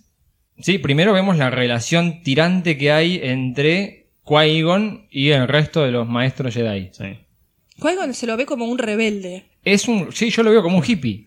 Sí. Para Bueno, mí eh, Flower Power, el tipo está en otra cosa. Obi-Wan le dice que si no fuese tan terco y, Claro. y siguiera sus métodos, podría estar en el consejo. Bueno, otra vez volvemos a la poca moralidad que tiene. Al tema de la, pos- de la postal y todo eso. Como Sí. que son métodos muy reñidos con la. este, Tiene, tiene su moral Sí. hipona, pero no es la ética de los Jedi. Eso No, sí, eso no. seguro. Eh, me encanta la escena en la que termina la reunión, Obi-Wan se empieza a ir y este se queda parado y dicen todo, bueno, es que se viene. Es que de, to- de ellos dos, Obi-Wan es el más obediente. Sí, sí, eh, Obi-Wan está cortado por la tijera de Yoda y de todo Sí, lo demás. sí. sí, sí. Eh, ahora, esto que yo digo de la soberbia de los Jedi me lo es algo que me chocaba mucho antes de empezar a ver las películas de esta manera. La pose en la que está Mace Windu sentado. Yo Ah, lo sí. criticaba a Samuel Jackson y decía, Sí. che, no te puedes sentar de esa No, manera. no, pero está de acuerdo el personaje. ¿eh? Está de acuerdo el personaje, es muy soberbio. Total- Tiene el absolutamente. bracito así apoyado en el Pero respaldo. esas soberbias también se transmiten en el episodio 2 y episodio 3. Sí, ni hablar. O sea, es el Jedi soberbio. Sí. ¿eh? Eh, este, transmite muy bien. Y en eso está bien logrado el personaje. Te puede gustar o no. Sí. Pero está bien logrado. Eh, bueno, claramente nosotros en el cine vimos al Yoda eh, marioneta. Horrible. Claro, manejado por Frank Oz. horrible. Parecía una papa tallada, no sé, pero era muy fea la Sí, cara. sí, era muy fea. Ahora, la versión en Blu-ray o la versión en Netflix es la digital, que está emparentado más con lo que vemos después en episodio 2 y en episodio 3. Muchísimo mejor. Mucho pelo tenía la marioneta. De hecho, para, para la gente que solo ha visto la versión digital, en YouTube hay un video comparativo con No las sé, si, mismas no sé si escenas. vale la pena que lo vean. pobre No, gente. si sienten alguna curiosidad, porque por ahí algunos dicen, eh, miren cómo critican, qué sé yo. Este, si sienten alguna curiosidad, lo es muy fácil encontrarlo Claro. y ahí se ven las claras diferencias. ¿no? ¿No, les, no les parece que Yoda envejece mucho en poco tiempo? Y bueno, pero no Y es para menos. clon te dejan claro, así. Claro, no es para Todos menos. los sinsabores Sí. que ha sufrido. Y sí. Eh, bueno, ahí vemos entonces al consejo, vemos la relación. Esta, esta se presenta por primera vez que eh, solo trabajan de a pares, o sea que un maestro tiene un aprendiz. ¿Sí? Se presenta el concepto de los trials o las pruebas de los Jedi, que dice que Obi-Wan ya está listo como para pasar de Padawan a caballero y que entonces él podría llegar a hacerse cargo Sí, de de, Anakin. de hecho, claro, de hecho se dice, dice que, que Obi- eh, Qui-Gon quiere tomar a Anakin de, de aprendiz y Claro. dice, no, vos ya tenés un ya aprendiz. tenés alguno, claro. Ya está, no, bueno, Obi-Wan ya puede... O sea, ahí entendemos que solamente puede haber un aprendiz Sí. para cada uno de los eh, Jedi. Y Bueno. ahí es donde él presenta esta cosa de la eh, profecía. Sí. Sí, no, no, iba a decir que se condice un poco también con la postura de los Sith, un maestro y un aprendiz, nada más que con la intención de ocultarse de los Jedi, que son numerosos, solamente hay un maestro y un aprendiz. ¿En ¿no? los Sith? En los Sith, que después por ahí Mm, no, están así. ahora cuando lo veamos, Pero- sí, más adelante Sí, después te- no están así, sí. pero yo lo había, estamos hablando habías entendido de esa manera, yo lo había entendido de Seamos esa poco que manera. no se note. Sí, Claro. sí, sí. Este, después vemos que bueno, hay, hay más Sith de los que nos hubiera gustado ver eh, a lo largo de, la, Ahora, de las esto, precuelas. esto de un maestro y un aprendiz se va al diablo con la nueva trilogía ahora. Porque ¿cuántos aprendices tiene Luke en No, la bueno, academia? pero eso es una cuestión de No. necesidad. No, también. claro, sí. Si vos tenés que eh, recrear o, o hacer resurgir la Orden Jedi y si vas de a uno vas a tardar mucho tiempo, ¿no? Entonces este, necesitas tener Y eh, una nueva visión de lo que es una academia Jedi o una escuela, no podamos hablar Y de claramente el método no funciona. Tendría que haber tomado a uno solo y dedicarle toda la atención del mundo. Y capaz es ¿Sí? eso lo que se recrimina. Y puede ser. Bien, eh, se habla de los Sith también acá, cuando cuenta esto de que un guerrero Sith nos atacó, dice, pero si creíamos que estaban desaparecidos, que hacía mucho tiempo que estaban ocultos. Eh, Así que bueno, empiezan a armar un poco más de todo el folclore, la parte de atrás Sí. de la historia que todavía no habíamos visto casi nada. Eh, bueno, y también en Coruscant se produce toda la otra parte política. Sí. Vemos al senador Palpatine. Qué parte aburrida, chicos. Y toda la parte de política es bastante bodrio en toda la precuela. Sí. Sí. Sí, sí, sí. Toda la bastante parte mal del llevada. Senado, aburrido, innecesario por, Por, momentos. por eso destacamos y aplaudimos tanto a Bloodline de Claudia Gray, porque Sí. es mucho política Sí. y está Pero buenísimo. Bien llevado. Bien claro. llevado. Pero acá en las películas falla y bastante. Todo ese discurso del bloqueo. Innecesario todo. Eh, bueno, vemos el rol que cumplen los senadores. Vemos al canciller Valorum. Finis Valorum, que estaba por su segundo mandato. Bien. Cuando- Vemos a los que fue... ET. Es Sí, cierto. estaban los ET en el Senado. E- Eso es algo que poco serio. Eso es imperdonable. Es poco Eh, ¿Les serio. parece? Eh, me parece imperdonable. Sí, hacer un cross A ver, universe. eh, la raza se llaman los Asogian. O Asogian. Asogian me suena medio armenio, pero Asogian calculo que se, que se pronunciara. Sí. Eh, ¿Por qué me parece impresentable? Porque como Spielberg había puesto a Yoda en E ET. Y a los muñequitos. No, pero sí, los muñequitos aparecen, pero ¿te acuerdas que hay una parte cuando salen en Halloween? sí, sí, Pero y ET sale vestido de... fra- No, Es es un disfraz. No Bueno, Yoda. pero como aparece la imagen de Yoda, Lucas le dice, te voy a devolver el obsequio y en una película de Star Wars voy a poner ET. No, Pero el así. tema es que va y te lo, pone, te lo pone adelante de la cara. Es demasiado obvio. Y entonces, Es grosero. sí, Es grosero. si está ET en esa galaxia y ET llega después a la Tierra, Sí. Entonces, es ¿qué incongruente. No, bueno, incongruente. yo, yo, eh, ahí sí. No, no, no, no Me, va, no me- va, me no va. hago, oh, sin conocerlo ni haber eh, charlado nunca por ningún medio con él, me uno a Pablo Hidalgo y a no buscarle el pelo al huevo, Bueno, no a la bien, minucia. es un homenaje que le hace a una película. Estamos llenos. ponelo de fondo, no me lo pongas adelante Está, que se ve. está medio de fondo, está Bueno, medio de fondo. no sé. este, es un homenaje que se hace, que es muy común en, en muchísimas películas, sobre todo en la ciencia ficción, de este, tener homenajes a, a otras películas o otros clásicos. Eh, no, no, yo eso a mí me bien. pareció bien. Un chiste interno. Es decir, Pasa. me, me resultó más forzado tratar de buscar al halcón milenario que aparece del tamaño de la cabeza de Sí. un alfiler en el espaciopuerto de Coruscant Sí. que eh, el ET. Bien. está ahí. Bueno, perdonado. A mí me pareció poco serio, pero bueno. Sí, a mí no me, no me convenció. Bueno, en esta escena en el Senado es donde vemos que la trampa que arma Palpatine funciona, porque le quema la cabeza Claro. a Amidala y le dice, estos problemas no se van a solucionar mientras esté Valorum como canciller.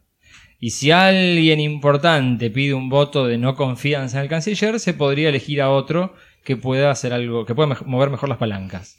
Le sale redondo, Amidala cae en la trampa y Palpatine... eh, no, acá ya solamente lo sacan, todavía no lo... No, lo- acá lo sacan. Acá lo sacan. Sí, pero lo- después aparece Después y lo sí, eligen, claro. sí. Yo lo que no entendí muy bien, Valorum le dice a Midala que tenían que formar una comisión para ver si realmente había una invasión en Naboo. Típico, clásico Bueno. de la política. Ahora, Sí. Valorum envió a Obi-Wan y Qui-Wan a, a Naboo. Pero por afuera, por abajo. Perfecto. Sí. Y no alcanzaba con que ellos le dijeran, che, mirá, sí, hay una invasión. No, porque él, él no podía... ¿Los eh, había mandado por no, abajo? por abajo. Él no puede blanquear que eh, metió... a lo- Los Jedi no están para esto. Los Jedi son agentes de justicia. Bueno, Él los mandó por abajo para ver si ellos podían convencer a los Nimoidian que Sí, terminaran el bloqueo. Pero esto no él no podía claro. blanquear. Eso es un, es un Special Ops. Pero no queda claro que los mandó por, por abajo. No queda claro que los Yo no me acuerdo si en el texto dice... Dispatch, dice. Sí, no, me acuerdo si en el texto dice... Vos pero- decís que los mandó sin que se enterara sin el que se- Senado. no, claro, no se entera nadie. Pero no queda claro eso, que los manda por su propia voluntad, por su propia agenda, los manda por su propia voluntad. ¿En qué momento se dice, bueno, sí, realmente los mandé No, por no mi- sé, no te sé decir, capaz que en la novela lo dice un poco mejor, la novelización Sí, de, sí, de episodio 1. Pero es cierto, ¿para qué vas a armar una comisión que investigue no el bloqueo No estaba blanqueado. cuando vos mandaste... ¿No era suficiente con la palabra de los Jedi? Igual sabía todo el mundo que ellos llegaron con la reina Amidala. O sea, bajaron de la misma nave, los vieron salir. qué Bueno. sé yo. Pero, Está bien, va- eh, eh, a ver. Otro agujero más en el La- bote y se no, nos va no, hundiendo, ¿eh? La, inten- la intención. A ver, Valorum era un buen tipo. No, Va- yo no estoy Valorum, quería, eso. Valorum quería terminar con la Yo corrupción. no lo cuestiono, ¿eh? Entonces dijo, bueno, a ver, como el Senado no se mueve más y tengo un pueblo que está bloqueado, voy a ver si lo puedo resolver. Y fue y se mandó por afuera y mandó tipo Navy Seals a dos Jedi. Sí, sí, sí. Le salió mal, pero él no podía blanquear. Así que va y hace lo típico, armate una comisión. Me suena muy conocido, pasa en todos los gobiernos hoy en Muy día. burocrático. ¿Sí? Eh, y bueno, por eso es que Amidala cae en la trampa de Palpatine y logra que lo saquen a Valorum. Ah. Atrás de Valorum está el asistente de los cancilleres. Más Ameda. Más Ameda que va a que jugar tiene, un una- rol. tiene un rol fundamental y preponderante en lo que es el nuevo canon. Sí. Está muy presente. Bien, todavía ahí se lo veía bastante bien. Después Sí, se va sí, se deteriorando va estropeando con el, lado oscuro. Bueno, eh, y el Consejo Jedi decide tomarle la prueba medio rápida, con un iPad ahí a, a Anakin, pero lo rechazan. No quiero hablar. Bueno, es acelerada la cuestión. Sí. Pero lo que tienen que mostrar es que está bien, le dan una oportunidad y lo rechazan. ¿Por qué lo rechazan? Porque el pibe tiene mucho miedo. Es Es un chico de 6, es un 7 nene de años. ¿Qué 7 quiere que.? Está con gente desconocida por primera vez con la madre. ¿Qué quiere Gente que no.? desconocida. ¿Vos viste los personajes que están ahí adentro? Sí, ¿Y cómo no? miedo. Sí, Claro. no. Eh, No no son muy válidas las razones que dan, ¿eh? No. Plantean esto que habíamos charlado una vez. El miedo lleva a la ira, la ira lleva al odio. ¿sí? Pero ¿por cuál, ¿cuál es el objetivo de rechazar a Anakin? Eh, argumentalmente. Eh, Es muy viejo. No, ¿El- el que dan argumentalmente. ellos? Sí, No, porque. es, es ese que tiene mucho miedo. En la historia dicen eso. pero lo- si finalmente Anakin es entrenado como Padawan de Obi-Wan. Bueno, Pero sí, la se, dan, se dan acontecimientos que llevan a eso, a que no quede otra. Pero a ellos les parece que el pibe eh, tiene mucho miedo, que es muy viejo, todo eso es lo que dicen. La realidad es que ellos le tienen miedo. Parece que sí. La realidad es esa. Y por eso de vuelta digo que estos son los Jedi en su peor estadio. Le tienen miedo a Anakin por la profecía. Finalmente el resultado es que Anakin es entrenado como Jedi. Se terminan dando las cosas porque sí pasa, pero no quieren. Ellos no quieren. Especialmente el que no quiere y nunca quiere es Mace Windu. Es Por cierto. eso es tan tirante la relación entre Mace Windu y Anakin. Es cierto. Hasta el sí, último sí, sí. momento. Eh, bien, nos vamos a Naboo de vuelta. Y ahí se produce la clásica batalla de Star Wars en tres frentes distintos. Sí. Sí, señor. Sí. Sí, señor. Tierra o en los campos de Naboo. Acá vemos a Jar Jar, que es ascendido a General. General Bombard Bombard. General, sí. Eh, en la capital vemos la batalla liderada por Amidala para tomar el palacio y encarcelar a el virrey, a Nut Gunray. La vemos haciendo algo, llevando adelante la acción. Es la primera vez. Sí. Sí. Eh, No es arrastrada por la acción, sino que toma las riendas de su destino. De Mirá. vuelta el baticinturón, usan la pistola gancho esa de Batman para trepar por el balcón. Y, eh, el magiclick, le digo yo. Yo una, una magiclick. Y en el espacio, la batalla que pelean, esta está buenísima porque son Sí, sí, sí. los Naboo Fighters, los cazas de Naboo, en, yo no sabía, se llama el Escuadrón Bravo, al escuadrón Ah, de, mirá. de Naboo. Acá es donde está Anakin liderando la. No, no No, lidera. no lidera. Bueno, de uno casualidad. más. Sí. Tiene el piloto automático, Claro. no sé, Ah. un- una cuestión. Ahora, a mí lo que me llama la atención es el tema del casco. ¿Los cascos no son para adultos en las naves? Bueno, se ajusta. Pero se viste ajusta. las zapatillas Nike Claro, de volver tiene al un coso de- futuro. Bueno, claro. esto es algo como O sea, Se a, a mí lo único que me hizo ruido de esa parte es que el bloqueo quedó una sola nave.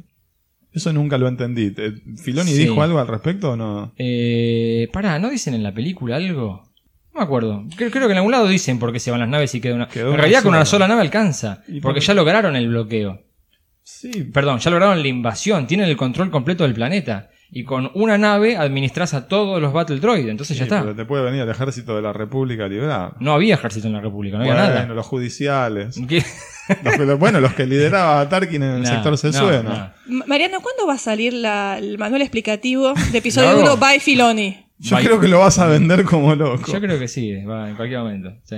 Yo digo, ¿no? Eh, bien, en, en este combate es donde vemos finalmente la gran habilidad como piloto de Anakin. Es una victoria por accidental, completamente. Yo creo que la gran habilidad como piloto de Anakin se ve en Se la carrera. por- sí. Eh, acá no hay. Bueno, pero acá te lo quieren mostrar de vuelta. A ver, No, no, Si porque no te quedó Anakin. claro. Anakin. No, eh, eh, a ver, Anakin es rechazado Sí. de- de- por el consejo. Eh, Qui-Gon le dice: Mira, no te puedo entrenar, pero quédate cerca, Quédate cerca que- pispeando, que a ver si se abre eh, una a ver si algo aprendés de mirar. ¿no? Entonces. Innecesario, este, disculpame, cuando- pero es No, innecesario está que lleve un chico a la guerra. Está Tiene en el siete medio de la años. guerra y le dice: escondete, subite ahí. Subite a la nave. un- la nave que quedó Todo, vacía, todo- ¿no? todo tirado de Que los tiene. Artu atrás. Eh, subite ahí. No, Artu lo, lo levanta Por eso justo. ya estaba Sí. en la nave. Sí. Pero justo lo levanta la, Claro. la nave Ah, de casualidad. bueno. Eh, se sube al- a la cabina y entonces le dice, pero eh, maestro, ¿no? Y le dice, quédate ahí, te dije que te quedes ahí. Y se va. Y la- no sé cómo es, se activa el piloto automático. No, él empieza si- a apretar botones. O él toca botones, no sé, se activa un piloto automático en Sí, algún momento. sí. Y la nave sale solita y va solita, el ya sabe a dónde ir. Porque el piloto automático está seteado para llevar a todas las naves al combate. Bueno, por Te lo eso. explican de esa Pero manera. vas, no es que él ah, sale y despega. No, y- no, pero cuando llega al, no, pero cuando llega al combate, cuando llega al combate se manda unas maniobras fantásticas. Hace unos giros, unos loops, hace de todo. Es, un- es una cosa No de sé, loco. Bueno, a para mí es medio de casualidad. Primero, Sí. primero tirado de los pelos que Qui-Gon lleve al frente de combate a un chico de 7 años. Bueno, pero tiene que llevarlo. o sea, ¿por qué? Porque, tiene si que no, hacer. si no, si no es película, Claro, no es película. Está bien, pero eh, justificámelo un poquito más. No hay manera. No, no, la verdad que no. El, el- el personaje podría haber sido un poquito más interesante. Volvemos a Lizzie que tanto te disgusta, pero bueno, esto Y me- sí, me, no, pero me es que es- brota. lamentablemente Me- tiene que brotar. Me brota. y sí, y fíjate si Anakin hubiese dicho, me dijo me- que me queda acá. Pero como me rechazó el consejo, me voy arriba y a tirotearme con la Federación de Comercio. O sea, que es un poquito más que combativo el salga chico. de él la idea de Claro, irse no a que sea por arriba. accidente. Pero que es sea-. Pero es un Pero niño. le puede, y, pero No, es un niño un muy especial, es el niño. elegido. Bueno, está bien. Si no es héroe por accidente. Yo te entiendo si hubiera sido más grande. Si hubiera Bueno, sido más grande, hubiera sido más sido un fácil. piloto de carga que se encuentra, lo quieren entrenar y no lo dejan. Y se ve metido en el medio y se sube Claro. a la nave de combate porque yo me la banco, te la creo. Bueno, Pero entonces llegamos niño. otra vez al principal problema de episodio 1. Es un chico muy chiquito. Totalmente. Sí, tal cual. Está bien, pero si vas a ser un chico chiquito, hacerlo con un poco más de eh, dinámica, qué sé yo, Porque no sé, dale además, un poquito más de, de, de, de- de- el- de- de voluntad propia. Está bien, pero además, el final de Anakin Sí. es terrible. Porque es un niño. Ah, de sí. 7 sí. años que mata un montón de gente. ¿En qué momento? Pará. Cuando hace explotar Spoiler la, la alert. nave de- Spoiler alert. Bueno, de- sí. No sé cuántos Nimodian hay. Nimodian. Pero no sé sí, cuántos hay. Tres había. Bueno, sí. No importa, no, hay unos cuantos. Supongamos Bueno. que hay unos Pero, cuantos más. Robbie, Pero salva otra vez- muchas vidas. Otra vez está la deshumanización. Ustedes lo, le mismo buscan el que cuando, huevo. lo mismo cuando la estrella de la muerte, chicos. Claro, pero Luke ya es, Es grande. mismo. Luke Claro. es grande, es responsable de sus actos. Pero hay una deshumanización Él del otro. se une a la rebelión. Acá va de ¿Cómo casualidad. se, se puso caliente? Acá va de casualidad. es un niño. Eso sí. Eso sí. Ojo. Sí, sí, Y pará, y va de eso es casualidad y dispara de casualidad. También Sí, empieza a tocar dispara. botón y le Sí, sale sí, pero aparte, eh, tómenla, más o menos, dice. Es cierto, es cierto. Tal Es cual. Porque festeja cuando. Y dice, Sí. bueno, ahora me voy de acá. Porque bueno, ahí es sí demuestra que, que es un jugando. piloto. Y... Chicos, una pregunta Es que es juego fundamental. Ender. Ese juego de Ender. El juego de Ender. No, pero en Ender. eh, no nos Le vamos a tocaste meter en la otra llaga, película. tocaste la Uy, llaga. no, Ender el está libro. engañado. No, el libro. Olvídate de importa, la No, es lo también, mismo, está el engañado, Ender está engañado. engañado. Es cierto. Pero es el distinto. juego de Ender. A Ender lo engañan para que sea genocida. Es otra cosa. Bien. de, de hecho, Ender cuando se da cuenta se Bueno, siente mal después spoiler de alert. Sí, eso. sí. Spoiler De alert. hecho, Ender, cuando se da cuenta y se siente Sí, mal, trata intenta de- salvar sí, a la raza que él mismo civilización. ayudó a Exactamente. destruir. Dios. Pero bueno, está otra vez la deshumanización del otro. No te metas con el juego de Ender, por favor.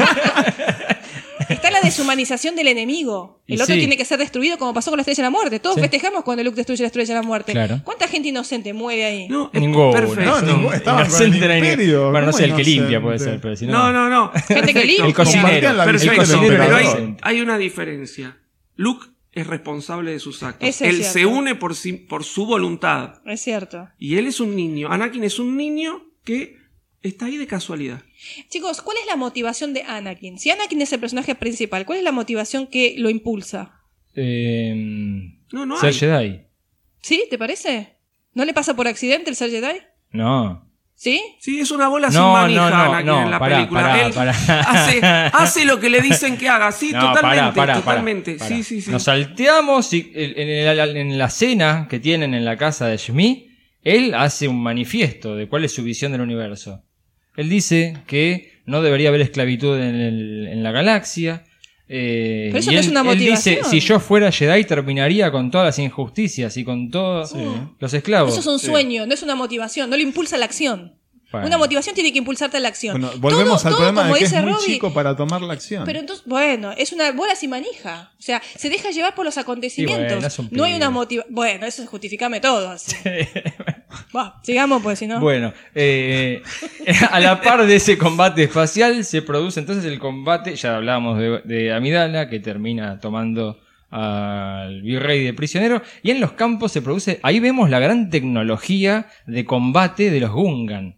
¿Sí? Y tienen muy buena tecnología de Sí, combate. dos gomeras. No, no, no, no. Pará, tienen esos generadores de escudos. Esos están buenos, Ah, tienen bueno, unas sí, catapultas. Eso me gustó, eso tienen- me gustó, eso Tienen un montón de cosas de combate Y interesantes. Sí. Y tienen las gomeras también.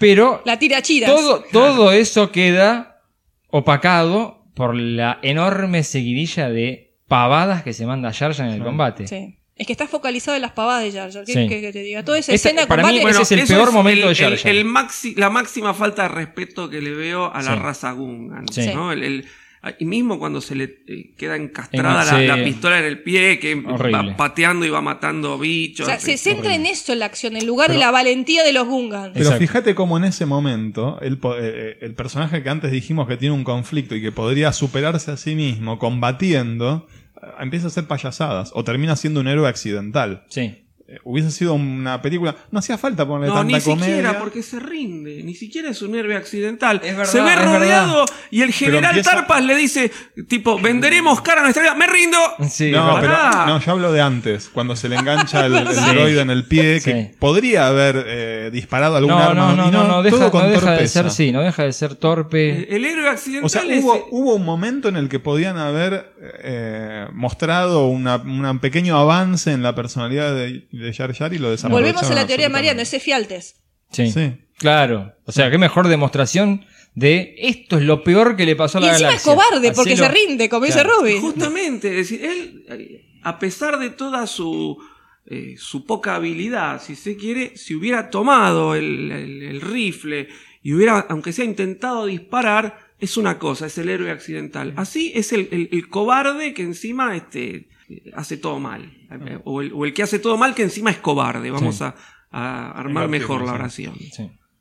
Em, pasamos al otro combate. Ese combate es más épico. Ahora sí, porque hay un cuarto combate. Sí, Creo que es la única película de Star Wars que tiene cuatro es combates a la vez. Creo que sí. Y este es el de los sables de luz, el que estábamos esperando. Y es el más interesante, por lo menos en mi caso, para mí es el más interesante de Sí, todos. obvio, ni hablar. Hay algo que quería resaltar. El tema que vos dijiste, la evolución del combate en Star Wars con los sables láser. Sí. Es cierto que este es muy dinámico. Sin Sí. embargo, me sigue haciendo ruido en los pasos de ballet. A mí no me gusta. Demasiado. Demasiado coreografiado. Bueno, te lo Demasiado explico. coreografiado. Hoy estoy en defensor de ya Lucas. veo. Pero déjame terminar la idea. ¿Por, Por qué favor, te lo por digo? favor. ¿Por qué te lo digo? Porque esto es una cuestión personal mía. Sí. A mí me gusta más. Si vos me pones las tres trilogías, o por lo menos la trilogía esta nueva que, este, que tenemos hasta el episodio secuela, 7, sí. sí. Yo sigo prefiriendo el, el combate de, sable- de sables eh, crudo y, y- y salvaje de episodio 7. Bien, Porque justamente ahí lo veo mucho más real. bien. Si bien no lo ves como el ante- la, la- la- la original, donde son más duros, como que no hay una dinámica, es más lento, a mí no me va la cuestión de bailarín que tiene Darmol, que tienen los Jedi. Bueno. ¿sí? Pero, pero eso es una cuestión estética mía. Me suena a algo armado, coreográfico, más de ballet que de un verdadero combate. Bien. Eh, a ver, en la trilogía original vos ves tres combates. En el primero ves a un viejo, Obi-Wan, contra Otro una viejo, máquina. sí. Y viejo, Sí. pero una máquina. ¿sí? Entonces el combate responde a las edades y a los ritmos propios. en, el, en, la, en el Imperio Contraataca ves el combate de una máquina que está toreando al hijo que recién acaba de empezar a entrenarse. Entonces Luke tiene muy poca habilidad y Vader está jugando con él. ¿Sí? Como un gato con un juguetito o un ratón. No quiere matarlo ni cosas por el estilo. Y en la tercera lo ves a Luke que no quiere combatir con su padre. Se está tratando de defender. Sin embargo, es un combate más salvaje que los anteriores. Porque ahí aparece toda la parte emocional. en Totalmente, pero ¿sí? me parece mucho más dinámico Pero de, de los vuelta, tres. Vader pelea lento por lo que es Vader y Luke no quiere pelear directamente con él. Se está defendiendo hasta el final que ataca con furia. Sí, sí, por eso, pero sigue siendo más dinámico que los anteriores. Que de, de la Guerra de las Galaxias. Sí, y sí, del de las precuelas. De las, de- Ah, perdón, no, no, digo, perdóname, de la, de la trilogía original, quiero decir. Bien. Eh, en el episodio 7 vos ves combate de gente joven con mucha fuerza, con mucha gana de pelear, pero que no están entrenados en la fuerza. Es ¿Sí? Porque. Kylo no terminó el combate, el, entrenamiento. Es mucho más salvaje. Es salvaje, es, es, es Es emoción, más energía gladiador. pura. Yo lo veo más Bien, gladiador. Perfecto. Pero a mí me, me, me, me- parece mucho más eh, natural, ponerle, más de acuerdo. Perfecto. Me encanta que hayas usado la palabra natural, porque Luca justamente lo que le pidió a Nick Gillard, que es el que hizo la coreografía del combate, es haceme algo que parezca un ballet, una danza combatiendo, porque estas personas están tremendamente entrenadas, tanto en el lado oscuro como en el lado de la luz. Entonces, son tan habilidosos peleando que por la fuerza ya saben cuál va a ser el próximo golpe del enemigo. Entonces, la, la manera en la que se mueven tan rápido es porque no están bloqueando un golpe, sino que ya saben cuál es el siguiente. No, para mí es una decisión estética igual. Es estética, Sí, es bien, estética. Es lo- pero- es lo pero que te- fundamentada en que son tan hábiles que la pueden cancherear mientras pelean. es que eh, eh, van a una velocidad mental y de combate mucho más rápida. Entonces, por eso, visto de afuera, parece una coreografía. Esa es la idea de él. Coincido, me causó a mí lo mismo. Pero bueno, así es como él lo justifica. A mí particularmente me encantó, eh, muy aficionado, ya digo, a las películas orientales que tienen ese combate artístico o ese ballet. Sobre Sí. todo los chinos, eh, los artistas chinos en, en las películas marciales hacen Sí. un baile del combate. Me encantó, me encantó Sí. que se utilice esa estética. Lo tomé como algo natural. Eh, no lo vi forzado. Eh, De hecho, también, después de la carrera de Pods, creo que es, y con algunas cosas que le critico a la, a la escena, me parece que es de lo mejor que tiene episodio 1. Sí. el, el- el duelo, eh, además lo estábamos eh, 16 años Claro, esperando sí, verlo, sí, ¿no? el combate de los Jedi con Había los mucho, mucho hype ahí. Eh, lo estaba esperando y, y- y me gustó. A mí me gustó Sí. mucho, sí, sí. Sí, sí, que creo que todo el mundo le gustó. Pero coincido con esto de Florencia, que decís cuando venís de ver la trilogía original, eh, te hace es un poco de ruido. Es chocante. Pero otra vez es una decisión estética. Sí. Punto. Si bien está justificado y Universe por lo que decís vos. Este, sigue siendo decisión estética. Bien, de fondo suena el tema más importante de la película, Duelos de Fates. Claro, esa Sí. escena, esa coreografía y esa música, yo creo que no- es, La lo rompe. mejor de la película. La verdad que sí. Es lo mejor. Es. Duelos de Fates eh, es un tema eh, único en el universo de Star Wars porque es un tema coral. Sí, igual Coral teníamos la- el tema del emperador. Bien, me encanta. Yo que me encanta como te llevo, me das el pie y te la devuelvo y se hace compartido de tenis acá. Eh, en el tema del emperador habíamos marcado que se sentían voces de fondo y eran voces de hombre. Sí.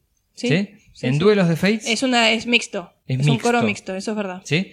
Y en Otogunga Ajá. y parte cuando vemos a Amidala, se escuchan también voces, pero femeninas.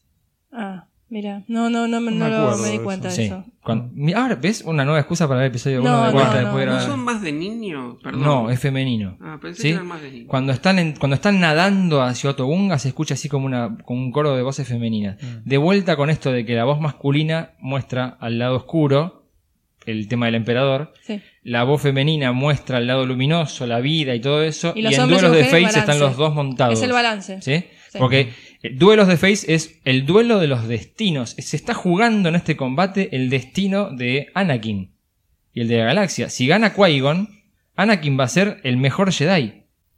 Si pierde Qui-Gon, Anakin va a ser Vader. No sabemos.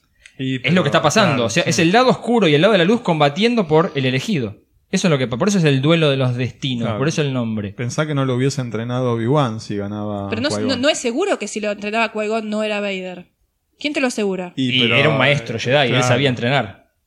Eh, no te lo asegura nadie, caemos de vuelta en el IC. Exacto. Sí, pero tengo al, al mejor tipo para hacerse cargo de Anakin. Y es el único que quiere hacerlo, además. Si eh, Qui-Gon hubiese vencido a Maul, la historia era completamente distinta. Claro. ¿sí? Y quizá eh, Anakin alcanzaba el potencial. No te olvides de que Obi-Wan lo entrena a Anakin porque, simplemente porque se lo pide Qui-Gon. Sí, no eso porque es él cierto. quisiera Está entrenar. bien, Claro, estamos de eh, o acuerdo, sea, pasa pero de Padawan a No maestro. significa, claro. pero capaz su destino, otra vez entramos que es Sí. el destino, Bueno, ¿viste? pero- Capaz su destino era ser Vader, era la profecía de... Sí, bueno, ni hablar. No sé, es muy Yo creo complicado que. eso. Yo, Y yo tal lo vez el dije. destino también marcara que muriera Qui-Gon. También. Y Yo bueno. lo dije, lo dije antes, es decir, para mí Anakin es, es creado por el lado oscuro y es, es tiene que caer, definitivamente tiene que caer. No todo es tan luminoso en ese Es que yo creo que ese ese chico no, no es luminoso. ¿Eh? Tiene una cuestión oscura muy fuerte. Y que de hecho por eso el Consejo Jedi lo ve. Bien. Bien, eh, hablemos un poquito de la, del tema. Ah, dale. Sí, porque De- ese coro canta algo, dice algo. Sí, pero dice en sánscrito. Sí, no se entiende un cuerno.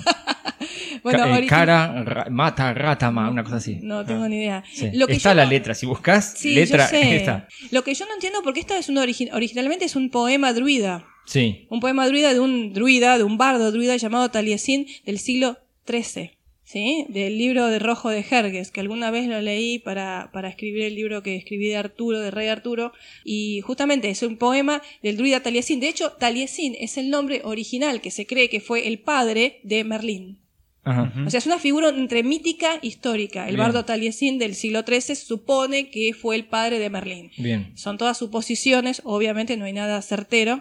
Lo cierto es que este bardo Taliesin del siglo XIII escribe un poema que se llama El duelo de eh, dos árboles. Bien. ¿sí? Eh, se, se dice que había un, un- un bardo o un druida que era Widon, que era justamente el bardo britano, que son todos nombres de origen galés, que tiene que luchar, lo que hace es dar vida a un bosque para luchar contra las fuerzas oscuras del inframundo. Ok.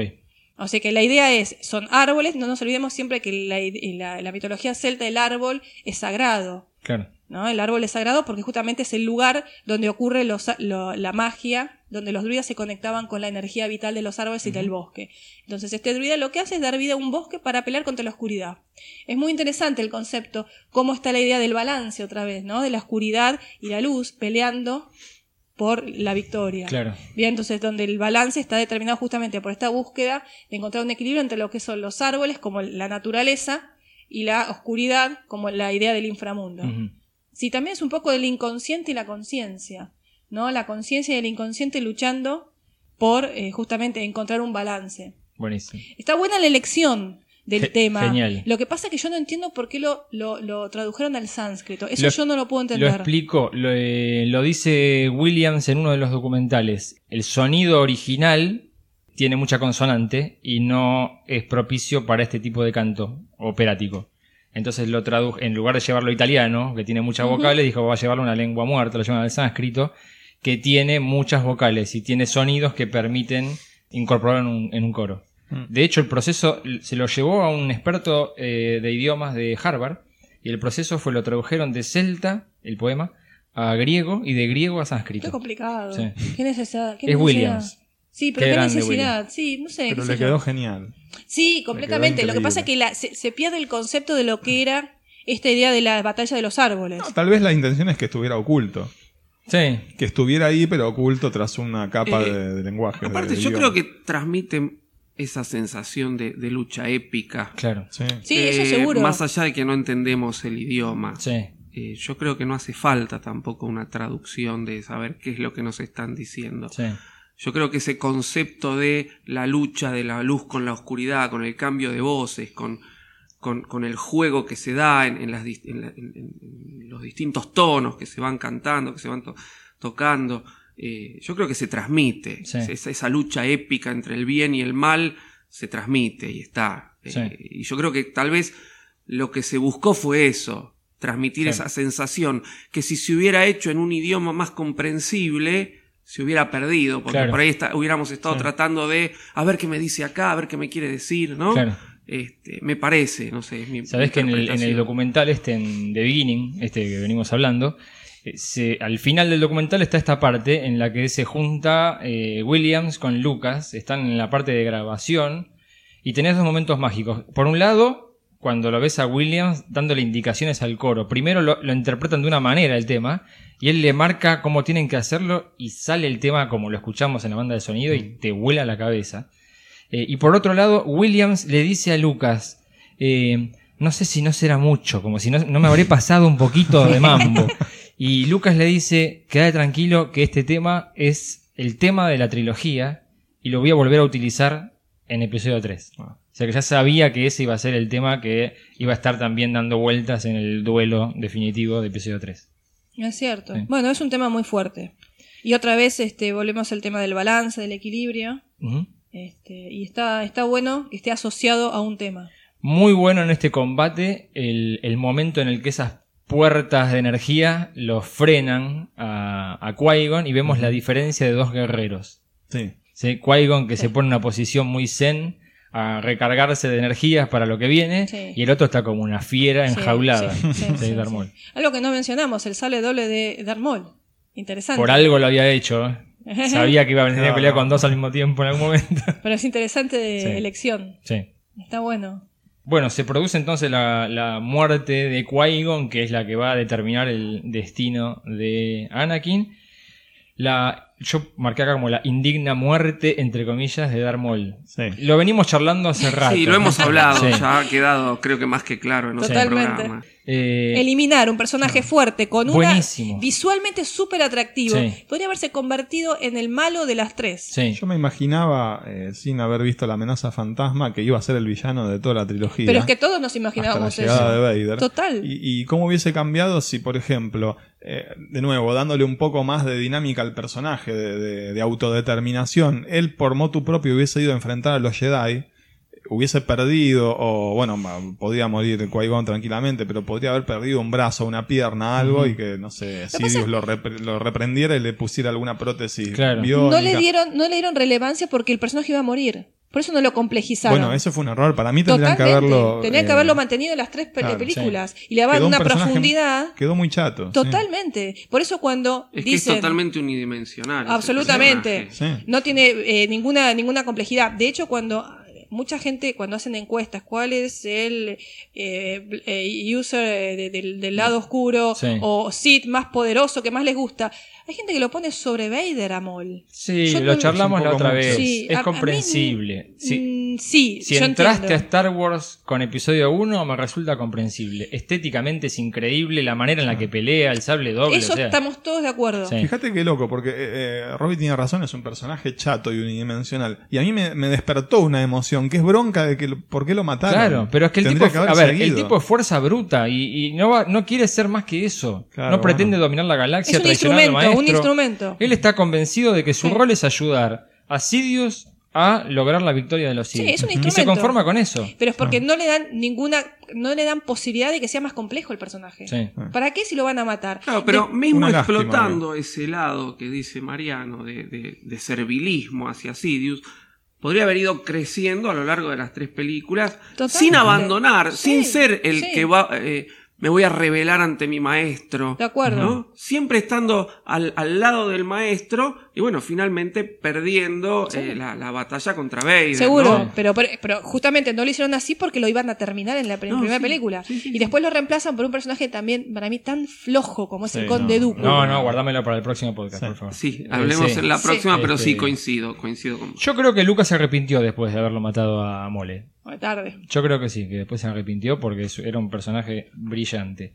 Eh, em, Así es como Filoni después lo trae de vuelta en Clone Claro, Wars. claro. Bueno, a pedido de Lucas, ¿eh? Sí. Es Lucas el que le ¿En dice. serio? No Sí. sabía esa. En una reunión se juntan y Lucas le dice a Filoni, eh, no te asustes, sentate, pero voy a traer de vuelta... Bueno, pero ya Mole". había vuelto Mole en los cómics. En los cómics, sí, este, sí, bueno. Es decir, eh, hubo un montón de cosas que se hicieron a pedido del público y Claro. que después se reflotaron en la serie. Bien, eh, Obi-Wan Kenobi es convertido automáticamente en Caballero Jedi. Ascenso directo. Y bueno, eh, le pasa algo similar a lo que le pasa a Sokka en Clone Wars. O sea, acabas de vencer, sos el primer Jedi en muchos que se enfrenta con un guerrero Sith y lo vence.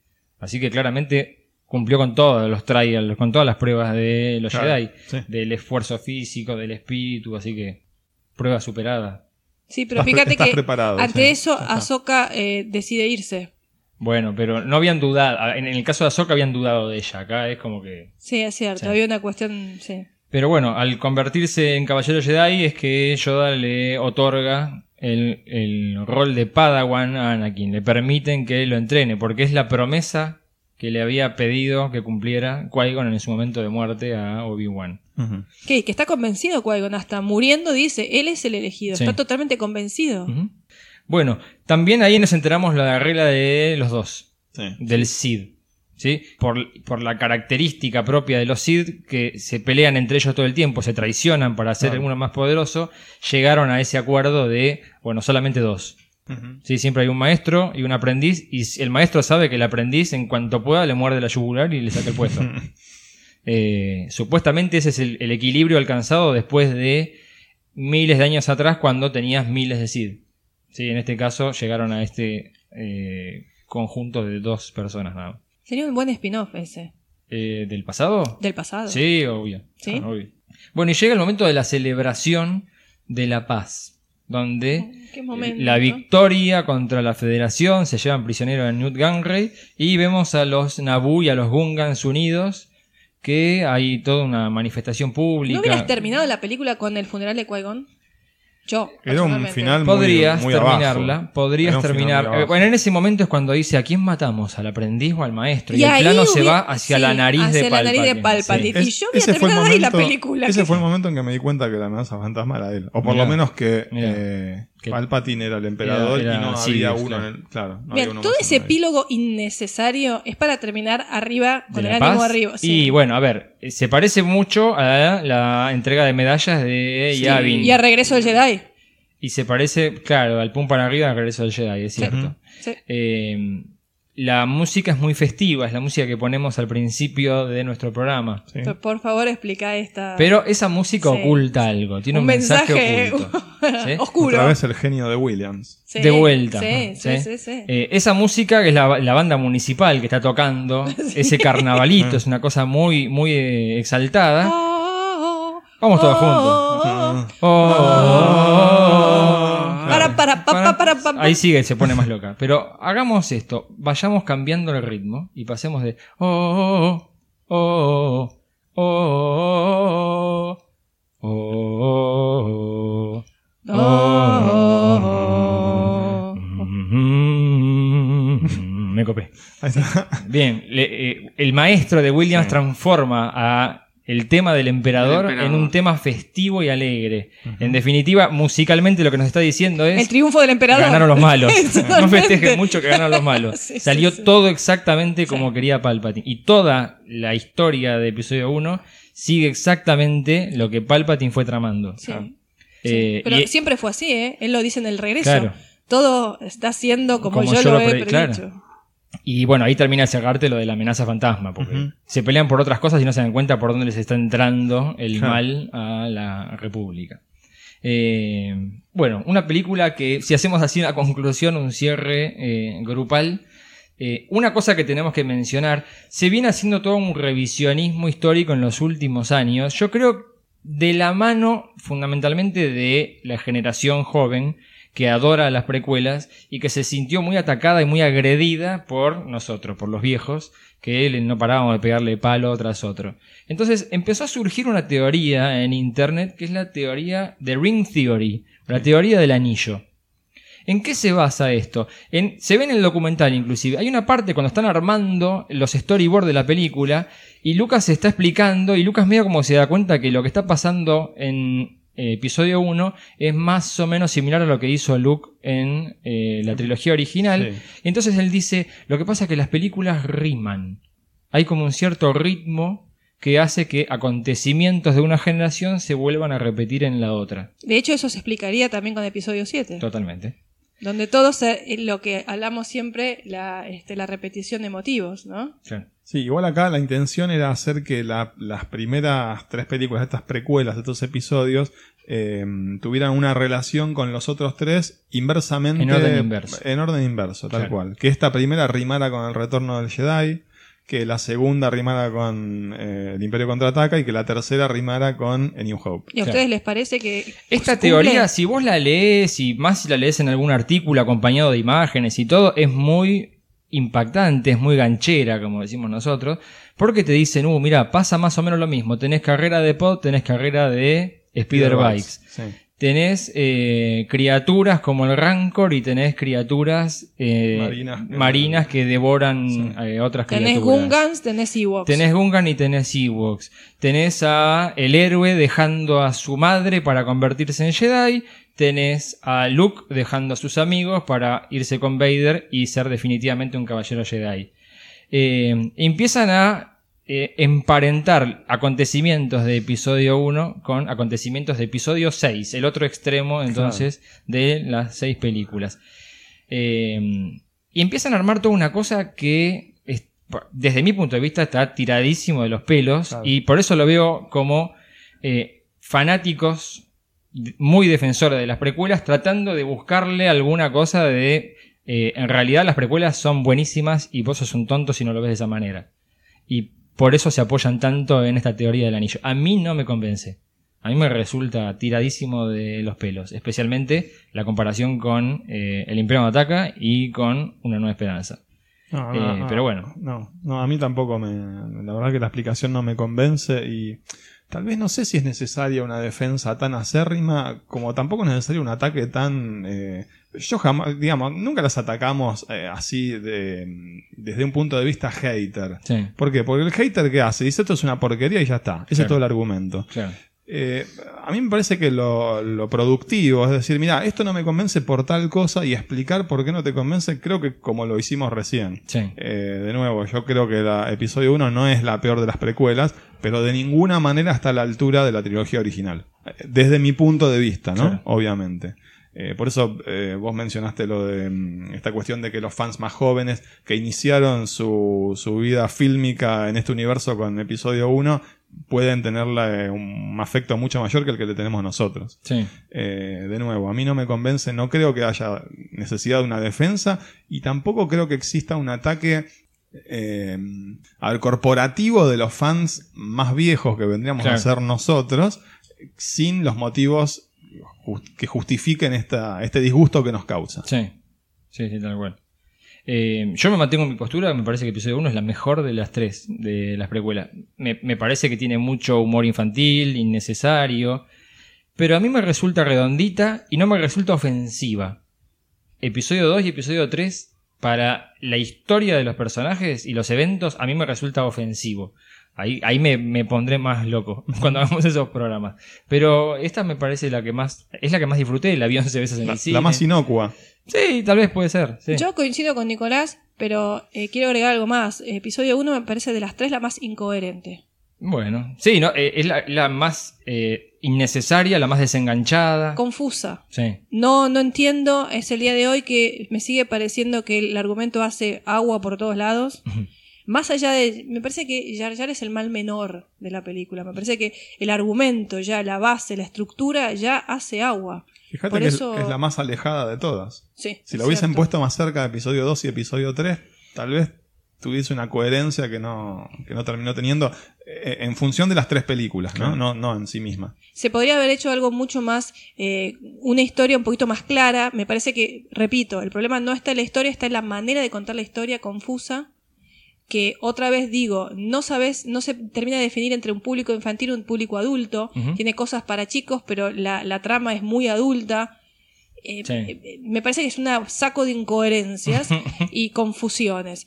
Si bien, como dice Nicolás, no tenemos por qué, este, eh, o- o, em, digamos, ser hater, como dice él, sino mostrar por qué no nos convence. Y creo que esto quedó plenamente justificado en lo que hicimos hoy. Claro. Pero sí me parece de las, no me parece la peor de las tres. Bien. Coincido en eso con Mariano. Bien, bien. Eh, no, sí, bueno, creo que ustedes ya lo han, lo han dicho. Sí me parece que las películas rimen. Eh, sí veo reflejadas cosas de eh, la trilogía original en, en las precuelas. No sé si tan con calzador como comparar la carrera de Pods con la carrera de los Spider-Bike. ¿no? Eh, pero sí veo, eh, por ahí yo lo veo más en generalidades, ¿no? Este, sí, sí veo ese tipo de cosas, pero, pero sí, no creo que estén a la altura, argumentalmente, a la altura de la, de la trilogía clásica. Eh, más allá de eso, reitero, el mérito que tienen es que acercaron nuevas generaciones de fans a lo que es eh, el mundo de Star Wars y creo que eso es lo más rescatable.